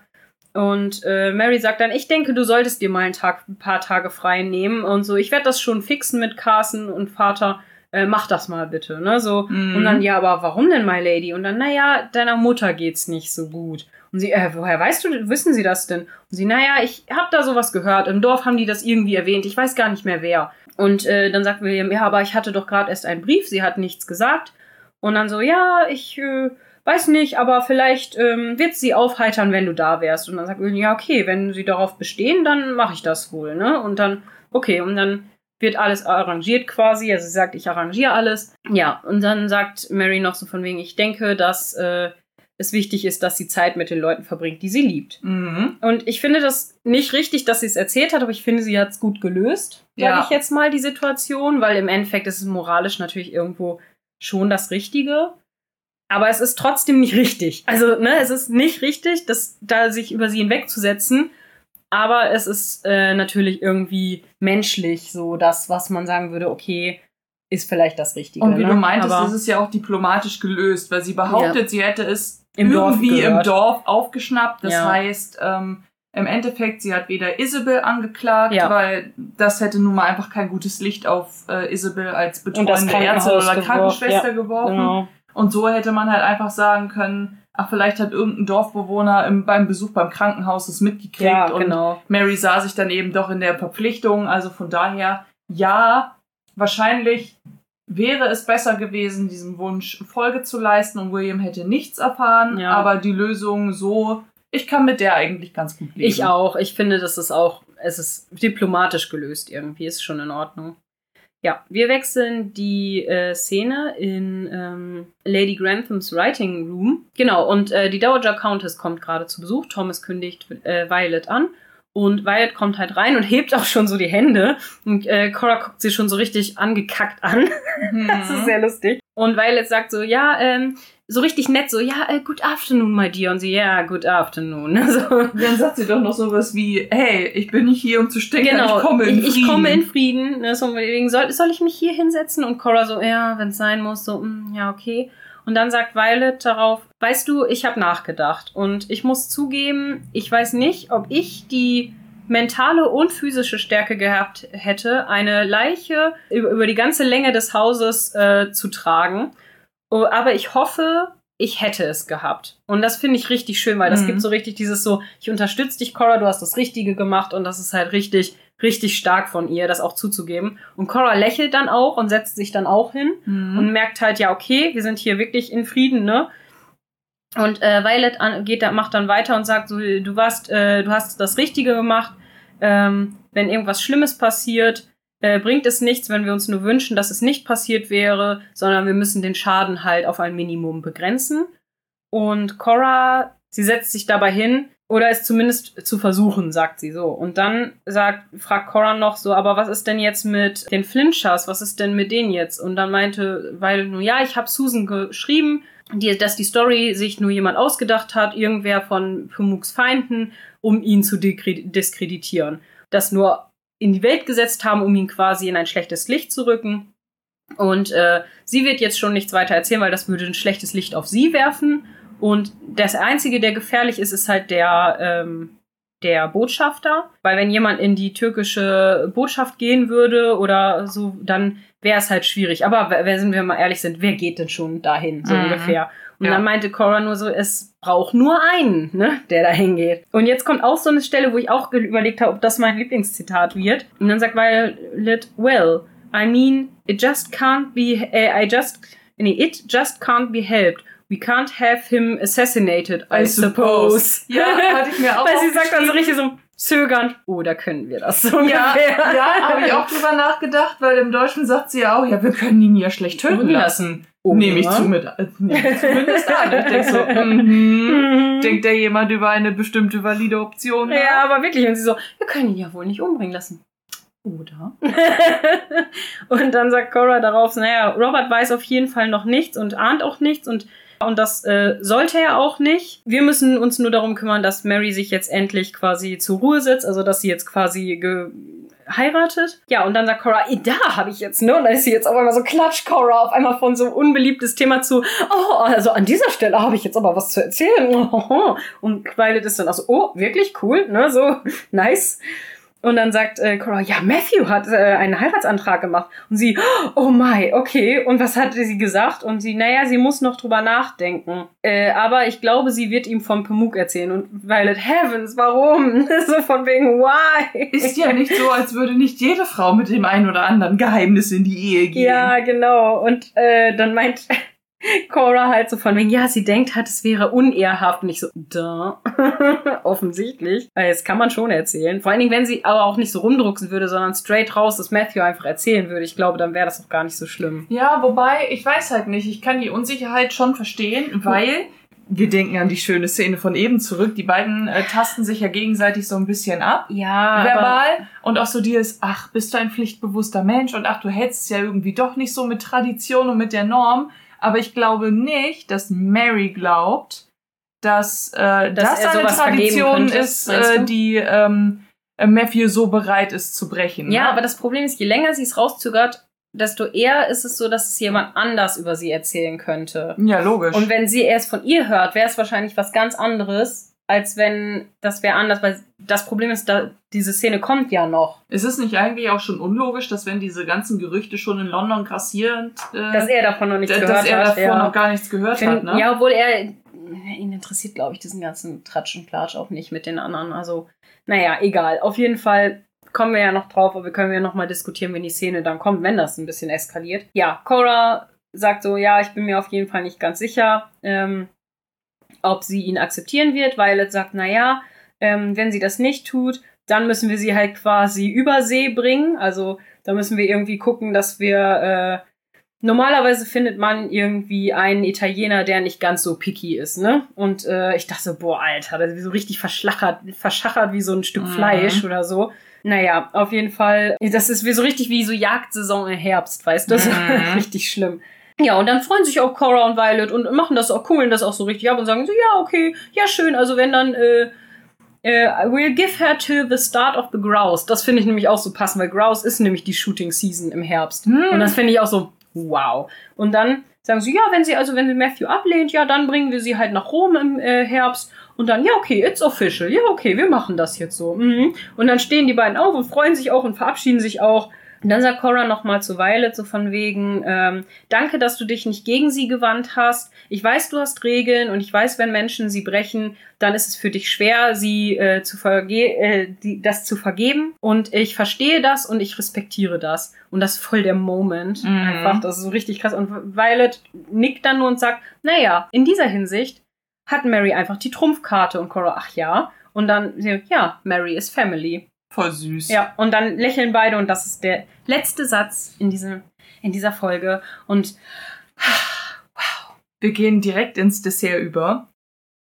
Wir widmen uns jetzt dem Dessert, wo wir ein bisschen über Community-Fragen sprechen oder allgemeine Ankündigungen machen werden und vielleicht auch noch ein paar Eindrücke aus der Folge Revue passieren lassen und unsere Lieblingszitat der Folge küren. Isa, deine Meinung zu dieser Folge?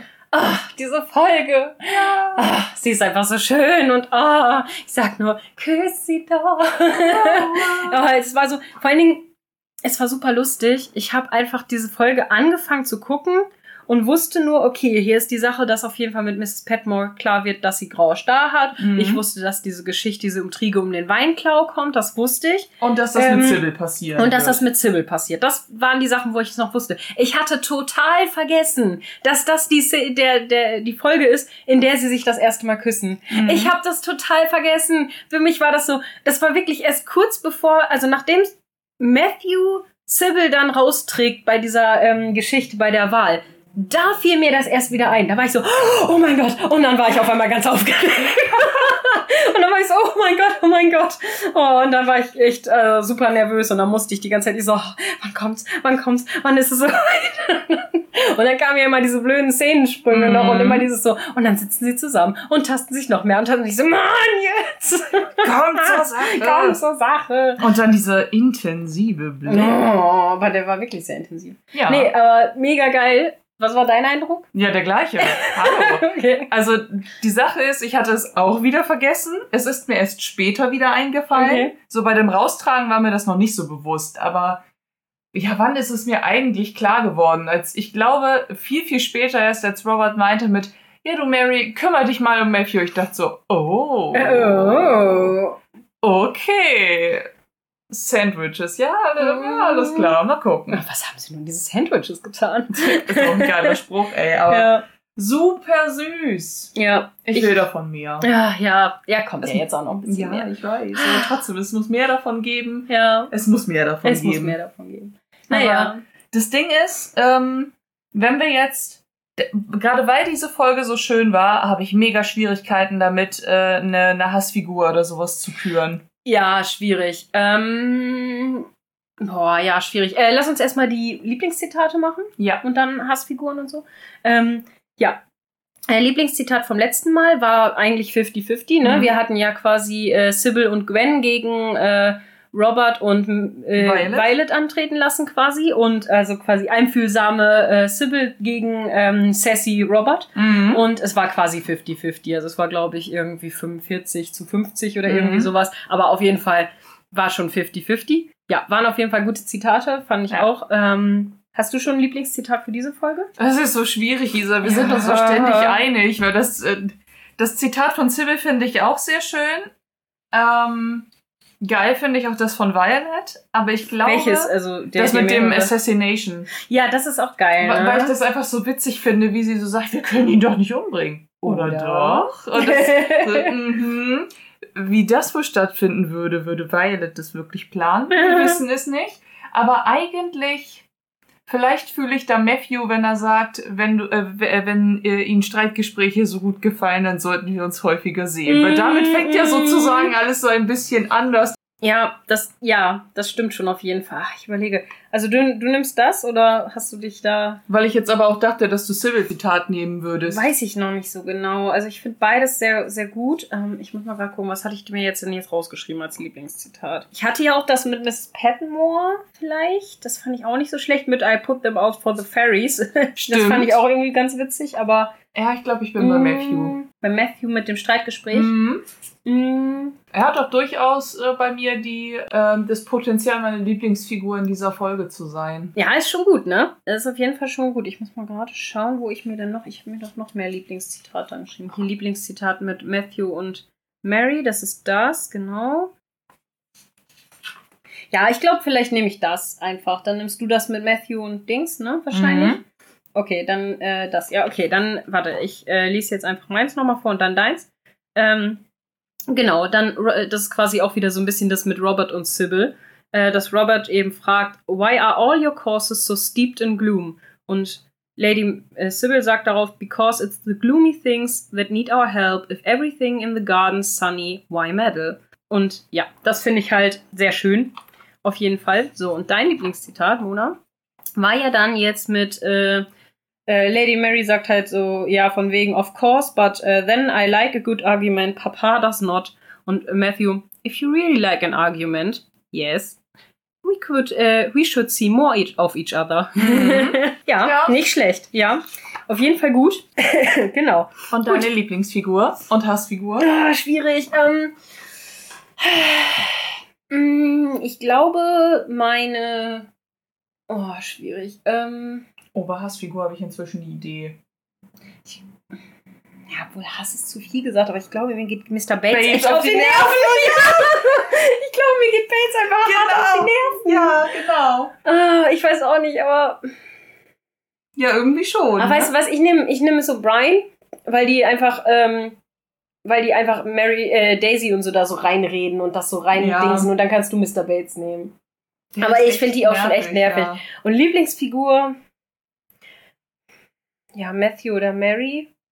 Finde ich auch, auf jeden Fall. Ich finde aber auch Violet richtig gut, weil sie am Ende diesen, diesen aufklärenden Moment hat, obwohl sie vorher so viel Scheiße labert mit diesen ganzen ständisch. Nee, nee. Ja, die wobei ich, sagen muss, da bin ich eher bei Cora, wenn man jetzt sagen müsste, ob. Ja, Cora, also, ne? Cora die, die verteidigt Sybil gut, die steht dafür ein, die ist nicht so versnobbt und am Ende ist die auch so. Verteidigt, verteidigt Mary. Mary richtig gut. Cora ist eigentlich auch richtig gut, ne? Die, die kriegt so einen leisen Credit, so, ne? Ja. Mhm. Hm. Ja, ich glaube, dann nehme ich äh, als Lieblingsfigur tatsächlich Cora. Ja, finde ich gut. Mhm. Ich muss nochmal drüber nachdenken. Ah, Matthew ist auch so gut in dieser Folge. Ja, Mary aber weil, auch. Weil, weil, er hat auch so gute Sprüche. Ja, ja aber ich muss sagen, irgendwie, wenn es darum geht, wer, wer ist so ein bisschen, wer geht so ein bisschen ja. ins Gespräch, dann ist er das. Also, weiß ich nicht. Ja. ja. Aber ich mag Branson in der Folge irgendwie auch. Ja, auch, ja. Nee, es ist schon Matthew. Okay. ja, gut. Sagt uns auf jeden Fall mal, was ihr dazu. Äh, oh, das ist Mora. Matthew und Cora. Mora. ja. Ähm, ja, sagt uns auf jeden Fall, was ihr denkt. Und ähm, wer eure Lieblings- und Hassfiguren sind, ähm, wer jetzt eure Lieblingszitate sind. Ihr könnt uns natürlich auch, also gerne in der Abstimmung, wie gesagt, wir versuchen jetzt dann die Abstimmung dann, nachdem die Folge rausgekommen ist, rauszubringen, auf jeden Fall. Und da könnt ihr natürlich mit abstimmen. Ihr könnt uns aber natürlich auch eine Nachricht schreiben, wenn ihr ein anderes Zitat als euer Lieblingszitat seht. Das also stimmt. das ist alles überhaupt kein Ding und wir hören uns das äh, super gerne an und wir reden auch gern mit euch darüber. Und ja, wie gesagt, kleine Eigenwerbung kommt in unseren Discord. Ähm, da sind auch schon einige Leute, die auch gerne über Sachen diskutieren und äh, ja, wo ihr auch Ideen natürlich und Gedanken einfach reinschreiben könnt. Wir gucken da eigentlich vor der Aufnahme immer rein, um dann eben auch zu schauen, ob ähm, ihr geschrieben habt, damit wir das auch entsprechend einbauen könnt. Also August, August, vielen Dank für deine äh, Impulse wieder. Ja, mal. auf jeden Fall. Das war diesmal richtig gut. Also er hat uns auf jeden Fall auch zugestimmt, dass diese ganze so versteht ihr die Sache mit dem Diebstahl mit Thomas und so und warum möchte Bates mit seiner Bateshaftigkeit eigentlich das Opfer hier sein? Und ja, das ist einfach genau das, was wir auch die ganze Folge schon es sehen. Wir sehen es halt einfach ganz genauso. Es nervt ist halt so. richtig. Ähm, und ja, das mit dem Adel, ähm, er hat auch geschrieben, dass äh, man sieht ansonsten in der Folge richtig, wie patronizing der Adel halt war zu der Zeit. Und ja, das stimmt. Und diese Diskussion mit der Mutter, mit William, haben wir ja auch geführt, ne, mhm. ob das richtig ist oder nicht. Ähm, ja, ich finde auf jeden Fall, was August August auf jeden Fall gesagt hatte, war, dass äh, man sieht halt, dass äh, dass keinem der Gedanken kommt, dass die Krankheit bei den Crawleys irgendwie, dass die die nichts angeht, nur weil William bei denen arbeitet. Und ja, das stimmt. stimmt. Im Endeffekt stimmt das halt total, ne? Also, ja, ich finde auch, aber ich glaube, da haben wir jetzt auch mhm. ausgiebig dis drüber diskutiert. Äh, ja, aber schreibt uns, wie gesagt, gerne auch bei Instagram. Ich gucke gerade mal, haben wir noch sonst. Auf jeden Fall äh, gibt es dann gar nicht so mega viel heute im Dessertteil. Ähm, wir haben uns auf jeden Fall wieder äh, sehr über die ähm, sehr darüber gefreut, dass ihr abgestimmt habt, ja. über die Impulse, die wir be äh, bekommen haben. Wir freuen uns natürlich auch immer darauf, wenn wir neue von euch kriegen. Mhm. Von daher vielen Dank, dass ihr wieder reingehört habt. Wir genau. freuen uns auf euch. Wir, wir hören uns wieder alle gegenseitig. Wir hören uns alle gegenseitig, genau. Nee, wir freuen uns aufs nächste Mal und äh, wir hoffen, euch hat die Folge gefallen.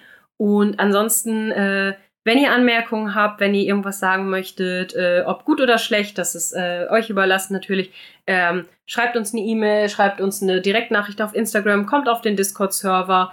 Ähm, ja, wenn ihr unsere Arbeit mögt und uns supporten möchtet, könnt ihr das auch gerne mit äh, ein, zwei Euro, könnt ihr uns gerne einen Kaffee auf Kofi äh, sponsoren, wenn ihr möchtet. Äh, und könnt. Entschuldigung. ja, Kaffee können wir uns gleich auch gönnen.